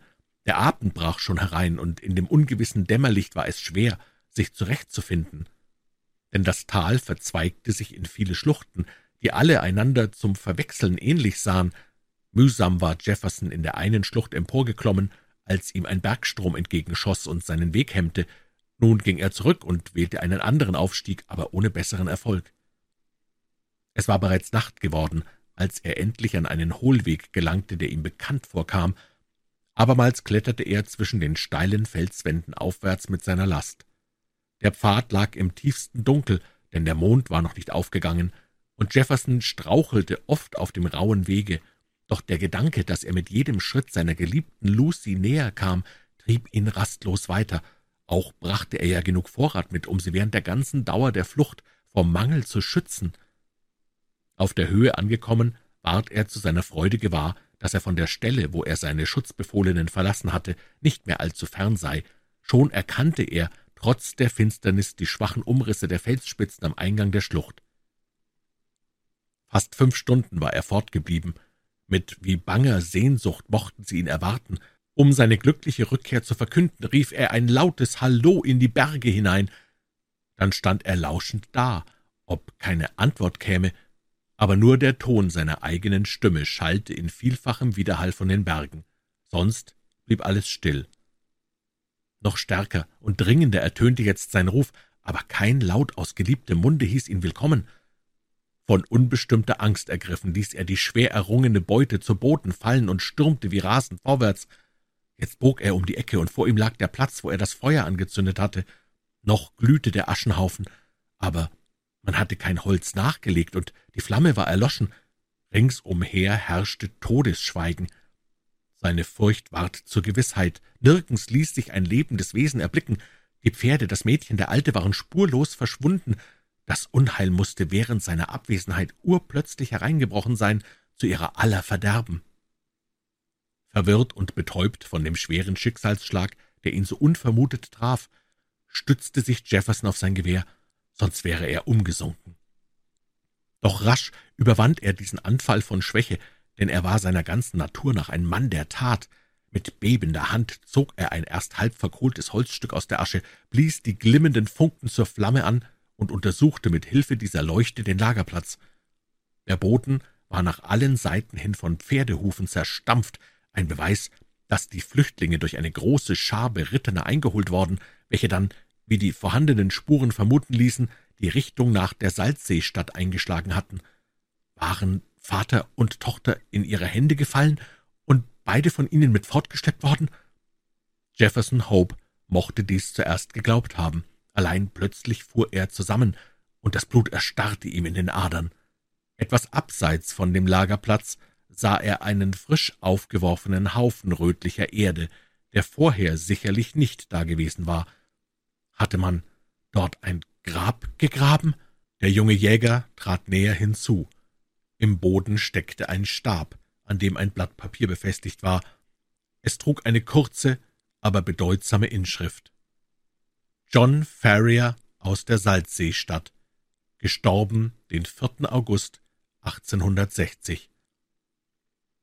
Der wackere alte Mann, den er vor wenigen Stunden erst in der Fülle der Kraft verlassen, war also tot, und dies seine ganze Grabschrift. Jefferson sah sich mit wilden Blicken nach einem zweiten Hügel um, aber ein solcher war nicht zu entdecken. Die Unmenschen mussten Lucy mit sich geführt haben, um sie dem Sohn des Ältesten zu übergeben, damit sie das ihr bestimmte Geschick erfülle und ihm als Frau in seinen Harem folge, als Jefferson erkannte, wie völlig machtlos er sei, dies Schicksal von ihr abzuwenden, da schien ihm im ersten Augenblick der alte Farrier beneidenswert, der da unten den stillen Schlaf des Todes schlief. Doch nicht lange überließ er sich seiner dumpfen Verzweiflung. War ihm nichts anderes geblieben, so konnte er wenigstens sein Leben der Rache weihen. Während er starren Auges dastand und in die Asche blickte, fühlte er, dass es für seinen Schmerz keine Linderung gab, bevor er nicht mit eigener Hand blutige Wiedervergeltung an seinen Feinden geübt hatte. Neben unermüdlicher Geduld und Ausdauer lag in Jeffersons Charakter eine nicht zu bezähmende Rachsucht, die er vielleicht von den Indianern gelernt hatte, unter denen er so lange gelebt. Sein starker Wille, seine rastlose Tatkraft sollten jetzt nur noch das eine Ziel verfolgen, das war sein fester Entschluss. Mit bleicher, ingrimmiger Miene kehrte er nach der Stelle zurück, wo seine Jagdbeute noch am Boden lag. Darauf blies er das Feuer an und bereitete sich Speise für die nächsten Tage. Dann brach er auf, ohne seiner Ermüdung zu achten, um der Spur der Würgengel durch das Gebirge zu folgen. Fünf Tage lang pilgerte er mit wunden Füßen durch die Schluchten und Hohlwege zurück, welche er vor kurzem hinaufgeritten war. Bei Einbruch der Nacht warf er sich unter einem Felsvorsprung nieder, um ein paar Stunden zu ruhen, und sobald der Morgen graute, begann er seine Wanderung von neuem. Als er am sechsten Tage erschöpft und abgemattet die Adlerschlucht erreichte, von wo aus ihre unheilvolle Flucht den Anfang genommen, sah er die Stadt der Heiligen weit ausgebreitet zu seinen Füßen liegen. In ohnmächtigem Zorn schüttelte er drohend die geballte Faust gegen den Wohnplatz der Übeltäter, aber halt, was hatte das zu bedeuten? In den Hauptstraßen sah er Fahnen von den Dächern wehen und festlichen Schmuck an den Häusern. Während er noch darüber nachsann, schallte der Hufschlag eines Pferdes und ein Reiter kam herangetrabt. Jefferson kannte den Mann. Es war der Mormone Cowper, dem er früher manchen Dienst erwiesen hatte. Von ihm durfte er hoffen, Nachricht über Lucys Schicksal zu erhalten. Der Mormone sah Jefferson zuerst mit ungläubigen Blicken an, als ihm dieser in den Weg trat und seinen Namen nannte. Wer hatte auch in dem verwilderten und zerzausten Wanderer mit den unheimlich rollenden Augen und der bleichen Miene den früher so schmucken jungen Jäger erkennen sollen? Sobald Kauper jedoch wusste, wen er vor sich hatte, erschrak er heftig. »Seid ihr rasend, dass ihr euch hierher wagt?« rief er. »Wenn man mich hier im Gespräch mit euch sieht, ist mein eigenes Leben verwirkt. Wisst ihr nicht, dass die Heiligen Vier einen Haftbefehl gegen euch erlassen haben, weil ihr den Farriers zur Flucht behilflich gewesen seid? Ich fürchte weder die Schurken noch ihren Haftbefehl«, rief Jefferson entrüstet. »Kauper«, fuhr er dann seine Erregung bezwingend fort, wir sind immer Freunde gewesen bei allem, was euch teuer ist. Beschwöre ich euch, mir eine Frage zu beantworten, um Gottes willen, verweigert mir die Antwort nicht. Was wünscht ihr zu wissen? fragte der Mormone sich ängstlich umblickend. Redet schnell, ihr habt alles Augen und Ohren, auch die Felsen und Bäume. Was ist aus Lucy Ferrier geworden? Man hat sie gestern dem jungen Drabber zur Frau gegeben. Fasst euch, Mann, fasst euch, ihr werdet ja gleich wieder tot. Jefferson war auf den nächsten Felsblock niedergesunken, seine Lippen bebten. »Grabbers Frau, sagt ihr?« stammelte er mit brechender Stimme. »Ja, seit gestern, deshalb seht ihr auch die Stadt noch im Fahnenschmuck. Grabber und Stangerson, die Jüngeren, stritten sich um ihren Besitz. Bei der Verfolgung, an der sich beide beteiligt hatten, war ihr Vater von Stangersons Hand gefallen, was diesem ein größeres Vorrecht zu geben schien. Als jedoch die Frage vor die Ratsversammlung gebracht wurde, war Drabbers Anhang stärker und der Prophet entschied zu seinen Gunsten. Es wird sie aber keiner lange sein eigen nennen, sie sieht geisterbleich aus, und der Tod stand ihr schon gestern im Gesicht geschrieben. Wollt ihr jetzt fort? Ja, ich gehe, sagte Jefferson sich mühsam erhebend. Sein Antlitz war bleich und starr, wie aus Marmor gemeißelt, nur in seinen Augen glühte ein wildes Feuer. Wo wollt ihr hin? Fragt mich nicht, erwiderte er und hing sich die Flinte über die Schulter. Dann schritt er die Schlucht hinab und vergrub sich tief in den Bergen, wo nur Bären und Wölfe hausten, aber keines der reißenden Tiere war grimmiger und blutdürstiger als er. Was der Mormone vorausgesagt hatte, ging nur zu bald in Erfüllung. War es der Schmerz über den plötzlichen Tod ihres Vaters, was der armen Lucy am Lebensmark zehrte, oder der Abscheu vor der verhassten Ehe, zu der man sie gezwungen. Sie siechte von Tag zu Tag dahin und starb noch ehe ein Monat um war. Der rohe Mensch, welcher sie nur geheiratet hatte, um Ferriers reichen Besitz in die Hände zu bekommen, trug wenig Kummer zur Schau über seinen Verlust, aber seine anderen Frauen trauerten um die Tote und hielten in der Nacht vor dem Begräbnis bei ihr die Leichenwache, nach Sitte der Mormonen.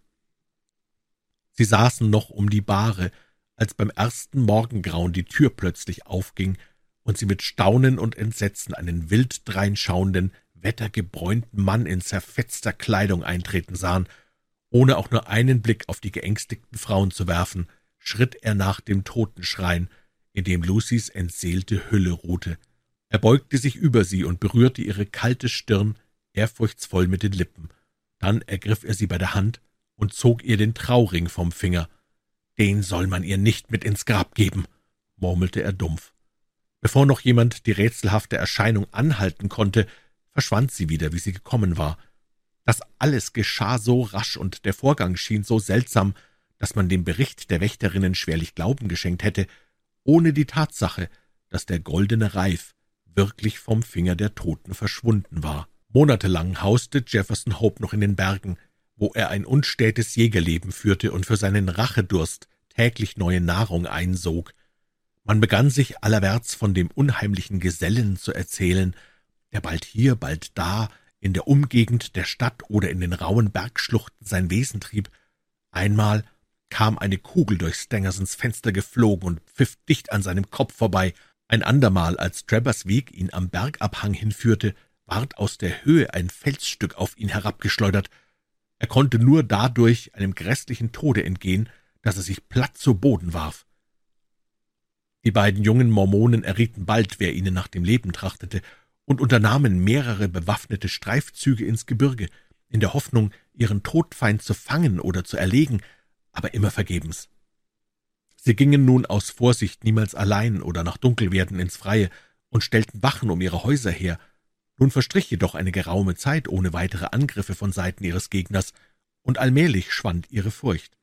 Sie hofften, sein heißes Blut habe sich abgekühlt, und er werde das tollkühne Vorhaben aufgeben. Daran dachte jedoch Jeffersons Seele nicht. Rache zu nehmen war und blieb sein einziger Zweck und Gedanke. Bei seiner durchaus praktischen Natur hatte er jedoch richtig erkannt, dass selbst die eisernste Gesundheit ein Leben, wie er es führte, auf die Dauer nicht ertragen könne. Mangel an gesunder Nahrung und Beschwerden aller Art mussten bald seine Kräfte verzehren. Was aber sollte aus seiner Rache werden, wenn er in den Bergen eines elenden Todes starb? Nein, seine Feinde durften nicht triumphieren. So war er denn nach dem Bergwerk in Nevada zurückgekehrt, mit der Absicht, sich von den Entbehrungen der letzten Zeit zu erholen und Geld genug zu erwerben, um seinen Lebenszweck weiter verfolgen zu können. Ursprünglich gedachte er höchstens ein Jahr lang dort zu bleiben, allein die Umstände fügten es so, dass fünf Jahre vergingen, bevor er zurückkehren konnte. Doch die Erinnerung an das erlittene Unrecht und sein Verlangen nach Rache war noch ebenso lebendig in ihm wie in jener entsetzlichen Nacht an John Furners Grab. Verkleidet und unter falschem Namen kam er nach der Salzseestadt, um die gerechte Sühne zu fordern, sei es auch mit Gefahr des eigenen Lebens. Dort erwartete ihn jedoch eine schlimme Kunde, die seine Pläne zu vereiteln drohte. Einige Monate zuvor war nämlich unter dem auserwählten Volke eine Spaltung entstanden. Die Missvergnügten lehnten sich gegen die Obergewalt der Ältesten auf, viele der jüngeren Gemeindemitglieder verließen Utah und gesellten sich den Ungläubigen zu. Auch Drebber und Stangerson befanden sich unter dieser Zahl. Es ging ein Gerücht, dass Drebber es verstanden habe, den größten Teil seines Eigentums zu Geld zu machen, so dass er als reicher Mann fortgezogen war, während Stangerson, sein Gefährte, wenig Mittel besaß. Wohin sie sich aber gewandt hatten, darüber war kein Aufschluss zu erlangen. Angesichts solcher Schwierigkeiten hätte mancher noch so rachsüchtige Mensch sein Vorhaben aufgegeben. Daran dachte Jefferson jedoch keinen Augenblick. Er reiste von Ort zu Ort durch die Vereinigten Staaten, um seine Feinde aufzusuchen, das kleine Kapital, welches er besaß, sicherte ihm zur Not sein Auskommen, doch nahm er Arbeit an, wo er sie fand. Jahre vergingen, sein schwarzes Haar war grau geworden, aber immer noch wanderte er weiter, das Ziel verfolgend, dem er sein Leben gewidmet hatte. Endlich ward seine Ausdauer belohnt. In Cleveland, im Staate Ohio war es, wo er eines Tages Drappers verhaßtes Gesicht an einem Fenster gewahrte. So hatte er seine Beute doch zuletzt noch aufgespürt. Rasch kehrte er in seine ärmliche Wohnung zurück, um seinen Racheplan vorzubereiten. Aber das Unglück wollte, dass auch Drebber bei dem flüchtigen Blick seinen Todfeind erkannt hatte. Er war mit Stangerson, der bei ihm das Amt eines Privatsekretärs versah, zu einem Friedensrichter geeilt, den er um Schutz gegen einen früheren Nebenbuhler bat, welcher ihnen aus Hass und Eifersucht nach dem Leben trachtete. An jenem Abend ward Jefferson Hope plötzlich in Haft genommen, und da er außerstande war, Bürgschaft zu leisten, hielt man ihn mehrere Wochen im Gefängnis zurück. Sobald er wieder in Freiheit war, begab er sich nach Drabbers Hause, allein er fand es verlassen und erfuhr, der Besitzer habe mit seinem Sekretär eine Reise nach Europa angetreten. Wieder war Jeffersons Rachewerk vereitelt, und wieder trieb ihn sein grimmiger Hass, die Verfolgung fortzusetzen. Zuvor musste er sich jedoch die nötigen Mittel für die Überfahrt erwerben. Als er genug zusammengespart hatte, um unterwegs sein Leben fristen zu können, schiffte er über den Ozean und folgte der Spur seiner Feinde von Stadt zu Stadt. Immer wieder misslang es ihm, die Flüchtigen einzuholen. Bei seiner Ankunft in Petersburg waren sie eben nach Paris gereist, und als er ihnen dahin folgte, hatten sie sich gerade nach Kopenhagen eingeschifft. Auch dorthin kam er um einige Tage zu spät, da sie bereits nach London unterwegs waren. In der englischen Hauptstadt gelang es ihm zuletzt, doch noch ihrer habhaft zu werden.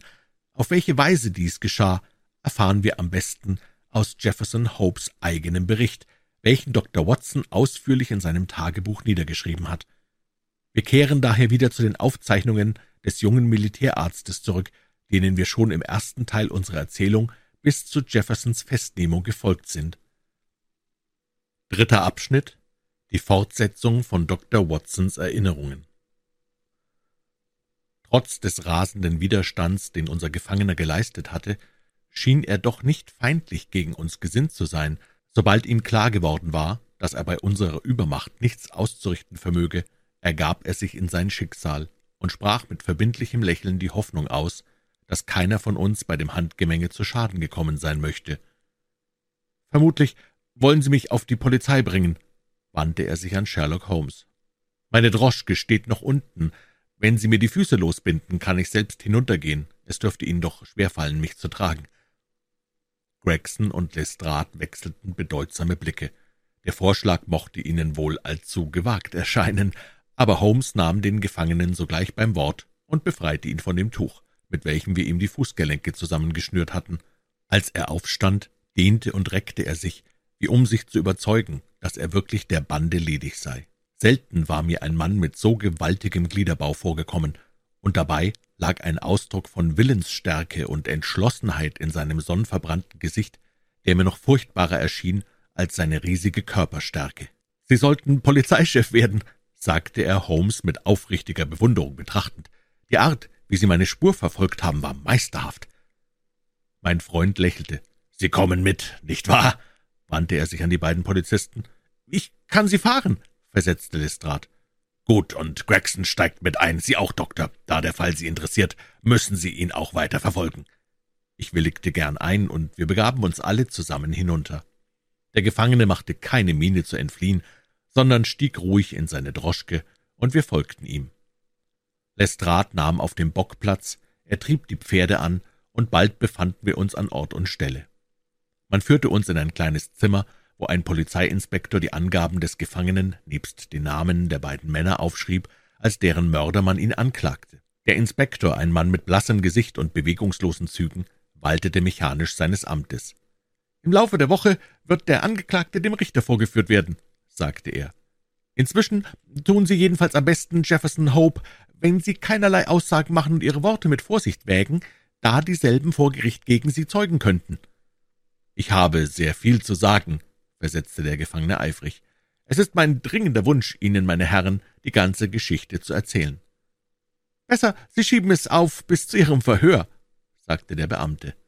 Wer weiß, ob es dazu überhaupt kommt, entgegnete Hope. Fürchten Sie nichts, ich habe keine Selbstmordgedanken, aber doch könnte ein Hindernis eintreten, nicht wahr? Sie sind ein Doktor? Er sah mich mit seinen dunklen Augen fragend an. Ich nickte bejahend. Dann legen Sie Ihre Hand auf meine Brust. Ich tat, wie er sagte, und erschrak, als ich ein heftiges Pulsieren fühlte und auffällige Geräusche im Inneren vernahm. Sein Brustkasten schien zu erzittern und zu erbeben, wie ein schwacher Bau, in dem eine mächtige Maschine arbeitet. »Was ist das?« Rief ich. »Sie haben ja ein Herzleiden, das bereits im gefährlichsten Stadium der Entwicklung ist.« »Ganz recht«, erwiderte er gelassen. »Letzte Woche bin ich deswegen bei einem Arzt gewesen, der mir gesagt hat, es könne nur noch wenige Tage dauern, bis der Tod eintritt. Ich habe mir das Übel durch schlechte Nahrung und Entbehrungen aller Art zugezogen, während ich im Gebirge am Salzsee hauste, und es hat sich seitdem von Jahr zu Jahr verschlimmert. Jetzt ist das Werk meines Lebens getan, und mich kümmert's nicht, wenn es mit mir zu Ende geht. Doch möchte ich zuvor berichten, wie sich alles zugetragen hat, damit man mich nicht für einen gewöhnlichen Mordgesellen hält. Nach einer kurzen Besprechung mit den beiden Polizisten ob es ratsam sei, ihm den Willen zu tun, wandte sich der Inspektor an mich. »Glauben Sie, dass eine unmittelbare Gefahr vorliegt, Doktor?« fragte er. »Ohne allen Zweifel«, erwiderte ich mit Bestimmtheit. »In diesem Fall fordert schon unsere Pflicht im Interesse der Gerechtigkeit, dass wir ein Protokoll aufnehmen. Reden Sie also, Jefferson Hope, wenn Sie es wünschen, aber vergessen Sie nicht, dass Ihre Aussagen zu Ihren Ungunsten gereichen könnten.« »Wenn Sie nichts dawider haben, will ich mich setzen«, sagte der Gefangene, Platz nehmend. Seit einiger Zeit werde ich leicht müde, mein Übel bringt das mit sich. Auch mag der Kampf, den wir vor einer halben Stunde durchgemacht haben, mir nicht sehr zuträglich gewesen sein. Ich stehe am Rande des Grabes, da pflegt man nicht zu lügen. Was ich sage, ist die lauterste Wahrheit, und mir kann gleichgültig sein, welchen Gebrauch Sie von meinen Worten machen. Er legte sich in seinen Stuhl zurück und sprach in so ruhigem, bedächtigem Ton, als handle es sich um die alltäglichsten Vorkommnisse. Für die Genauigkeit des hier folgenden Berichts kann ich mich verbürgen, denn Lestrade hat jedes Wort des Gefangenen nachgeschrieben und mir später sein Notizbuch zur Verfügung gestellt. Aus welcher Ursache ich jene beiden Männer so grimmig hasste, begann Jefferson Hope seine Erzählung, brauche ich nicht näher zu erörtern. Sie hatten den Tod zweier Menschen, eines Vaters und seiner Tochter auf dem Gewissen, und ihr eigenes Leben war verwirkt. Doch hätte kein Gerichtshof die Missetäter mehr zur Rechenschaft gezogen, weil schon zu lange Zeit verstrichen war, seitdem sie das Verbrechen begangen hatten. Ich aber wusste um ihre Schuld und fühlte mich berufen, zugleich ihr Richter und der Vollstrecker des Urteils in einer Person zu sein. Ich müsste kein Herz im Leibe haben, hätte ich anders handeln können. Das Mädchen, von dem ich sprach, sollte vor zwanzig Jahren meine Gattin werden. Man zwang sie, jenen Drebber zu heiraten, und sie starb vor Gram. Ich zog der Toten den Trauring vom Finger und tat den Schwur, dass Drebber mit seinem Blut für die Schandtat zahlen solle. Noch in seiner Todesstunde wollte ich die Erinnerung daran in dem Bösewicht wachrufen und ihm den Ring zeigen. Ich folgte ihm und seinem Mitschuldigen durch Länder und Meere, bis ich sie endlich in meine Gewalt bekam. Den Ring trug ich stets bei mir. Wenn sie sich vorgespiegelt hätten, ich würde jemals von ihnen ablassen, so täuschten sie sich völlig. Jetzt kann ich mit dem Bewusstsein sterben, dass mein Lebenszweck erfüllt ist. Sie sind durch meine Hand gefallen, und ich habe nun nichts mehr zu wünschen und zu hoffen auf der Welt. Ihre Verfolgung ließ sich nicht leicht ins Werk setzen, denn sie waren reich und ich arm. Mit leeren Taschen kam ich in London an und sah ein, dass ich irgendetwas ergreifen musste, um meinen Unterhalt zu erwerben. Da ich mit Wagen und Pferden gut umzugehen verstehe, begab ich mich nach einem Droschkenbüro und fand bald Beschäftigung. Wöchentlich musste ich eine bestimmte Summe abliefern, den Überschuss durfte ich behalten. Er war zwar nur gering, aber ich hatte gelernt, mich mit wenigem zu begnügen. Um mich in dem Straßenlabyrinth zurechtzufinden, schaffte ich mir eine Karte an, die ich zu Rate zog. Anfänglich machte das große Schwierigkeiten, aber sobald mir einmal die hauptsächlichsten Hotels und Bahnhöfe geläufig waren, half mein guter Ortssinn, alle Hindernisse zu überwinden. Es währte lange, bevor ich die Spur meiner Feinde entdeckte, doch ließ ich in meinen Erkundigungen nicht nach, bis ich wusste, wo ich sie zu suchen hatte. Sie waren in Camberwell auf dem jenseitigen Flussufer in einem Logierhaus abgestiegen. Nun ich ihren Aufenthaltsort kannte, heftete ich mich an ihre Fersen. Es gab für sie kein Entrinnen mehr. Dass sie mich wiedererkennen würden, fürchtete ich nicht. Ich hatte mir den Bart wachsen lassen, und mein Aussehen war völlig verändert. Nur eine günstige Gelegenheit, um mein Vorhaben auszuführen, wollte ich abwarten. Ich folgte ihnen auf Schritt und Tritt, manchmal zu Fuß, meistens aber mit meiner Droschke, weil ich dann sicher war, sie einzuholen. Nur am frühen Morgen oder spät am Abend konnte ich noch dem Dienst nachgehen und kam bald in Rückstand bei meinem Brotherrn. Das kümmerte mich jedoch wenig, denn ich trachtete nur danach, mir die Leute nicht entgehen zu lassen. Sie mochten wohl ahnen, dass ihnen Gefahr drohte und waren schlau genug, die äußerste Vorsicht zu beobachten. Nie gingen sie nach Einbruch der Dunkelheit aus, und stets traf man sie zusammen. Zwei Wochen lang fuhr ich täglich hinter ihnen her, aber ich bekam niemals den einen, ohne den anderen zu sehen. Drebber war fast immer betrunken, aber dafür hielt Stangerson unablässig die Augen offen. Hatte sich auch trotz meiner Ausdauer und Wachsamkeit bisher keine Gelegenheit zur Ausführung meines Planes geboten, so verlor ich doch den Mut nicht, denn eine innere Stimme sagte mir, dass die Stunde der Vergeltung nicht mehr fern sei. Was ich am meisten fürchtete, war, dass mich mein Herzleiden an der Vollendung des Werkes hindern könne. Eines Abends fuhr ich, wie ich öfter tat, in der Straße auf und ab, in der sie wohnten, und sah, dass eine Droschke vor der Tür ihres Hauses hielt. Bald darauf wurden Koffer herausgebracht. Drebber und Stangerson erschienen auf der Schwelle, stiegen ein, und der Wagen rollte mit ihnen fort. Ich folgte in großer Eile und Bestürzung, um sie nicht aus den Augen zu verlieren. Als ich sie am Justener Bahnhof aussteigen sah, rief ich einen Knaben herbei, um mein Pferd zu halten, und betrat gleich nach ihnen den Bahnsteig. Sie kamen jedoch zu spät, der Zug nach Liverpool, den sie benutzen wollten, war bereits abgefahren, und bis zu dem nächsten hatte es noch mehrere Stunden Zeit, wie ihnen der Schaffner auf ihre Frage mitteilte. Stangerson schien hierüber sehr ungehalten, während Drabbers Miene eher Befriedigung verriet. Es gelang mir, ihnen in dem Gedränge so nahe zu kommen, dass ich jedes Wort ihres Gesprächs verstand. Drebber sagte, er habe noch eine kleine Angelegenheit zu ordnen, sein Gefährte möge hier auf seine Rückkehr warten. Als Stangerson Einspruch erhob, weil sie beschlossen hätten, zusammenzubleiben, entgegnete Drebber, sein Geschäft sei delikater Natur, er müsse es allein besorgen. Stangersons Antwort konnte ich nicht verstehen, aber sie versetzte den anderen in Wut, mit einem wilden Fluche fuhr er auf und schrie, er möge nicht vergessen, dass er nur ein bezahlter Diener sei und ihm nichts zu befehlen habe. Der Sekretär gab nun den vergeblichen Widerstand auf und äußerte nur noch, dass Drebber ihn in Hallidays Privathotel aufsuchen möge, falls er auch noch den letzten Zug versäume. Jener versicherte jedoch, er werde vor elf Uhr wieder da sein und verließ den Bahnhof. Nun endlich war der Augenblick gekommen, auf den ich so lange geharrt hatte. Die Bösewichte waren in meine Hand gegeben. Vereint konnten sie einander schützen, getrennt hatte ich die Gewalt über sie. Doch wollte ich nichts übereilen, ich ging mit der größten Besonnenheit zu Werke. Die Rache gewährt nur Befriedigung, wenn unser Feind sich selbst bewusst wird, wessen Hand es ist, die den Streich gegen ihn führt und weshalb ihn die Vergeltung trifft. Mir lag bei meinem Plan vor allem daran, dem Schändlichen keinen Zweifel zu lassen, dass er die Strafe für seine alte Schuld erleide. Einige Tage zuvor hatte ein Herr, der sich nach der Brixtonstraße fahren ließ, um dort verschiedene Häuser zu besichtigen, den Schlüssel zu einem derselben zufällig in meiner Droschke vergessen.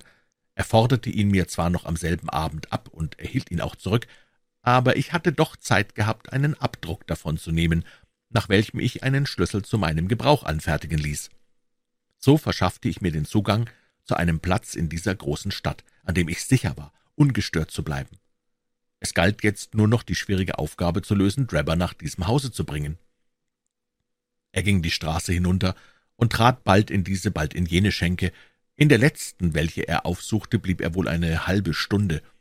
Als er wieder zum Vorschein kam, schwankte er unsicher hin und her, und ich sah ihn in eine Droschke steigen. Natürlich fuhr ich dicht hinter ihm drein, über die Waterloo-Brücke und durch endlose Straßen, bis wir uns schließlich zu meiner Verwunderung wieder vor dem Logiehaus befanden, welches er vor kurzem verlassen hatte. Was ihn dorthin zurückführen könne, begriff ich nicht.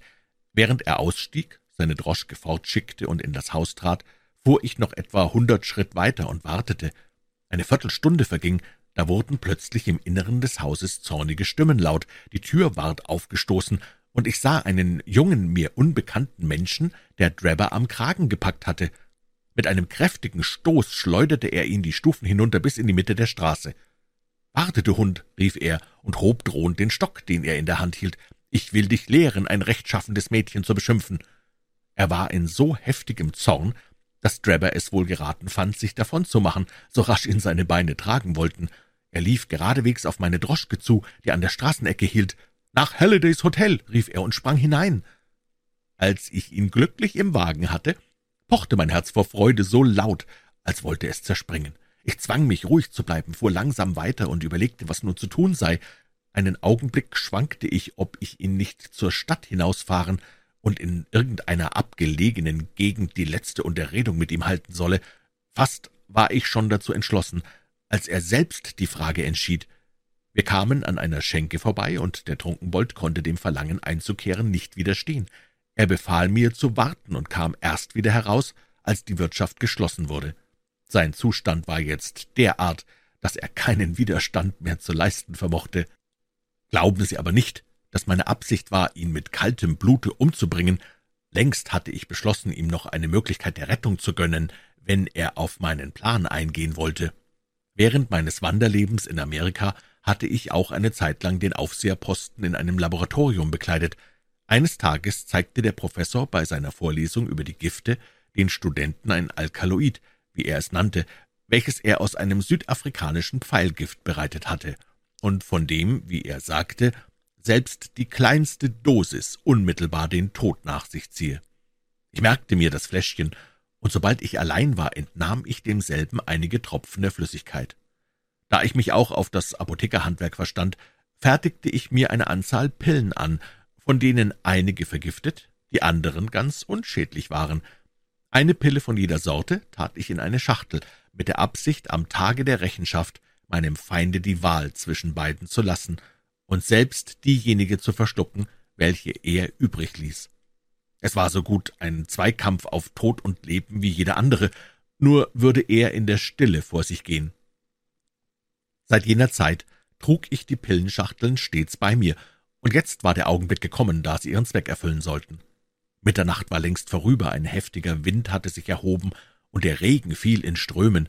Obgleich von Nässe und Kälte durchfröstelt, jubelte ich doch innerlich vor Freude. Zwanzig Jahre lang hatte ich vergebens danach getrachtet, wieder Vergeltung zu üben.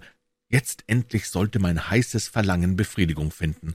Aus dem Dunkel tauchte vor meinem Geist John Ferriers Gestalt auf, und ich sah meine geliebte Lucy mir zulächeln so deutlich, wie ich jetzt Sie, meine Herren, hier im Zimmer sehe. Auf Der ganzen Fahrt schwebten die teuren Schatten neben mir, bis ich endlich vor dem Hause in der Brixtonstraße hielt. Kein Mensch war zu sehen, nicht ein Laut ließ sich vernehmen, nur der Regen rauschte hernieder. In der Droschke lag Drebber zusammengekrümmt, da in seinem Rausch und schlief. Ich fasste ihn beim Arm. »Sie müssen aussteigen«, rief ich. »Schon gut, Kutscher«, gab er zur Antwort. Ohne Zweifel glaubte er bei dem Hotel angekommen zu sein, nach welchem er fahren wollte, denn er verließ die Droschke ohne ein weiteres Wort und folgte mir durch den Garten in das Haus. Er schwankte hin und her, so dass ich ihn stützen musste. Nun schloss ich die Tür auf und brachte ihn in das Vorderzimmer. Den ganzen Weg lang schritten meine Lucy und ihr Vater immer vor uns her.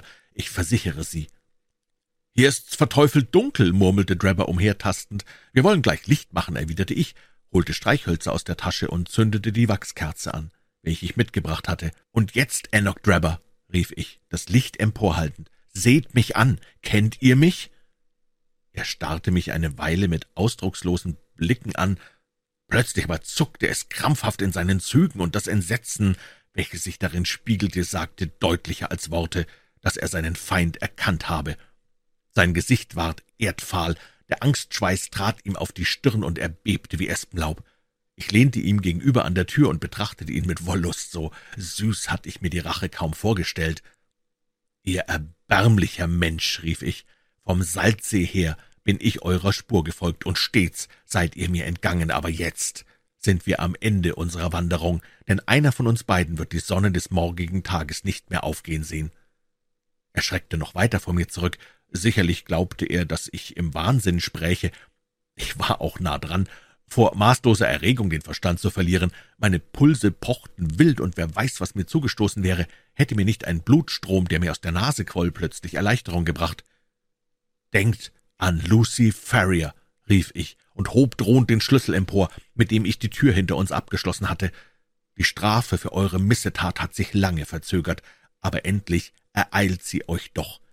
Mit bebenden Lippen stand der Feigling vor mir, er hätte wohl gern um sein Leben gefleht, doch wusste er nur zu gut, dass ich kein Erbarmen üben würde. »Sie wollen mich ermorden«, stammelte er. »Von Mord ist hier keine Rede. Wer einen tollen Hund tötet, mordet nicht.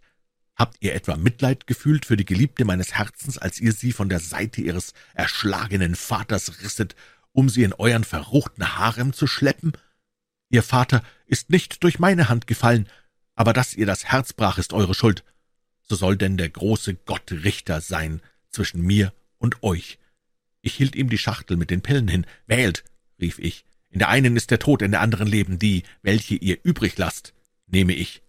Lasst uns sehen, ob es noch Gerechtigkeit auf Erden gibt oder ob uns der Zufall regiert. Er wand sich vor Todesangst und flehte um Gnade.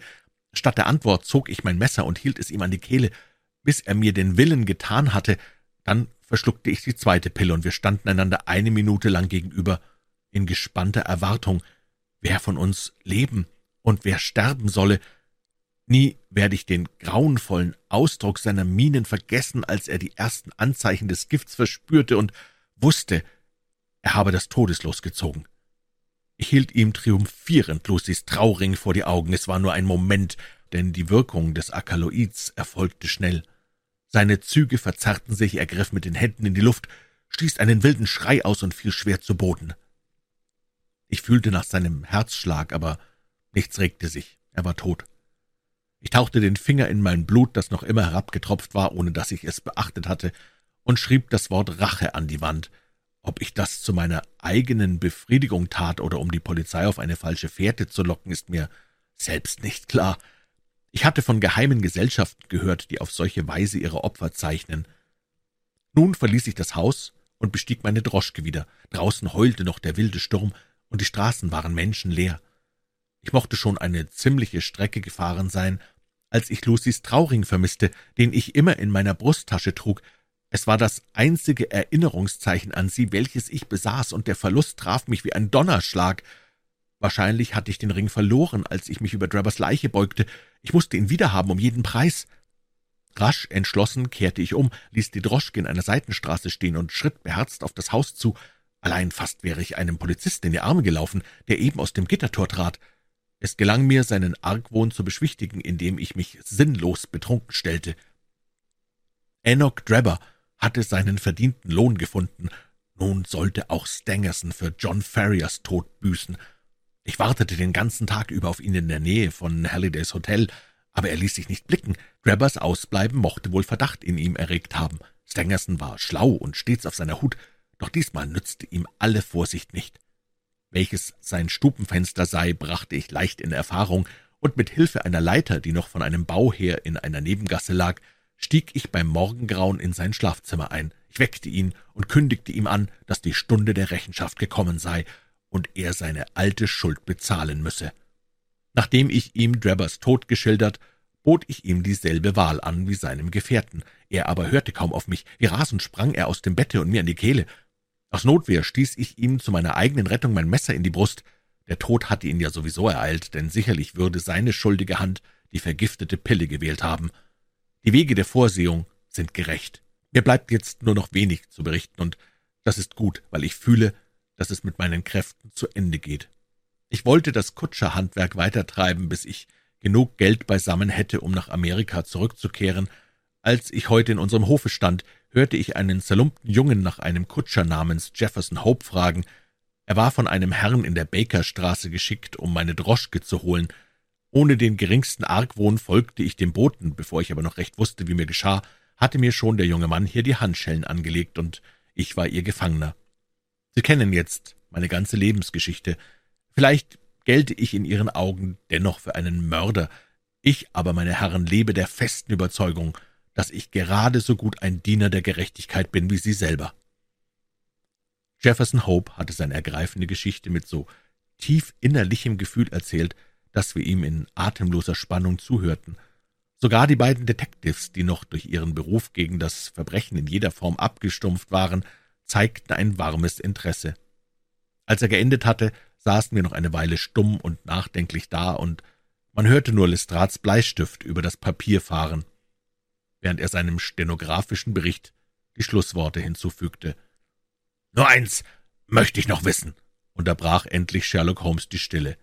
»Wer war Ihr Helfershelfer, der auf meine Anzeige hin den Ring zu holen kam?« Der Gefangene schüttelte den Kopf. »Anderer Leute Geheimnisse darf ich nicht verraten«, sagte er. Es könnte sie in Ungelegenheiten bringen.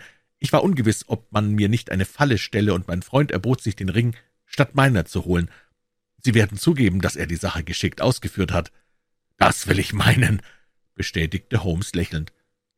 Nun, meine Herren, nahm der Inspektor das Wort, dem Gesetz muss Genüge geschehen. Nächsten Donnerstag wird der Gefangene dem Richter vorgeführt werden, wobei Ihre Gegenwart erforderlich ist. Bis dahin übernehme ich die Verantwortlichkeit für ihn. Er klingelte, worauf zwei Polizisten erschienen, welche Jefferson Hope in Gewahrsam brachten. Ich aber kehrte in Begleitung meines Freundes Holmes nach unserer Wohnung in der Bakerstraße zurück. Wir hatten sämtlich eine gerichtliche Vorladung auf Donnerstag erhalten. Als jedoch der festgesetzte Termin herankam, bedurfte man unseres Zeugnisses nicht mehr. Ein höherer Richter hatte die Sache in die Hand genommen und Jefferson Hope zur Rechenschaft vor sein Tribunal gefordert. In der Nacht nach seiner Gefangennahme trat das erwartete Ende ein, und man fand ihn am Morgen tot in seiner Zelle. Ein friedliches Lächeln lag in seinen Zügen, als habe die Erinnerung an ein wohl angewendetes Leben und glücklich vollbrachtes Werk ihm noch die letzten Augenblicke versüßt. Am Abend saß ich mit Holmes in unserem gemeinschaftlichen Wohnzimmer am Kamin, und wir besprachen das Ereignis. »Dieser Todesfall macht Gregson und Lestrade einen rechten Strich durch ihre Rechnung«, sagte mein Freund. Sie werden sehr unglücklich darüber sein. Wo bleibt nun Ihr pomphafter Zeitungsbericht und der Lohn für all Ihre Anstrengungen? Mir scheint doch, dass Sie mit der Gefangennahme wenig zu tun gehabt haben, versetzte ich. Ha, in dieser Welt kommt es nicht sowohl darauf an, was man wirklich tut, rief mein Gefährte, nicht ohne einen Anflug von Bitterkeit, als darauf, dass man den Leuten einen hohen Begriff von seinen Taten beizubringen weiß. Aber einerlei, fuhr er nach einer Pause in heiterem Tone fort. Ich hätte mir den Fall um keinen Preis entgehen lassen mögen. Es ist einer der besten, die mir je vorgekommen sind. Trotz seiner Einfachheit enthielt er mehrere äußerst lehrreiche Punkte. Das nennen Sie einfach? Holmes lächelte über mein Erstaunen. Nun ja, wie wollen Sie es anders bezeichnen? fügte er. Schon der Umstand, dass ich ganz allein, nur mit Hilfe einiger alltäglicher Schlussfolgerungen, innerhalb drei Tagen des Verbrechers habhaft geworden bin, ist doch der schlagendste Beweis für die Einfachheit des Falles. Wohl wahr, gab ich zu. Ich habe ihn schon früher einmal auseinandergesetzt, dass alles Ungewöhnliche eher eine Erleichterung als ein Hindernis ist. Bei der Lösung eines solchen Problems kommt es hauptsächlich darauf an, ob man imstande ist, Rückschlüsse zu machen. Das ist eine sehr nützliche und leicht zu erwerbende Fertigkeit, aber nur wenige Leute haben Übung darin. Die synthetische Methode erscheint den meisten leichter als die analytische. Was das heißen soll, verstehe ich nicht. Das glaube ich gern und will mich näher erklären. Nach meiner Erfahrung werden die meisten Leute, denen man verschiedene Ereignisse, die stattgefunden haben, der Reihe nach erzählt, zu sagen wissen, welches Resultat sich daraus ergeben wird. Dagegen gibt es nur wenige Menschen, die, wenn man ihnen ein Resultat mitteilt, imstande sind, sich zu vergegenwärtigen, auf welche Art es sich entwickelt, welche Schritte stufenweise zu dem Ergebnis hingeleitet haben können. Diese Fähigkeit, Rückschlüsse zu machen, nenne ich die analytische Methode. Das klingt schon weniger dunkel, sagte ich. In unserem Fall lag das Ergebnis klar zutage. Alles Übrige mussten wir aber selber finden. Ich will Ihnen nun einmal Schritt für Schritt zeigen, wie ich meine Schlüsse gezogen habe. Fangen wir beim Anfang an. Ich näherte mich, wie Sie wissen, dem Hause zu Fuß und ohne alle Voreingenommenheit. Natürlich untersuchte ich zunächst die Straße und fand da, wie ich Ihnen schon sagte, deutliche Anzeichen, dass eine Droschke bei Nacht vorgefahren sein müsse. Das ist kein Privatwagen gewesen, erkannte ich an der schmaleren Räderspur. Bei unseren Londoner Fuhrwerken ist der Unterschied ziemlich bedeutend. Nachdem ich über diesen Punkt Gewissheit hatte, ging ich langsam den Gartenpfad hinunter, in dem lehmigen Boden waren alle Fußstapfen mit großer Deutlichkeit abgedrückt. Sie haben vielleicht nur Pfützen gesehen und zertretenes Erdreich, aber für mein erfahrenes Auge war jedes Merkmal von Bedeutung. Die Beobachtung der Fußspuren wird im Allgemeinen von den Detectives viel zu sehr vernachlässigt. Ich habe stets großen Wert darauf gelegt, und sie ist mir durch fleißige Übung zur zweiten Natur geworden. Ich konnte die schweren Tritte der Schutzleute verfolgen, aber ich sah auch die Spuren der beiden Männer, die zuerst durch den Garten gegangen waren. Dass jene den Weg später gemacht hatten, unterlag keinem Zweifel, denn ihre Fußstapfen verdeckten die anderen an manchen Stellen gänzlich. Somit war das zweite Glied in meiner Kette gefunden. Ich wusste, dass zwei nächtliche Besucher da gewesen waren, der eine ungewöhnlich groß, was sich aus der Länge seines Schrittes ergab, der andere fein und modisch gekleidet, wie der Abdruck der schmalen, eleganten Stiefel bekundete. Beim Eintritt in das Haus fand ich letztere Vermutung bestätigt. Der feingestiefelte Mann lag vor mir, also musste der andere, der Große, den Mord begangen haben, wenn ein solcher überhaupt verübt worden war. Eine Wunde ließ sich an dem Toten nicht entdecken, doch bewies die leidenschaftliche Erregung in seinen Zügen, dass er sein Schicksal vorausgesehen habe. Ein solcher Ausdruck der Unruhe findet sich nie bei einem Menschen, der an Herzschlag oder aus einer anderen natürlichen Ursache eines plötzlichen Todes stirbt. Ich roch an des Mannes Lippen, entdeckte eine verdächtige Säure und schloss daraus, dass er gezwungen worden sei, Gift zu nehmen. Freiwillig hatte er es nicht getan, denn grimmiger Hass und Todesfurcht standen ihm ins Gesicht geschrieben. Ein solcher Giftmord ist übrigens kein unerhörtes Vorkommnis in der Geschichte des Verbrechens und steht nicht vereinzelt da. Jeder, der sich mit Toxikologie beschäftigt hat, denkt dabei unwillkürlich an die Fälle Dolsky in Odessa und Letoyer in Montpellier. Nun aber kam die große Frage nach dem Beweggrund. Ein Raub konnte nicht beabsichtigt sein, denn weder des Toten Börse noch seine Uhr waren entwendet worden. Handelte es sich vielleicht um politische Zwecke oder war eine Frau im Spiel? Ich neigte mich von Anfang an letzterer Meinung zu. Der politische Fanatiker bringt seine Opfer so rasch als möglich um und ergreift die Flucht. Dieser Mord war aber im Gegenteil mit allem Vorbedacht ausgeführt worden, und man konnte im ganzen Zimmer die Spur des Täters verfolgen. Allem Anschein nach handelte es sich um einen Akt der Privatrache. Die Inschrift an der Wand bestärkte mich nur in dieser Ansicht, und als zuletzt der Trauring zum Vorschein kam, hielt ich die Frage für entschieden. Der Mörder hatte ihn vermutlich benützt, um sein Opfer an ein früheres Verhältnis zu irgendeinem Mädchen zu erinnern. Um hierüber Aufschluss zu erhalten, fragte ich Gregson, ob er in seinem Telegramm um Nachricht über Drabbers Vorgeschichte gebeten habe. Das hatte er jedoch unterlassen.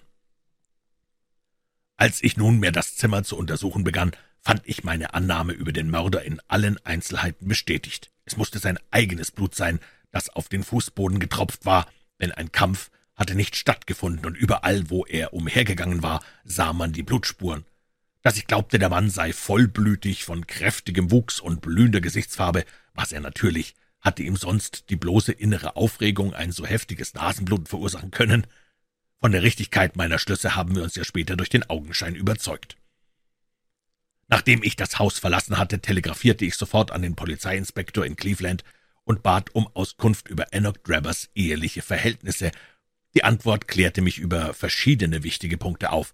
Sie lautete dahin, dass Drabber schon einmal den Schutz des Gesetzes gegen einen früheren Nebenbuhler namens Jefferson Hope angerufen habe und dass besagter Hope sich jetzt in Europa befinde. Hierdurch bekam ich den Schlüssel des ganzen Geheimnisses in die Hände, und es handelte sich jetzt nur noch darum, des Mörders habhaft zu werden. Der Mann, welcher mit Drebber in das Haus gegangen war, hatte auch die Droschke gefahren, das stand fest. Sein Pferd war auf der Straße sich selbst überlassen geblieben und hatte den Wagen bald hierhin, bald dorthin gezogen. Woanders konnte der Kutscher unterdessen gewesen sein als drinnen im Hause. Es lag ja auch auf der Hand, dass er weit sicherer war, unentdeckt zu bleiben, wenn er sein Verbrechen ohne Zeugen beging. Diese Erwägung veranlasste mich, Jefferson Hope unter den Droschkenkutschern der Hauptstadt zu suchen. Dass er noch unter ihnen zu finden sein müsse, wurde mir bald zur Gewissheit. Wenn er dies Gewerbe ergriffen hatte, um seinen Racheplan leichter ausführen zu können, so durfte er es nicht gleich nach vollbrachter Tat aufgeben, das hätte verdächtig aussehen können. Seinen Namen hatte er schwerlich verändert, da er hier völlig unbekannt war. Nachdem ich dies alles wohl erwogen hatte, schickte ich die Bande meiner Getreuen zu jedem Droschkenbesitzer Londons, bis sie den Mann aufgespürt hatten, nach dem ich suchte. Wie gut ihnen das gelang und wie schnell ich die Gelegenheit beim Schopfe nahm, haben Sie selbst gesehen. Stangersons Ermordung kam mir ganz unvermutet, hätte sich aber schwerlich verhindern lassen. Sie brachte mich in den Besitz der Pillen, deren Vorhandensein ich bereits ahnte, und dadurch ward auch noch mein letzter Zweifel behoben. Mein ganzes Verfahren beruhte, wie Sie sehen, auf einer zusammenhängenden Kette logischer Schlüsse, in welcher ein Glied genau in das andere passte. Sie sind ein merkwürdiger Mensch, rief ich. Ihre Verdienste sollten öffentlich anerkannt werden. Sie müssen einen Bericht über den Fall drucken lassen. Tun Sie es nicht, so werde ich es übernehmen. Halten Sie das, wie Sie wollen, Doktor, entgegnete Holmes. Es kommt doch alles auf eins heraus. Vielleicht interessiert Sie dieser Artikel fuhr er fort, mir eine Zeitung reichend. Die Stelle im Echo, welche er mir zu lesen gab, lautete wie folgt. Durch den plötzlichen Tod eines gewissen Hope, des mutmaßlichen Mörders von Enoch Drebber und Joseph Stangerson, ist dem Publikum eine interessante Gerichtsverhandlung entgangen. Die Einzelheiten des Falls werden jetzt vermutlich für immer in Dunkel gehüllt bleiben. Nur so viel hören wir aus guter Quelle, dass es sich um eine langjährige romantische Feindschaft handelte, bei der das Mormonentum und eine alte Liebe wichtige Rollen spielte. Die beiden Opfer scheinen in früheren Zeiten zu den Heiligen des jüngsten Tages gehört zu haben, und auch der im Gefängnis verstorbene Hope kam aus der Stadt am Salzsee. Obgleich der Fall nicht mehr öffentlich verhandelt werden kann, so liefert er doch einen neuen schlagenden Beweis von der Vortrefflichkeit unserer Londoner Geheimpolizei. Alle Fremden mögen es sich gesagt sein lassen, dass sie wohl daran tun, ihre Streitigkeiten daheim auszufechten statt sie auf britischen Grund und Boden zu verpflanzen. Es ist ein offenes Geheimnis, dass wir Hopes Gefangennahme nur dem Scharfsinn und der Geschicklichkeit der beiden wohlbekannten Detectives Lestrade und Gregson zu verdanken haben. Der Mann soll in der Wohnung eines gewissen Sherlock Holmes verhaftet worden sein, welcher selbst Talent und Interesse für polizeiliche Forschung an den Tag legt. Ein Dilettant, der solche Lehrmeister hat, darf hoffen, ihnen mit der Zeit an Gewandtheit ähnlich zu werden dass den beiden ausgezeichneten Beamten eine angemessene Belohnung für ihre wertvollen Dienstleistungen zuteil werden möchte, ist dringend zu wünschen. Sagte ich Ihnen nicht gleich, als wir damals unsere Fahrt antraten, wie alles kommen würde? rief Sherlock Holmes lachend. Der ganze Erfolg, der uns aus unseren Forschungen und Bemühungen erwächst, ist, dass Sie eine Belohnung erhalten. Seien Sie unbesorgt, rief ich. In meinem Tagebuch stehen sämtliche Tatsachen verzeichnet, das Publikum soll Kenntnis davon erhalten und wird dem wahren Verdienst die gebührende Anerkennung nicht versagen.